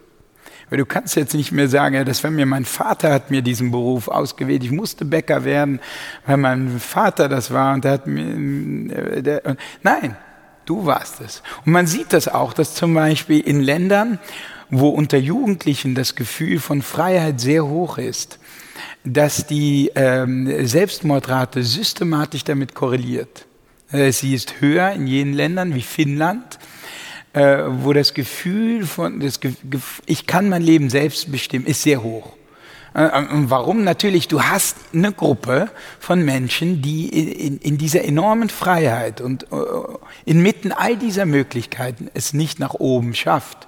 Es nicht schafft, irgendwie ein erfülltes, gelungenes oder erfolgreiches Leben für sich zu gestalten. Und um sie herum sind lauter Leute oder doch einige Leute und Freunde, die es sehr wohl schaffen. Das heißt, und das ist, schmiert einen gewissermaßen ins Gesicht äh, rein, klipp und klar, dass du es bist, der versagt hat. Aber das ist ja furchtbar deprimierend. Ja, also das ist die Schattenseite. Das ist die Schattenseite der Freiheit. Also das, ich meine, die, du hast jetzt diese deprimierende Seite aufgemacht. Wir können auch über die schönsten, schönen Seiten der Freiheit reden. Können wir über die, die, ich würde sagen, ich denke, jeder würde sagen, 90 Prozent ist super, diese Freiheit. Und diese Chancen zu ergreifen. Und selbst wenn du scheiterst, dann versuchst du es wieder neu. Aber es gibt inmitten dieser Sachen auch Momente, äh, von immer noch, nicht umsonst steigen auch Depressionszahlen und so weiter. Ich meine, es gibt äh, Leute, die gehen zum, zum Psychiater und sagen, ich habe doch eigentlich alle, alle Möglichkeiten und sehen nicht, und das ist eine Parallele übrigens zur Ernährung, Natürlich ist es schön, wenn wir Supermärkte haben, die voller Ernährung, voller Nahrung sind. Ja, Weidebutter. Weidebutter, äh, auch wenn man eine halbe Stunde suchen muss. Ja. Aber trotzdem, irgendwann findet man sie. Und früher gab es dieses Essen nicht. Du, musst, du wusstest nicht, ob du am, am Ende des Tages satt wirst oder nicht. War das eine größere Herausforderung? Ja. Ist es schöner, diese Supermärkte zu haben? Ja. Und haben wir zugleich mhm. Übergewicht? Ja. Und so gibt es vielleicht auch so was was wie ein Übergewicht der Seele oder diese Schattenseiten, die nicht so sichtbar sind, aber trotzdem, denke ich, durchaus quälerig sein können. Ähm, weil du gerade gesagt hast, die, die Zahl der oder die Depressionen steigen äh, bei Jüngeren. Habe ich das richtig verstanden? Oder gerade Äh, oder, da in, da kenne ich jetzt die Alterszahlen nicht, aber auf jeden Fall äh, so quer durch die Bevölkerung. Mhm. Und das erklärst du dir eben auch mit dieser größeren Möglichkeit der Freiheit? Nun, das ist, äh, das ist eine Sache. Das hat ja auch alles Nebeneffekte. Zum Beispiel größere Freiheit heißt mehr Mobilität. Du kannst dorthin gehen, wo du willst. Kinder können fortgehen, Freunde äh, trennen sich. Das heißt, du hast mehr Leute, die im Alter auch allein sind. Einsamkeit. Und das ist natürlich, all diese Sachen tragen dazu bei. Und es klingt jetzt so deprimierend. Jetzt nimmt die, dieser, ich bin fast versucht, jetzt hier mal ein Codewort zu nennen, damit äh, wir nicht Nein, in Depressionen genau. versinken. Nein, nein, Aber nein, ähm, nein, äh, d- das sind, ich, ich denke, es ist interessant und das habe ich in einem Buch mal getan. Diese Schattenseiten dessen, wovon wir denken, dass es das pure Glück bedeutet, diese Schattenseiten mal herauszuarbeiten. Und äh, insofern bin ich natürlich schuld, wenn das hier jetzt eine deprimierende Wendung Na, nimmt. wir können das total drehen, indem wir ähm, Positiv. als letzte Frage zu dem zu dem äh, zu dem diesem Lebenszufriedenheitsthema. Es muss doch oder es gibt ganz sicher Evidenz, was ähm, ein Leben für die Leute gelungen macht, also so, dass sie eigentlich eine, Glück ist ja schon ein großes Wort, aber einigermaßen zufrieden sind. Ähm, was, was, das ist bestimmt nicht so kompliziert am Ende, oder? Ja, also Sigmund Freud sagte, brachte es auf die Formel Arbeit und Liebe. Und ich denke, das trifft es insofern, wenn du eine sinnvolle Tätigkeit hast, äh, wo du Anerkennung bekommst, wo du aber auch so ein, denkst, das ist sinnvoll. Ne, Es geht nicht nur ums Geld, sondern es ist eine sinnvolle Tätigkeit. Äh, vielleicht macht sie sogar die Welt ein Stückchen besser oder so. Ähm, äh, wo du das Gefühl hast, ich mache täglich so ein bisschen Fortschritte in dieser Arbeit. Es ist nicht unbedingt das Erreichen des Ziels, das äh, so glücklich macht, sondern das Gefühl, ich mache Fortschritt hin auf den Weg zu diesem Ziel. Ja, und dann tatsächlich Liebe oder zwischenmenschliche Kontakte äh, und, und nicht über Twitter und Facebook, sondern echte. Mhm. Das ist ein Unterschied? Ja. Ich, mir ist klar, dass es ein Unterschied ist, aber macht Oh ja. das für deine Lebenszufriedenheit? Oh ja. ja, wie gesagt, ja, Twitter und Facebook machen dich tendenziell unglücklich, die kon sozialen Kontakte dort, äh, die, die ja so eine Art von Pseudokontakte sind, die auch unheimlich, äh, ja, so in, in ihrer Negativität, es kann ja fast bestialisch zugehen. Niemand würde so äh, von Angesicht zu Angesicht würde niemand solche Kommentare wie unter YouTube. Äh, Ich weiß nicht, ob das dieser Podcast unter bei YouTube erscheint, aber wenn man dann anfängt, die Kommentare zu lesen, dann bist du echt äh, reif für den, für, für, die, für den Suizid. Andererseits, andererseits, andererseits könnte man natürlich auch sagen, also bei gibt es ja, auch- gibt's- gibt's ja auch viele Gegenbeispiele, also das stimmt, was du sagst. Andererseits gibt es ja auch viele, äh, die wir hier auf der Republika auch antreffen, die, die Menschen, die sich über Twitter kennenlernen und dann äh, irgendwann mal sich im echten Leben dann verabreden, die sich vielleicht im anderen Leben gar nicht getroffen ja, hätten. super, wenn es Also auch das, ich, ich würde auch, ich bin sozusagen der le- vorletzte, wir sind hier auf der Republika, der für das Internet die Stange bricht. Es gibt geniale Möglichkeiten, auch online äh, sozial zu interagieren, jenseits von Hasskommentaren, über die jetzt alle sich gerade kritisch beugen. Und diese Orte gibt es immer noch, die gab es immer, die wird es hoffentlich auch immer geben. Und deswegen meine Frage war ganz ernst gemeint. Also es ist ein Unterschied, ob wir beide jetzt nebeneinander sitzen und kommunizieren oder ob wir telefonieren oder ob wir nur chatten. Natürlich ist es ein, ein ist ja eine andere Tätigkeit, aber ist es sozusagen für mich nicht auch, kann es nicht auch eine wertvolle Kommunikation sein, mit jemandem über Direktnachrichten auf Twitter mal was Äh, auszutauschen und das ist auch schon äh, erfüllend. WhatsApp flirten soll ja auch ganz Hm, Habe ich gehört auch, ja. schön sein. Es gibt ja auch Krimis, die so in dieser WhatsApp äh, stehen, die können durchaus spannend sein. Nee, äh, ich, ich möchte nicht, ich meine, natürlich hat äh, Twitter seinen Reiz, sonst gäbe es das nicht und sonst würden nicht so viele daran mitspielen. Ich denke nur, die Leute täuschen sich. Ich denke, in Toto ist es eher negativ und ich finde es äh, erschreckend zu sehen, wie negativ es tatsächlich ist. Also niemand würde sich, ohne sich als Arschloch zu empfinden, auf Twitter solche Sachen über andere schreiben, nur um irgendwie abzulästern oder um irgendeine Reaktion zu provozieren. Jeder, der das von Angesicht zu Angesicht tun würde, der würde sich scheiße fühlen. Das, aber nicht auf Twitter. Auf Twitter fühlt sich irgendwie gut an oder okay an. Ja. Oder meinetwegen und bei einem YouTube-Kommentar oder, oder ja. Entkörperlichte Kommunikation. Darf ich noch Ja. einmal kurz äh, ja, auf anonym und du siehst äh, nicht, wie reagiert das Gegenüber. Du hast doch gar keine Vorstellung davon, dass das Gegenüber ein echter Mensch Hm. ist mit Gefühlen, der sich das anguckt und der sich jetzt scheiße fühlt, Hm. weil er so einen Kommentar über sich zum Beispiel lesen muss. Und äh, das, es ist ja überhaupt auch merkwürdig, dass, äh, dass dann Kommentare kommen, äh, zum Beispiel von Leuten, du kennst die gar nicht, warum berührt es dich über, trotzdem, du kennst diese Leute gar nicht, das ist natürlich auch, psychologisch solltest du natürlich so reif sein, dass du sagst, hey, also, äh, das macht mir alles gar nichts aus. Aber es sind Leute, die darüber gestürzt sind. Also ich kenne die Geschichte übrigens. Es gibt ja ganze Bücher darüber mittlerweile, wie Le Leute ähm, durch Twitter, unter anderem durch Twitter, aber in, im größeren Sinne durch Social Media, äh, fertig gemacht wurden. Es gibt eine Frau, das war die krasseste Gesch Geschichte in diesem Buch von einem Journalisten, der diese, diese Fälle recherchiert hat. Eine Frau, ich weiß nicht, ob ihr das kennt, Ist die in, in, Amerika in ja, ein Flugzeug gestiegen. Ja, erzähl die Geschichte. ja, die ist in New York, äh, glaube ich, in, in, in, ins Flugzeug äh, gestiegen, um Urlaub zu machen in, Süd In Südafrika. Südafrika. Und sie twittert kurz bevor sie an Bord geht, twittert sie, I'm going to South Africa. I'm gonna get myself AIDS. Oh, just kidding, I'm white.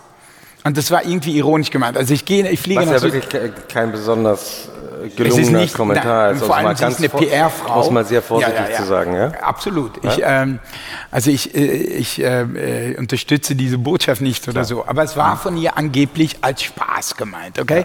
Also sie äh, twittert also, äh, ich, ich fliege nach Südafrika, um mir selbst AIDS einzuholen. Ja, es ist nicht sehr witzig. Nee. Ach nee, ich bin ja weiß. Okay, war von ihr aus als Scherz gemeint. So, sie steigt ins Flugzeug Mach das Handy aus. macht das Handy aus und währenddessen geht ein Shitstorm über die Frau her, mit, ich glaube, mehr als 100.000 Tweets und sie kommt in Südafrika, landet sie und da wartet schon, warten schon Leute, die teils warten, wer ist diese Figur, die da gleich aus dem Flugzeug rauskommt? Ich mache mal ein Foto, weil das ist ja fast schon so eine Negative Celebrity. Machen ein Foto. Sie ist, äh, ich glaube, zu dem Zeitpunkt, wo sie gelandet ist, ist ihren Job schon los oder sehr kurz danach. Ja, das ist so Persona non grata. Ne? Das ist wirklich einmal durch den Reißwolf, durch einen falschen Tweet. Gut, vielleicht war das in diesem Fall sogar berechtigt. Kann ich nicht. äh, Ich will nur sagen, äh, manchmal haben die Sachen Auswirkungen, die zum Beispiel, wenn du von Angesicht zu Angesicht sehen würdest, wie sagt die Person das? In welchem Kontext sagt sie das? Re wie, wie reagiert die? Sagen wir mal, so eine Person sagt so was und das ist wirklich doof, ja? Und die reagiert, ups, und wird rot und sagt, ah, scheiße, okay. All das siehst du nicht auf Twitter. Ich weiß auch nicht, ob sie so reagiert hätte. Kann ich nicht sagen. Aber es sind alles Sachen, nonverbale Sachen, die über diesen Kanal nicht rüberkommen. Und so gibt es oft Sätze, die so hoch gebauscht werden. Und das gibt, ist nur möglich durch Social Media.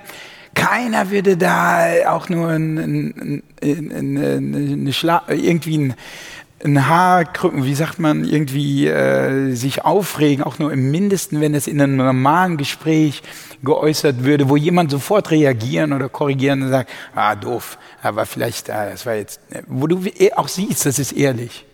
Nee, das geht nicht. Das ist dann, äh, das ist getwittert, du kannst ja auch löschen, bleibt ja eh und so weiter. Und äh, es ist schon merkwürdig. Da können wir noch mal kurz über Ernährung sprechen. Ja. Weil ähm, einen Aspekt haben wir noch nicht, noch nicht wirklich behandelt. Also wir kamen vorhin kurz mal drauf, dass Ernährung irgendwie politisch ist. ähm, und du wurdest auch das oft schon gefragt, aber mich interessiert jetzt wirklich noch mal ausführlicher. Ernährung ist so eine Art von Weltanschauung, Lebenseinstellung, Religion, sagen manche. Sogar, das finde ich jetzt leicht übertrieben. Aber was wirklich auffällig ist als Phänomen, wenn man unsere Zeit irgendwann mal rückblickend charakterisiert, die, das Definieren meiner Person über das, was ich esse, hat extrem zugenommen. Also es ist sozusagen ein Statement, was ich esse. Was wir hier essen, ist vegan. Das ist natürlich auch irgendwie ein Statement. Ja? Das Wort vegan gab es vor zehn Jahren im öffentlichen Diskurs definitiv nicht in dem Umfang wie heute. Ähm, Ich, äh, was, was ist da eigentlich passiert, dass Ernährung ein so wichtiger Teil unserer Persönlichkeit geworden ist? Ja, das ist eine gute Frage. Also ich, ich kann sagen, mich persönlich hat ja diese Frage von Anfang an aufgrund meiner Situation überhaupt nicht interessiert. Ne? Ich wollte ja hm, wirklich das nur... oder das, der Lives, was ist das, der lebensphilosophische Aspekt von Ernährung? Genau, ich wollte ich das vegane, nur... das vegane Dessert. Ich glaube, du kannst das nicht essen wegen, oder? Möchtest du das? Was ist das? So ein kleines Dessert kann man schon.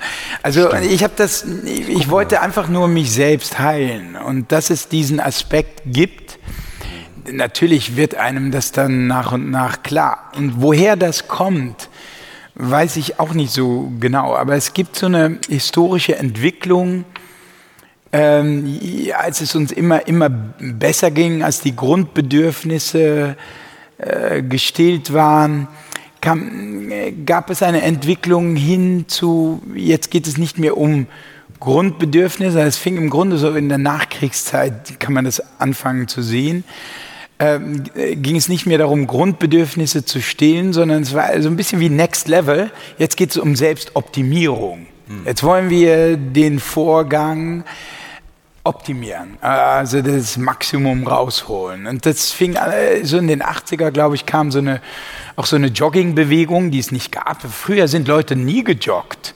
Es gab keine Fitnessstudios und so weiter. Und dies verlief auch parallel natürlich zu, zu mehr und mehr Sesshaftigkeit und mehr, mehr Autos etc. und so weiter. Ups. Das war, äh, ist, schmeckt der Wein nicht? Der, der, Riesling war warm geworden. Ja, okay. Gestern habe ich, äh, vorgestern habe ich rumgekleckert bei Uli Wicker. Das ein andermal. Und im Rahmen dieser Selbstoptimierung ist natürlich auch, wurde Ernährung auch zu einer Komponente. Und dann geht es bei alledem, äh, und auch das hat mich nie interessiert, um Distinktion, um soziale Distinktion. Zum Beispiel, ach, was, du isst wirklich immer noch Gluten? Das heißt, offenbar bist, gehörst du nicht zu den Eingeweihten, die wissen, dass Gluten offensichtlich schädlich ist. Also du kannst, dann so, es bilden sich auch Vereine, ne, so Low Carb Verein oder Sportclub und dann gegen den, gegen die, gegen die Low Fat Fraktion. Und die kämpft, äh, also der Low Carb hat ja so ein bisschen den Verbündeten namens Paleo sind so ein bisschen die Verbündeten von, von, ja, von Low Carb. Eine, eine Bildungssendung mal kurz Paleo. Kannst du mal also sagen, Paleo was das ist? Äh, äh, Paläontologie, also der, die Steinzeitkost. Also diese einfach die Idee, dass gesunde Nahrung ist das, was, äh, was der Steinzeitmensch äh, gegessen hat. Niemand weiß ja genau, was das ist. Und äh, die Steinzeit ist auch eine sehr lange Periode, die ein paar Millionen Jahre lang währt. Äh, unterschiedlichste Regionen der Welt und äh, bekanntlich wurde der Steinzeitmensch auch nicht so viel älter als 40 Jahre. Insofern äh, ist so ein bisschen äh, die Frage auch. Aber hier ist ja auch eine, eine, interessante Sache, ist auch, was willst du optimieren? Ich meine, das ist durchaus möglich. Sagen wir mal zum Beispiel, dass der Steinzeitmensch wirklich, also meistens ist ja ein Alibi für Männer, die mögen die Paleo-Diät, wenn sie am Grill stehen. gegrillte Steaks mit Bier, gab es ja bekanntlich in der Steinzeit. Und dann sagen sie, ja, ja. ich mag Paleo. Und ähm, das hatte dieses Archaische, auch von Kraft natürlich. Und, aber äh, auch da, ich meine, interessant ist ja schon dieser Gedanke, ähm, selbst wenn es so wäre, ja, dass das stimmt, äh, die, die, dass das die Ernährung unserer Vorfahren war. Die Evolution, ne? die Evolution, die Natur hat nicht unbedingt, was, was will die von uns? Die will, dass wir möglichst schnell fruchtbar werden und Nachkommen hinterlassen. Und wenn wir das getan hat, dann interessiert sie sich nicht mehr so sehr. Für Weil wir haben unsere Aufgabe erfüllt. Wir haben unsere Aufgabe erledigt, was meist äh, mit 40 in der Natur sowieso geschehen ist, längst geschehen. Das heißt, wenn jetzt zum Beispiel viel Protein wirklich kraftvoll macht, wie tierisches Protein, wie Fleisch, Muskelwachstum besorgt oder wenn ein hoher Blutdruck auch für eine gute Durchblutung sorgt und dich tatsächlich zu einem ja, einem guten Urmenschen macht, der sich, äh, der, der auch äh, Frauen anlockt oder umgekehrt Männer äh, durch irgendwelche Fruchtbarkeitssignale von der Frau, die, die hübsch sind, dann sagt das noch überhaupt nichts darüber, ob diese Form der Ernährungsweise uns auch dabei hilft, gesund 80 zu werden. In einer ganz neuen Landschaft, in einer ganz neuen Umwelt. Und deshalb finde ich dieses ganze Paleo-Argument einfach a priori schon einfach nicht überzeugend. Weil es kann wirklich sein, viel Protein macht dich kräftig in jungen Jahren und krank mit 80. Und das interessiert. Das wäre immer noch im Sinne der Evolution. Weil deren, dessen Auftrag hast du, ihren Auftrag hast du erledigt. Aber da, ähm, also um nochmal auf diese, warum hat das so stark zugenommen? Ja, nee, das, also, das oder ist es ein falscher Eindruck? Diese super Differenzierung, also allein mit welchen Worten wir heute um uns werfen. Ich weiß nicht, ähm, ob es früher schon so eine Differenzierung in Ernährung gab. Ich meine, es gibt die positive Seite an der Sache ist, du siehst das ja auch an der Entwicklung, wie wie, wie es insbesondere in Amerika anfing, dass Rauchen immer mehr verpönt war. Mhm. Und, äh, früher haben Ärzte geraucht. Äh, Gab es Anzeigen, Werbeanzeigen, mhm. ja, mit dem weißen Kittel, äh, am Smoking Camel oder so, ist das, was Ärzte raten, sozusagen ja. geradezu. Und äh, mehr und mehr wuchs das Bewusstsein dafür, dass es nicht so toll ist, wie, die, wie man uns suggeriert. Und dieses Gesundheitsbewusstsein ist gewachsen. Es ist ja erstmal auch eine positive Sache, auch was das Jogging betrifft und so weiter, dass dieses gewachsen ist. Und das betrifft dann auch eben die Ernährung, dass man immer mehr, Leute kümmern sich mehr um dieses eine Leben, das sie haben.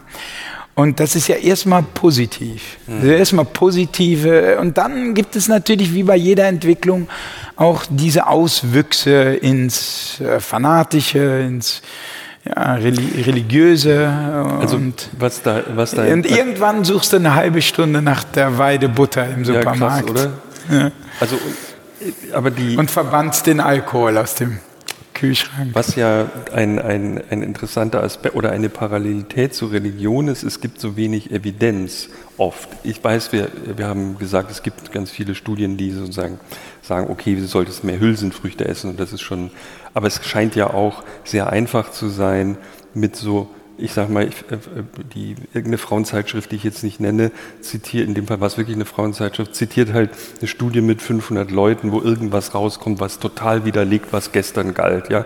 Das ist ja der Topos der Ernährungsmeldung in Medien, ist ja, ha, das stimmt alles gar nicht mit, hm, hm, ist nein, jetzt, hm, und wisst ihr was, wir haben eine neue Studie und nächste Woche kommt die nächste Studie, die genau das Gegenteil wieder sagt. Das ist jedenfalls die Wahrheit, also wenn du so als Laie so da drüber liest, äh, dann ruft wieder irgendwer an, hast du gehört, es ist jetzt nämlich anders, ja. Das ist doch, äh, und dadurch hast du ja auch die Möglichkeit, Dinge einfach die sind von jeder Evidenz befreit, kann jeder irgendwie äh, irgendeiner Religion anhängen und es ist total okay, er wird nicht gestört in seinem System. Ja. Genau, und äh, also äh, ja, und davon lebt natürlich auch eine ganze Industrie, dass man immer mhm. wieder eine neue Schlagzeile hat. Aber die Social Media sorgen ja auch für diesen äh, Echo Chamber Effekt, ne? Mhm. dass du dich mit deinesgleichen austauscht und mhm. jeder, der bei äh, Facebook oder so eine andere Meinung vertritt, der wird, der, der, wird defriended. Er wird gleich rausgekickt aus deinem Kreis oder den folgst du zumindest nicht mehr mit seiner unsinnigen Meinung. Und so wird dir deine Meinung natürlich immer mehr bestätigt mhm. und ist dann die endgültig richtige. Mhm. Und so bilden sich Camps oder Lager, Low Carb Lager, Low Fat Lager etc. Ich hätte noch mal eine, eine, eine Frage, eine allgemeine Frage. Jetzt haben wir über Ernährung geredet, wir haben über Liebe geredet, wir haben über Social Media geredet, wir haben über so viele große Themen und Bereiche geredet. Ähm, woher kommt es eigentlich bei dir, dass du einfach sagst, dass du dich für diese großen Themen interessierst und sagst, so, ich nehme mir jetzt mal die Liebe oder jetzt Ernährung oder die, also sozusagen auch dieses, diese Neugierde oder auch das Selbstbewusstsein zu sagen, ja, also es gibt zwar schon eine Million Bücher über gesunde Ernährung, aber meins fehlt noch. Ja, be bevor ich dazu komme, sollen wir vielleicht langsam ein Gläschen Champagner trinken? Ja, oder? Ja, aber ist der ja, schon also wahr? Unbedingt. unbedingt. unbedingt. langsam so uns dem, äh, dem, dem, dem, letzten Wort uns zu nähern. Wir haben nämlich noch Champagner hier. Hm? Bitte? Aus dem Publikum werden Augentropfen angeboten, aber hier geht es um andere Tropfen. Jetzt macht Christoph einen Champagner auf, ja, gut, den also, wir mitgebracht haben. Was für einen hast du mitgebracht? Ich kann, du liest mal vor, ich habe ich hab ein nicht er heißt Ayala. Ayala, Maison Fondée. Ich habe den schon Ein mal gesehen, Brümer aber ich kenne. Ja. Okay, ich mach den auch. Du machst Es gibt schon. ja fast Ich hole mal kein- neue Pappbecher, ja. Gibt ja- Recycelbar. gibt ja fast keinen schlechten Champagner. Also richtig schlecht. Ja. Fast, fast nicht. Der war gut geschüttelt. Okay. Wow. Ähm, Audiokommentar. Christoph Das war toll, saut oder? die halbe Bühne mit Champagner ein. War doch ein toller Moment. Was, äh, Irgendjemand auf hat, jeden ihn, Fall äh, hat ihn geschüttelt, nicht gerührt. Der war Ja. gut geschüttelt. Wow. Ich würde Der mal für unsere, für unsere Zuhörer wir haben aber- auf ein paar, Auch für die Gäste. Ich fange mal an hier. Falls jemand Shampoos Also, will. erstmal für unseren Gast hier oben auf dem Soll ich den zweiten auch noch Podium. aufmachen? Ah, vielen Dank, Christoph. Will denn jemand überhaupt Ja, schon? und, ähm, Okay. vielen Dank für die Einladung überhaupt. Ne? Also ich fühle mich sehr geehrt, dass Schön, dass du da äh, bist. ich bei diesem... Ist jetzt auch kurz nach Mitternacht, ist auch Zeit Ja. für Champagner, Wie- Ja, Jetzt jetzt, ist langsam. oder? Jetzt kommt die. Du hast mir nur Schaum gegeben, ja, ja, Christoph. Also, das ist der geschüttelte Champagner. Jetzt kommt das Top-Up. Jetzt, was ist oh ja, ja, danke, danke. Ja, danke. jetzt zufrieden? Ja, ja. So. Ich biete mal hier dem Publikum an. Wer möchte noch einen Becher? Oh, wow. Siehst du? Das lag Alter, nicht an mir. Schwede, die sind wirklich Aber ich habe auf den. Boden gezielt. Uh, Ja, du hast natürlich vorgewarnt. Hier, tut mir leid. hier schäumt es. Im, ich muss jetzt mal Christoph simulieren. Es schäumt hier jetzt überall im Saal. Ja, jetzt kommt der Zeitpunkt, wo die Gäste den Audiokommentar sprechen. Das hatten wir schon öfter. Ja, cool. Meine Stimme nämlich. Champagner hier. Wir hatten einen Gast, der hat dann immer Ende. über sich selber gesagt, jetzt nimmt er das Handy und so. Hast du mich gerade imitiert? Nein, ähm, ich habe erzählt von Marco Börries, der irgendwann selber anfing zu sagen, jetzt nimmt er das Handy. Man braucht die zweite. Ja, dann können wir ja mal anstoßen hier. Ne? Genau, jetzt machen wir. Es gibt halt Bitte nicht, ist nicht wirklich- wieder in meinen Laptop. Also während wir ausschenken, können wir kurz die Geschichte erzählen. Wir haben Samstag in Hamburg, wie schon erwähnt, mit Uli Wickert einen Podcast gemacht. Und ähm, Ul- Uli Wickert ist Käseliebhaber und wir haben diese französischen Käse ähm, auf dem Tisch gehabt, die, wenn man sie anschneidet, davonlaufen. Und dann ist mir Käse in mein brandneues Notebook gelaufen. Und wisst ihr, wie man es wieder wegkriegt? Mit Bordeaux. Mit, ähm, das, du hast es vorhin auch schon gesagt, Alkohol bekämpft das Fett. Ja. Und äh, Wickert so, nehmen, Champagner. nehmen, Sie Bord, nehmen, Sie Bo- äh, nehmen Sie den Rotwein und putzen Sie damit das Touchpad. Und weil die, diese Zwei-Finger-Gesten nicht mehr gingen. Und tatsächlich hat es funktioniert. Also man muss mit, Rot, mit Rotwein kann man französischen Käse entfernen. Das ist ein relativ volles Glas. fast, ne? Ja, dann, äh, dann Prost. Ne? Also, Ja, äh, Prost auf deine Danke Gesundheit. fürs Ausharren. Also ich verspreche, es wird nicht mehr so lange dauern. Nö, du, aber was, hör, hör mal, ihr könnt ja auch, ihr dürft ja auch die gehen. Gäste dürfen jederzeit gehen. Ja, ja, ja. Jeder darf gehen, du auch, aber Nein, aber um Christoph, um dir diese Frage zu beantworten mit den großen Themen, ich versuche einfach äh, über ich meine, man hat nicht so viel, super viel Zeit äh, im Leben und äh, ich versuche es mir interessant zu gestalten. Und ähm, ja, dann äh, suche ich mir die Themen raus, die, ich habe mal den Shampoos ins Publikum gegeben, die, mich im. Innersten berühren. Ja, Prost. Ich habe keinen Shampoos. Okay. Und äh, das sind dann oft, sind es große Themen, nicht immer. Prost. Zum Beispiel habe ich auch ein Buch geschrieben äh, über Kreativität. Mal, der Champagner schäumt im Publikum noch weiter, habe ich gerade gesagt. Ja. Über Kreat- du hast ein Buch geschrieben über Kreativität. Genau, äh, was sich auch nicht gut verkauft hat, was auch eher so ein Nischenthema ist für jemand, der vielleicht auch in einem, ja, selber kreativ arbeitet und sich die Frage stellt, wie sich dieser Prozess, von dem es immer heißt, entweder hat man das oder ist man das oder nicht. Ja, was weiß die Wissenschaft darüber, wie sich sowas stimulieren lässt. Und das ist ein privates Interesse und ich versuche immer, also in, am, am Anfang eines Buches für mich, im Kern steht immer ein, äh, ein privates Interesse, wo ich wirklich denke, das bringt mich über diese jahrelange Qual der Recherche hinweg. Das hält mich, das treibt mich zu meinem Schreibtisch morgens und die, führt dazu, dass ich diese trockenen Studien lese und das mit einem gewissen Vergnügen, weil ich einfach dieses Thema so faszinierend finde. Und deshalb tue ich das. Und dann in einem zweiten Prozess überlege ich mir natürlich, wie kann ich das dann verkaufen, so dass ich auch davon leben kann. Das ist eigentlich eher so ein, ein, ein, ein zweiter Prozess. Also es muss mich im Innersten faszinieren. Und das geht mal gut und mal nicht. Und zum Beispiel dieses Kreativitätsbuch, äh, ich glaube, das ist auch das kleinere Thema. Das hat sich überhaupt nicht gut verkauft. Hm. Sag mal, und jetzt hast du dieses, ich habe, ähm, weil wir so Detailfragen, die wir immer schon stellen wollen, das, die, die müssen jetzt unbedingt abgehakt werden noch. Ähm, das Buch in der Bestsellerliste, das ist das Buch von vor einem Jahr. Ja. Und dann gibt, das wollte ich unbedingt loswerden. Es gibt ja so ganz komplizierte Mechanismen, nach denen diese Bestsellerlisten gebaut werden, wenn ich das richtig verstehe. Ja, es gibt ja auch Unterschiede. Bücher zum Beispiel dürfen nicht auf, oder ihr wisst es besser. Nicht auf der Spiegel-Bestsellerliste, sehr wohl auftauchen. aber auf der Stern-Bestsellerliste. So. Das heißt, auf der Stern-Bestsellerliste steht das, der Ernährungskompass und das Kochbuch. Aha. Aber der Spiegel, und das finde ich auch vernünftig, der hat sich gesagt, nee, wir wollen etwas mit einer, sagen wir mal, eigenen intellektuellen Leistung, äh, die im engeren Sinne intellektuell ist, die wirklich mehr in den Sachbuchbereich gibt. Und letztlich, was sie wollten, ist, dass nicht die ganze Bestsellerliste mit Kochbüchern vollgemüllt ja, ja. wird. Weil es einfach die Liste langweilig macht. Ja. Und die haben gesagt, das wollen wir nicht. Wir wollen mehr Variation und deshalb haben die strengere Kriterien. Äh, das und das ist das Kriterium bei uns für, ein, für einen Bestseller und Kochbücher kommen da nicht drin vor. Und das, das neue Buch hat das alte Buch wieder nach oben äh, gezogen, kann das ja, sein? Ja, das war schon ein äh, sozusagen, das habe ich so gar nicht so gesehen, aber im Nachhinein war das strategisch ein kluger Schachzug, wo, was dem Verlag sicherlich klar war, dass natürlich äh, dieses Kochbuch, dieses eigentliche Buch nochmal hochgetrieben hat. Was auch ein bisschen so zustande kam, dass äh, es in der Presse Leute gab, die hatten so ein bisschen den Ernährungskompass als solches verpasst. Die, die, die haben das einfach so ein bisschen verschnarcht, haben vielleicht gesagt, gut, das interessiert uns jetzt nicht. Und dann irgendwann, nachdem der aber dann ein Jahr in der Bestsellerliste stand, dachten die, hey, ein bisschen doof, das ist jetzt dieser Superbestseller, wir haben nichts gemacht, jetzt sind wir die allerletzten, die was tun.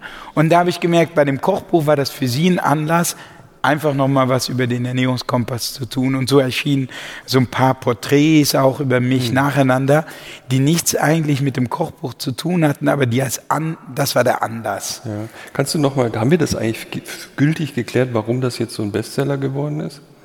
Ich meine, das war ganz am Anfang mal angeschnitten, aber das, warum, das, also was ist deine Theorie? Warum dieses Buch? Ich glaube, da kannst du genauso gut oder schlecht drüber reflektieren wie ich. Hm. Ähm, ich weiß so was, ich sag dir mal, ich habe es nicht gelesen, weil alle das Buch gelesen haben. Es gab ja mal so, ein, so eine Anfangswelle, wo jeder diese, das ich schon, ach nee, komm, ein Ernährungsbuch muss ich und ähm, ich muss dann, ich habe es dann wirklich nach einem Jahr gelesen, nachdem ich da plötzlich am 1.1. mich für Ernährung plötzlich anfing zu interessieren.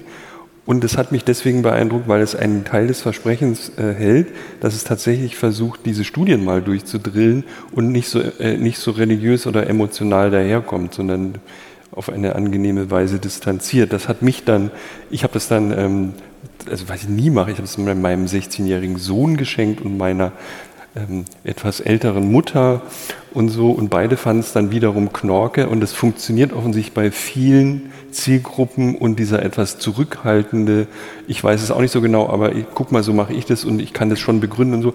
Das kam, glaube ich, ziemlich gut. Es erklärt, was es, was es will, ohne dass es mir jetzt das so aufdrängt. Ja, das habe ich auch. Ich habe ja Tausende von wirklich buchstäblich Tausende von E-Mails mhm. bekommen äh, mhm. zu dem Buch. Unter anderem auch, weil ich die E-Mail-Adresse in den ersten Auflagen. Da schreibst du auch später großer Fehler, ne? Also Nein, das, ein Fehler war das nicht. Ich fand das, es wurde einfach irgendwann zu viel. Mhm. Äh, es war kein, ich würde nicht sagen, dass es ein Fehler war. Im Gegenteil, viele dieser Mails waren sehr interessant. Äh, Was schreiben die eigentlich Leute? durchgehend positiv. Gibt es ähm, ein Leitmotiv? Was schreiben die Tausenden von genau, Menschen? Genau, da gibt es eben, da merke ich bei vielen, was äh, die sagen, was sie, was sie loben. Ähm, ist, dass äh, es ein Buch ist und das war eigentlich, als ich schrieb, auch so eine für mich riskante Sache. Es gibt ja nicht die Kass-Diät. Es gibt nicht, äh, ich, ich sage nicht, ist das das und das, so wie das bei Atkins oder so, eine Atkins-Diät der Fall ist, sondern ich sage, das sind so ein bisschen die Hintergrundinformationen. Viele spricht dafür hier von mehr, davon weniger. Aber letztlich musst du dir deine Ernährungsweise selber zusammensetzen. Und dieser Aspekt fanden viele sehr angenehm, mhm. dass sie tatsächlich diese Freiheit hatten. Und ich dachte, das ist riskant, weil die Leute vielleicht mehr an die Hand genommen werden wollen und eine mhm. klare Aussage haben wollen. Ähm, dass es nicht ideologisch ist, fanden, loben sehr viele. Das ist so das, was man als explizites Lob bekommt, äh, dass es einen Überblick gibt über die oft widersprüchlichen Botschaften, die es gibt. Mhm. Und das relativ sozusagen objektiv wiedergibt, was so die Befundlage ist, ohne selber vorzuschreiben, das und das ist die ideale Diät und so und so musst du dich ernähren. Wenn, so man, dir, wenn, man dir, heute, wenn man dir heute eine E-Mail schreibt, bekommt man ja folgende Abwesenheitsnotiz. Liebe Damen und Herren, danke für Ihre Mail. Inzwischen bekomme ich so viele Mails und Anfragen zugeschickt, dass ich sie leider nicht mehr persönlich beantworten kann. Viele wünschen sich Informationen über Olivenöle. okay, Christoph, das ist super. Weiter. Oder sonstige Ernährungstipps. Dazu finden Sie mehr auf meiner neuen Webseite baskast.de. Herzlichen Gruß, Baskast. Also Olivenöle scheint warum, doch ein ganz großes Thema zu ja, sein. Ja, aber das kann ich auch gleich äh, erklären, weil meine E-Mail-Adresse stand in den ersten Auflagen just an der Stelle, wo es um Olivenöl geht. Ah. ähm, und, und zwar, ich beschreibe Olivenöl und ich sage, ein gutes Olivenöl muss im Hals kratzen. Das hat ein Forscher festgestellt. Wenn du Ibuprofen lutscht oder in flüssiger Form zu dir nimmst, dann kratzt es im Hals. Und irgendwann ging dem ein Licht auf und er sagte, hey, das ist ja wie mein Olivenöl. Und ist dem als Biochemiker nachgegangen. Und das war eine Publikation in dem sehr renommierten Wissenschaftsjournal Nature. Mhm wo er tatsächlich festgestellt hat, Olivenöl, äh, einige Substanzen im Olivenöl, einige Polyphenole im Olivenöl äh, greifen in, in die identischen Signalwege der, der Zelle des Körpers ein äh, wie Ibuprofen nur in, in viel, viel sanfterer Dosierung und zwar hemmen sie letztlich äh, oft schädliche Entzündungsprozesse. Also zum Beispiel Aspirin tut das ja auch, senkt Ent, äh, Entzündungsprozesse, die oft schmerzhaft sind bei Krankheiten und deshalb äh, wirkt es schmerzlindernd. Der Hinweis war das Kratzen im Hals? Seriously? Ja, und ich hatte, es gibt Olivenöle, die haben äh, mehr dieser Polyphenole und du, du merkst es am Kratzen mhm. und an der Bitterkeit. Und das ist auch ein bisschen doof, weil viele Leute mögen das Kratzen nicht. Und die Olivenölhersteller haben reagiert und gesagt, okay, ihr mögt milde Olivenöle, wir geben euch milde Olivenöle, ohne mit weniger dieser Wehrstoffe. Mhm. Es gibt ja eben diese Theorie, dass diese Wehrstoffe, diese Bitterstoffe, diese Kratzstoffe in der Olive in diesem Fall auf unseren Körper übergehen, wenn wir sie einverleiben und uns diesen Schutz verleihen, okay. den wir haben wollen. Und äh, viele Bauern haben eben diese Wehrstoffe äh, reduziert durch Züchtung, weil die Leute sie nicht mögen. Und tatsächlich unter Profis, unter Profiköchen gibt es das zweimal Husten-Kriterium. Also wenn du ein Olivenöl einen Löffel nimmst und du musst zweimal husten, dann hast du ein gutes Öl erwischt. Also einmal. Und man weiß eben, dass diese Polyphenole im unteren Bereich des Halses kratzen. Und, und, und dann habe ich angefangen zu recherchieren, welche Öle haben besonders viele dieser Polyphenole und musste dann, habe ich natürlich diverse Marken ausfindig gemacht und ich wollte, ich weiß, die, das Podcast ist anders, ich wollte in meinem Buch keine Marken von spezifischen Herstellern. Hier kannst du das ganz entspannt. Wir machen ja, also es gibt eine Marke, ist sehr teures Olivenöl, es heißt Mille, italienisch natürlich, und ähm, es heißt Mille, weil auf einen Liter, also ein Kilo Olivenöl. Also Mille? Äh, ja, und es geht noch weiter mit Mille. Äh, 1000 Milligramm dieser Polyphenole kommen, also Ach, auch wieder Mille. Und das haben die, die hat, der hat irgendwelche, so ein großes, äh, so ein großes ähm, Olivenöl gut und er hat irgendwie äh, so einen wilden Hai, Olivenhain oder so ausfindig gemacht und dachte, davon mache ich mal ein Öl. Und hat dann diese Polyphenole gemessen und es ist ein Öl, das einen sehr hohen Gehalt hat. Es gibt, gibt andere Öle, die man, wie gesagt, auf meiner Webseite un Olivo por la Paz, ein spanisches Öl, das noch mehr hat. Und dann gibt es andere, die ein bisschen äh, preiswerter sind, die haben nicht ganz so viel, aber es kratzt immer noch, das benutze ich eigentlich im Alltag. Das heißt Venta del Baron, Spanisch kann man so kanisterweise kaufen, ist immer noch relativ teuer, sehr gut auch in Verkostungen bewertet. Wenn wir schon dabei ja. sind, welche Fischölkapsel nimmst du? Überhaupt keine ja, mehr? Im, Im, Moment gar keine, weil ich einfach regelmäßig Fisch esse. Ja, und, dann? Äh, und dann, wenn jemand sich dafür entscheidet, ich bin mir nicht sicher, ob man Fischöl nehmen soll, ich lasse das auch ein bisschen offen. Kann man nehmen, muss man nicht. Ich sage bei entzündlichen Krankheiten vielleicht. Hm. Ähm, dann auf jeden Fall ein molekular gereinigtes, mhm. darauf kommt es an. Dass du also nicht mit dem Fischöl jetzt Quecksilber oder so zu mhm. dir nimmst. Mhm. Dass ich ja zum Beispiel in Thun. Was die meisten ja nicht sind. Ne? Also die meisten Nein, aber äh, das, es könnte zumindest sein, dass irgendwelche Schadstoffe da reingeraten und dann wirst du ein gereinigtes Öl haben. Das gibt es.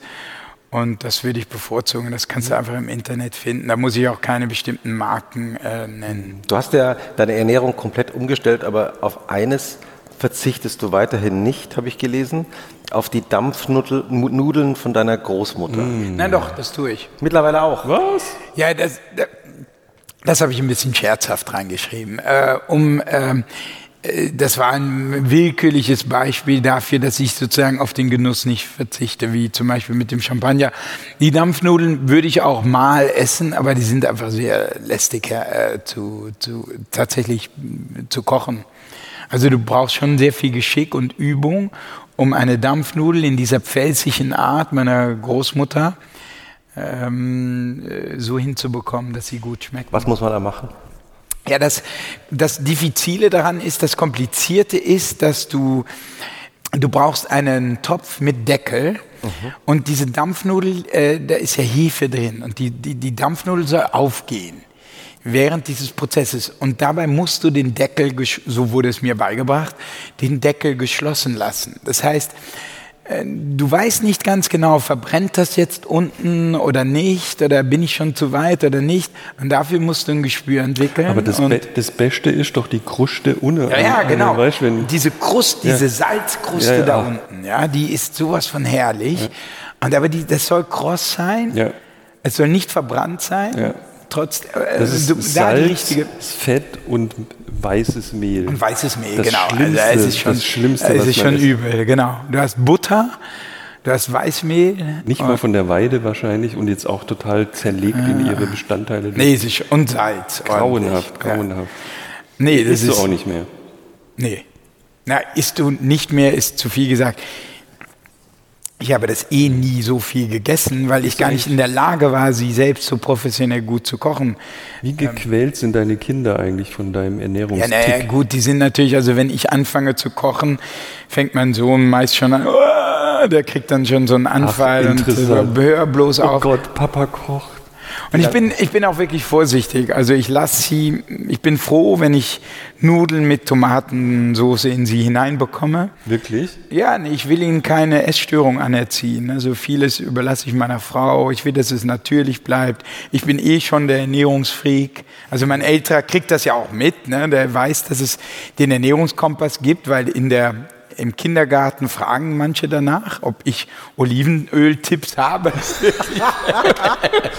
Tatsächlich. Die Eltern, ja. die, Eltern, Eltern. die Eltern beauftragen ja. ihre Kinder, ja, deinen Sohn auszufragen nach den Olivenöl-Tipps von, von, von dir. Oder es kommt ein Schüler, neulich waren wir, äh, da, als wir den St. Martins-Umzug hatten, kam ein Schüler, der ehemals im Kindergarten war, auf mich zu, sagte, äh, meine äh, Lehrerin sagt, du hättest ein Buch über Zucker geschrieben. Und ich so, ja, so ungefähr stimmt das. Also so in diesem, ich wohne ja in so einem ganz kleinen Dorf, ne? Und das spricht sich da dann so ein bisschen rum. Ja, Wie, und, aber ähm, das heißt, deine Kinder ernähren sich nicht nach deiner Nein, also ich meine, ich achte auf den Zucker ich, wir haben die Regel, dass das, was auf dem Tisch steht, davon dürfen Sie sich bedienen. Da mhm. gibt es eine Auswahl von Sachen, die wir akzeptabel finden, auch für Kinder. Nicht nur mit Blick auf Gesundheit, sondern äh, zum Beispiel Spaghetti mit Tomatensauce, wo jetzt nicht irre viel Zucker drin steckt oder so. Und dann darf er sich halt wählen. Und äh, er darf auch Fleisch essen, so viel er will, isst er sowieso nicht. Ähm, und das einzige Problem, wo ich merke, dass mein Sechsjähriger, der, der, der Zweijährige isst ja sowieso alles. Ist ja auch so ein Phänomen, so die ganz Jungen probieren alles, Lachs, rohen Lachs, Avocado etc. Und dann werden die älter und werden selektiver. Und mein äh, älterer Sohn, der Sechsjährige, mag inzwischen nur noch sehr wenig. Und äh, deshalb bin ich froh, wenn ich Spaghetti mit Tomatensauce finde ich okay. Und da bin ich froh, wenn das klappt. Sag mal, Jochen. Ja. Ja, Christoph. Soll ich mal. Wir haben ja noch eine zweite Tradition in diesem Podcast. Ja. Wir singen. ja, aber ich habe gehört, ihr singt. ja, ja, wir Ja, singen, wir wir singen. Wir singen das Publikum singt manchmal. Ja. Singt auch manchmal mit. Mit, ja, also wir, es haben, wir gibt, haben natürlich ähm, recherchiert. Dein Musikgeschmack, sagen wir mal, ist, Ein krasser äh, Musikgeschmack. ist krass. Ja, dein Musikgeschmack Ist äh, peinlich, ja. Nein, nein, Ja, ist krass, weil er ist ungefähr in dem Spektrum zwischen Julio Iglesias und Cock Robin. Ähm, und ähm, wir haben aber Unter im- anderem. unter anderem, ja. Ähm, und wir haben aber zwei, äh, zwei Lieder gefunden, von denen wir das Gefühl haben, das sind auch Lieblingslieder von dir, wie wir recherchiert haben. Und du könntest dich jetzt entscheiden, was wir singen sollen. Beide sind Ja, ja. relativ okay, schrecklich. ich muss das ganz kurz noch er ergänzen, weil hier die Leute im Saal schon stöhnen bei Julio Iglesias. Das kommt auch ein bisschen daher, du hast das irgendwie aus einer Sendung, wo ich da Musik mitnehmen muss. Ja. Und da kann man nur bestimmte Schlager oder so, das ist ja man ist nicht vollkommen frei in der Auswahl. Also ich könnte kein, jetzt, äh, was ich viel höre, so, so ambient, äh, instrumentelle Musik, das höre ich eigentlich beim Schreiben. Könnten wir jetzt auch Ohne. Text. Ja. Könntet ihr auch gar nicht singen. Aber egal. Willst du es wissen, was wir. Du kannst wählen zwischen zwei Songs, die wir für dich singen. Ja, ja. Aber die du auch magst, also von denen wir Ja. wissen. Jeder, der Champagner getrunken hat, darf mitsingen. Okay. Ähm, die, das eine ist Haben wir noch einen Schluck Champagner oder ist der alle Ah, jetzt? nee, äh, ach so. Ist äh, in Schaum aufgegangen? nee, dem oder? Wir haben Nee, noch ist rote auch, Beete. also es gibt noch, Betesaft es gibt noch rote jetzt- Betesaft. ich habe noch ein bisschen, Wein, bisschen. Weißwein. Weißt du? Vielleicht jetzt, oder? Kleine jetzt, Schluck. jetzt ist das der Riesling? Ja, ist der? Riesling. Okay. Danke, danke, danke, das reicht. Danke. Okay. Also wir haben, Sie haben zur Auswahl A, It Never Rains in Southern California. It never rains in California. Ich habe ja, ich meine, dieses Lied mag ich aufgrund dieser Ka Zeile. Ja. Als ich in Kalifornien dann dieses Jahr verbracht habe, als Schüler, als 15-Jähriger, dass tatsächlich mein Host Brother, der, der, Junge, der dort in dem Haushalt war, in der Familie war, die kommst ja in diese Gastfamilie unter, der ist zum Fenster gelaufen und hat gejubelt, als es mal anfing zu regnen. Also in Kalifornien Verstehe. regnet es wirklich wenig. Also auch- zumindest komm, im Süden. Komm, ja, gerade- ja, genau. Das ist ja auch das Lied. Aha, aha. Also das wäre das eine und das andere ist natürlich auch voll krass. Das ist Ohne dich von der Münchner Freiheit. Ah, guck mal Ja. her. Im Publikum gibt es schon die ersten äh, stärkeren mehr, mehr Reaktionen. Seufzer, noch, Ja. noch mehr. ich weiß nicht, ob das positiv war aus dem Publikum. Also das war ein Lied War positiv, übrigens. glaube ich. Ja. Ich, ich- bin einmal, da waren wir in Holland, meine Frau war mit meinem ersten Sohn schwanger und sie hatte schon einen Bauch und wir hatten irgendwie eine Art von Ghetto Blaster dabei und meine Nichten waren auch dabei. Wir sind durch die holländischen Straßen gezogen und irgendwie haben wir dieses Lied über diesen Ghetto Blaster gespielt, ohne dich schlafe ich heute Nacht nicht ein. Und, äh, und das ist für mich die Erinnerung. Ich meine, das sind Lieder, die ich mitbringe in, in Radiosendungen, wo es ja auch darum geht, dann eine gewisse Erinnerung zu oder eine Nee, das ist Geschichte auch Du sehr schön, das jetzt nicht äh, erklären. Ich finde übrigens nebenbei bemerkt, Steht für ähm, sich. Jochen, wie findest du es eigentlich, dass wir es geschafft haben, hier diese ursprünglich ja sehr saubere Bühne, Es ist wirklich. als wir vor vier Stunden, Ja, es ist schon, das hier, ich glaube, das, So. davon müssen wir ein Foto. ja, also so in eine. WG-Atmosphäre, Party-Küchenatmosphäre Ja. zu verwandeln, wie wir sie mit würde echt 19 denken, nicht wir, wir geschafft hätten haben. die vollkommen besoffen diese Bühne verlassen, oder? man Da könnte man- diese glauben, wir haben Alkohol- diese könnte glauben, wir haben Alkohol gehen je getrunken. wieder könnte, man, raus. könnte man meinen, wir hätten zwei Flaschen Shampoos geöffnet und drei. Warte mal, kriegen wir den Tisch und uns? Nee, oder? So, aber Ich kann kein Selfie. Halt Hat jemand ein Selfie-Stick? Halt es doch so. So, jetzt quer. So. Jetzt. Jochen macht jetzt ein Selfie. Mit dem dreckigen Tisch. So. So, und Ähm, jetzt singen wir. Bas, du musst Moment, dich also entscheiden. welcher Song? Okay. Was? Welcher Song? Na, welcher Song? It Never Rains in California oder It Ohne dich? Never rains Beide vielleicht, in ja. California. Ich meine, können, musst können wir A nicht oder das B? Publikum fragen? Die finden wahrscheinlich Münchner Freiheit besser, Also, oder? Okay. Publikum sagt beides. Ja. Ohne Aber dich ist auch Deutsch. wir, können also- mit, wir können mit Ohne dich anfangen. ja, na, Ohne dann dich? singt mir mal ohne dich. Okay. Schlaf ich heute Nacht. Das nicht wirklich. Moment, ich habe eine Karaoke-Version. Während ich die hochlade, kannst du mal den GEMA-Spruch machen. Ah ja, also liebe GEMA, äh, sagt Jochen an der Stelle normalerweise, äh, wir würden ja wahnsinnig gerne Geld dafür zahlen, dass wir jetzt dieses Lied spielen, aber ihr habt immer noch keine Regel gefunden dafür. Ja, Bitte gibt uns doch die Möglichkeit, sagt uns Bescheid. Ähm, wir würden so es auch eine wahnsinnig gerne. Internetdebatte dazu, in die wir alle einbezogen sind, weil Maria, unsere Produzentin, gelegentlich mit der GEMA in Kontakt war, um das mal zu klären, wie wir eigentlich. Und dann haben jetzt aber andere Hörer darauf hingewiesen, es gäbe ja ein Re- Regelwerk, das sei aber nicht für Podcasts, das sei aber nicht so richtig anwendbar, weil 14 Gründe und so. Leute, sagt uns eine Kontonummer und den Betrag und wir überweisen. Es ist uns bisher nicht gelungen. So, das ist ohne dich Münchner Freiheit in der Karaoke-Version. Da läuft auch ein Text mit. Okay, sehr gut. Und das Publikum kennt ihr das auswendig? Oh Gott, ich hoffe, das. Warte. Ah, herrlich. Guck mal, hier ist er. Es ist, nee, der kommt noch, kommt. Das, früher hatten die Songs lange, so lange.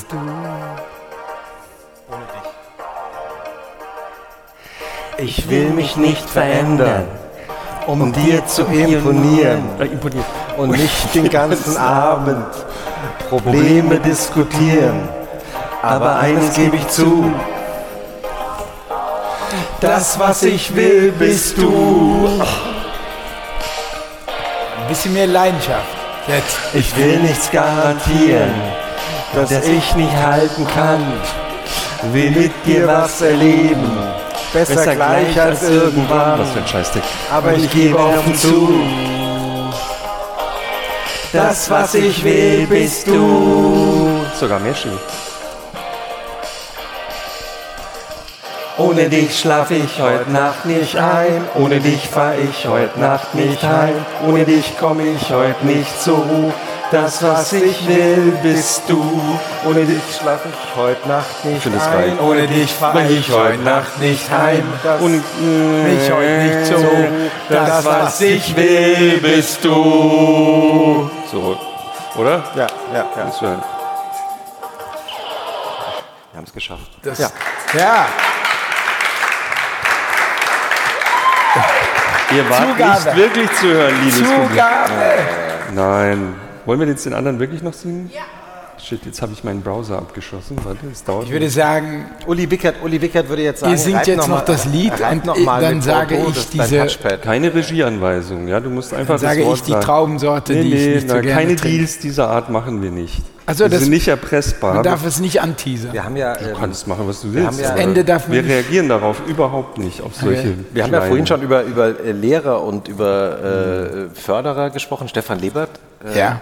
heute bei der, bei der Zeit großer Reporter, der, von dem wir alle, viele von uns äh, sehr viel gelernt haben. Ich habe gelesen, dass du, ähm, äh, dass für dich Stefan Klein auch ein großes äh, Ja. Vorbild war, der Ja. Wissenschafts- und Bestsellerautor. Das stimmt, das war in dieser Zeit, ich hatte damals gerade mein erstes Büchlein mit Gero von Rando in dieser Serie veröffentlicht.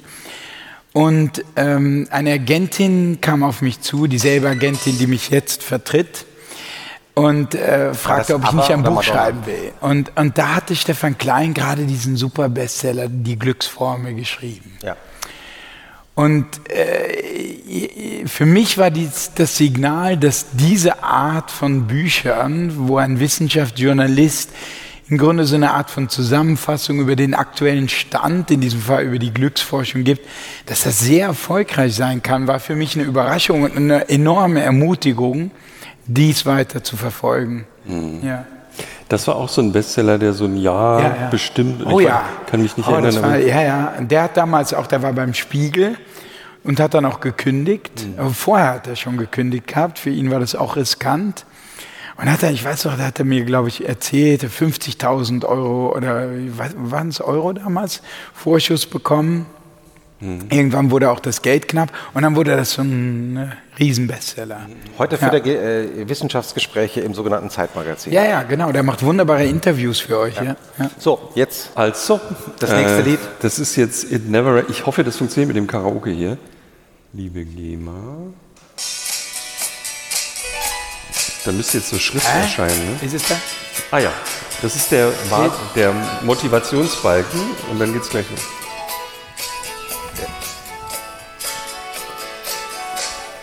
Got on board the westbound 747. Didn't think before deciding what to do. All that talk of opportunities, TV breaks and movies, staying true true and true. Jetzt kommt's. It never rains, it never rains in Southern California. Ja, Southern jetzt schon, okay. Since I've often heard that kind of talk before. Ich kenne diesen Song überhaupt nicht. Ja. It never rains in California. But the girls, don't they warn ya? It pours. Man, it pours. Nee, also so weiter und so weiter. Und so weiter. Okay, Hey Leute, wisst ihr was? Ja. Bas. Gewürztraminer.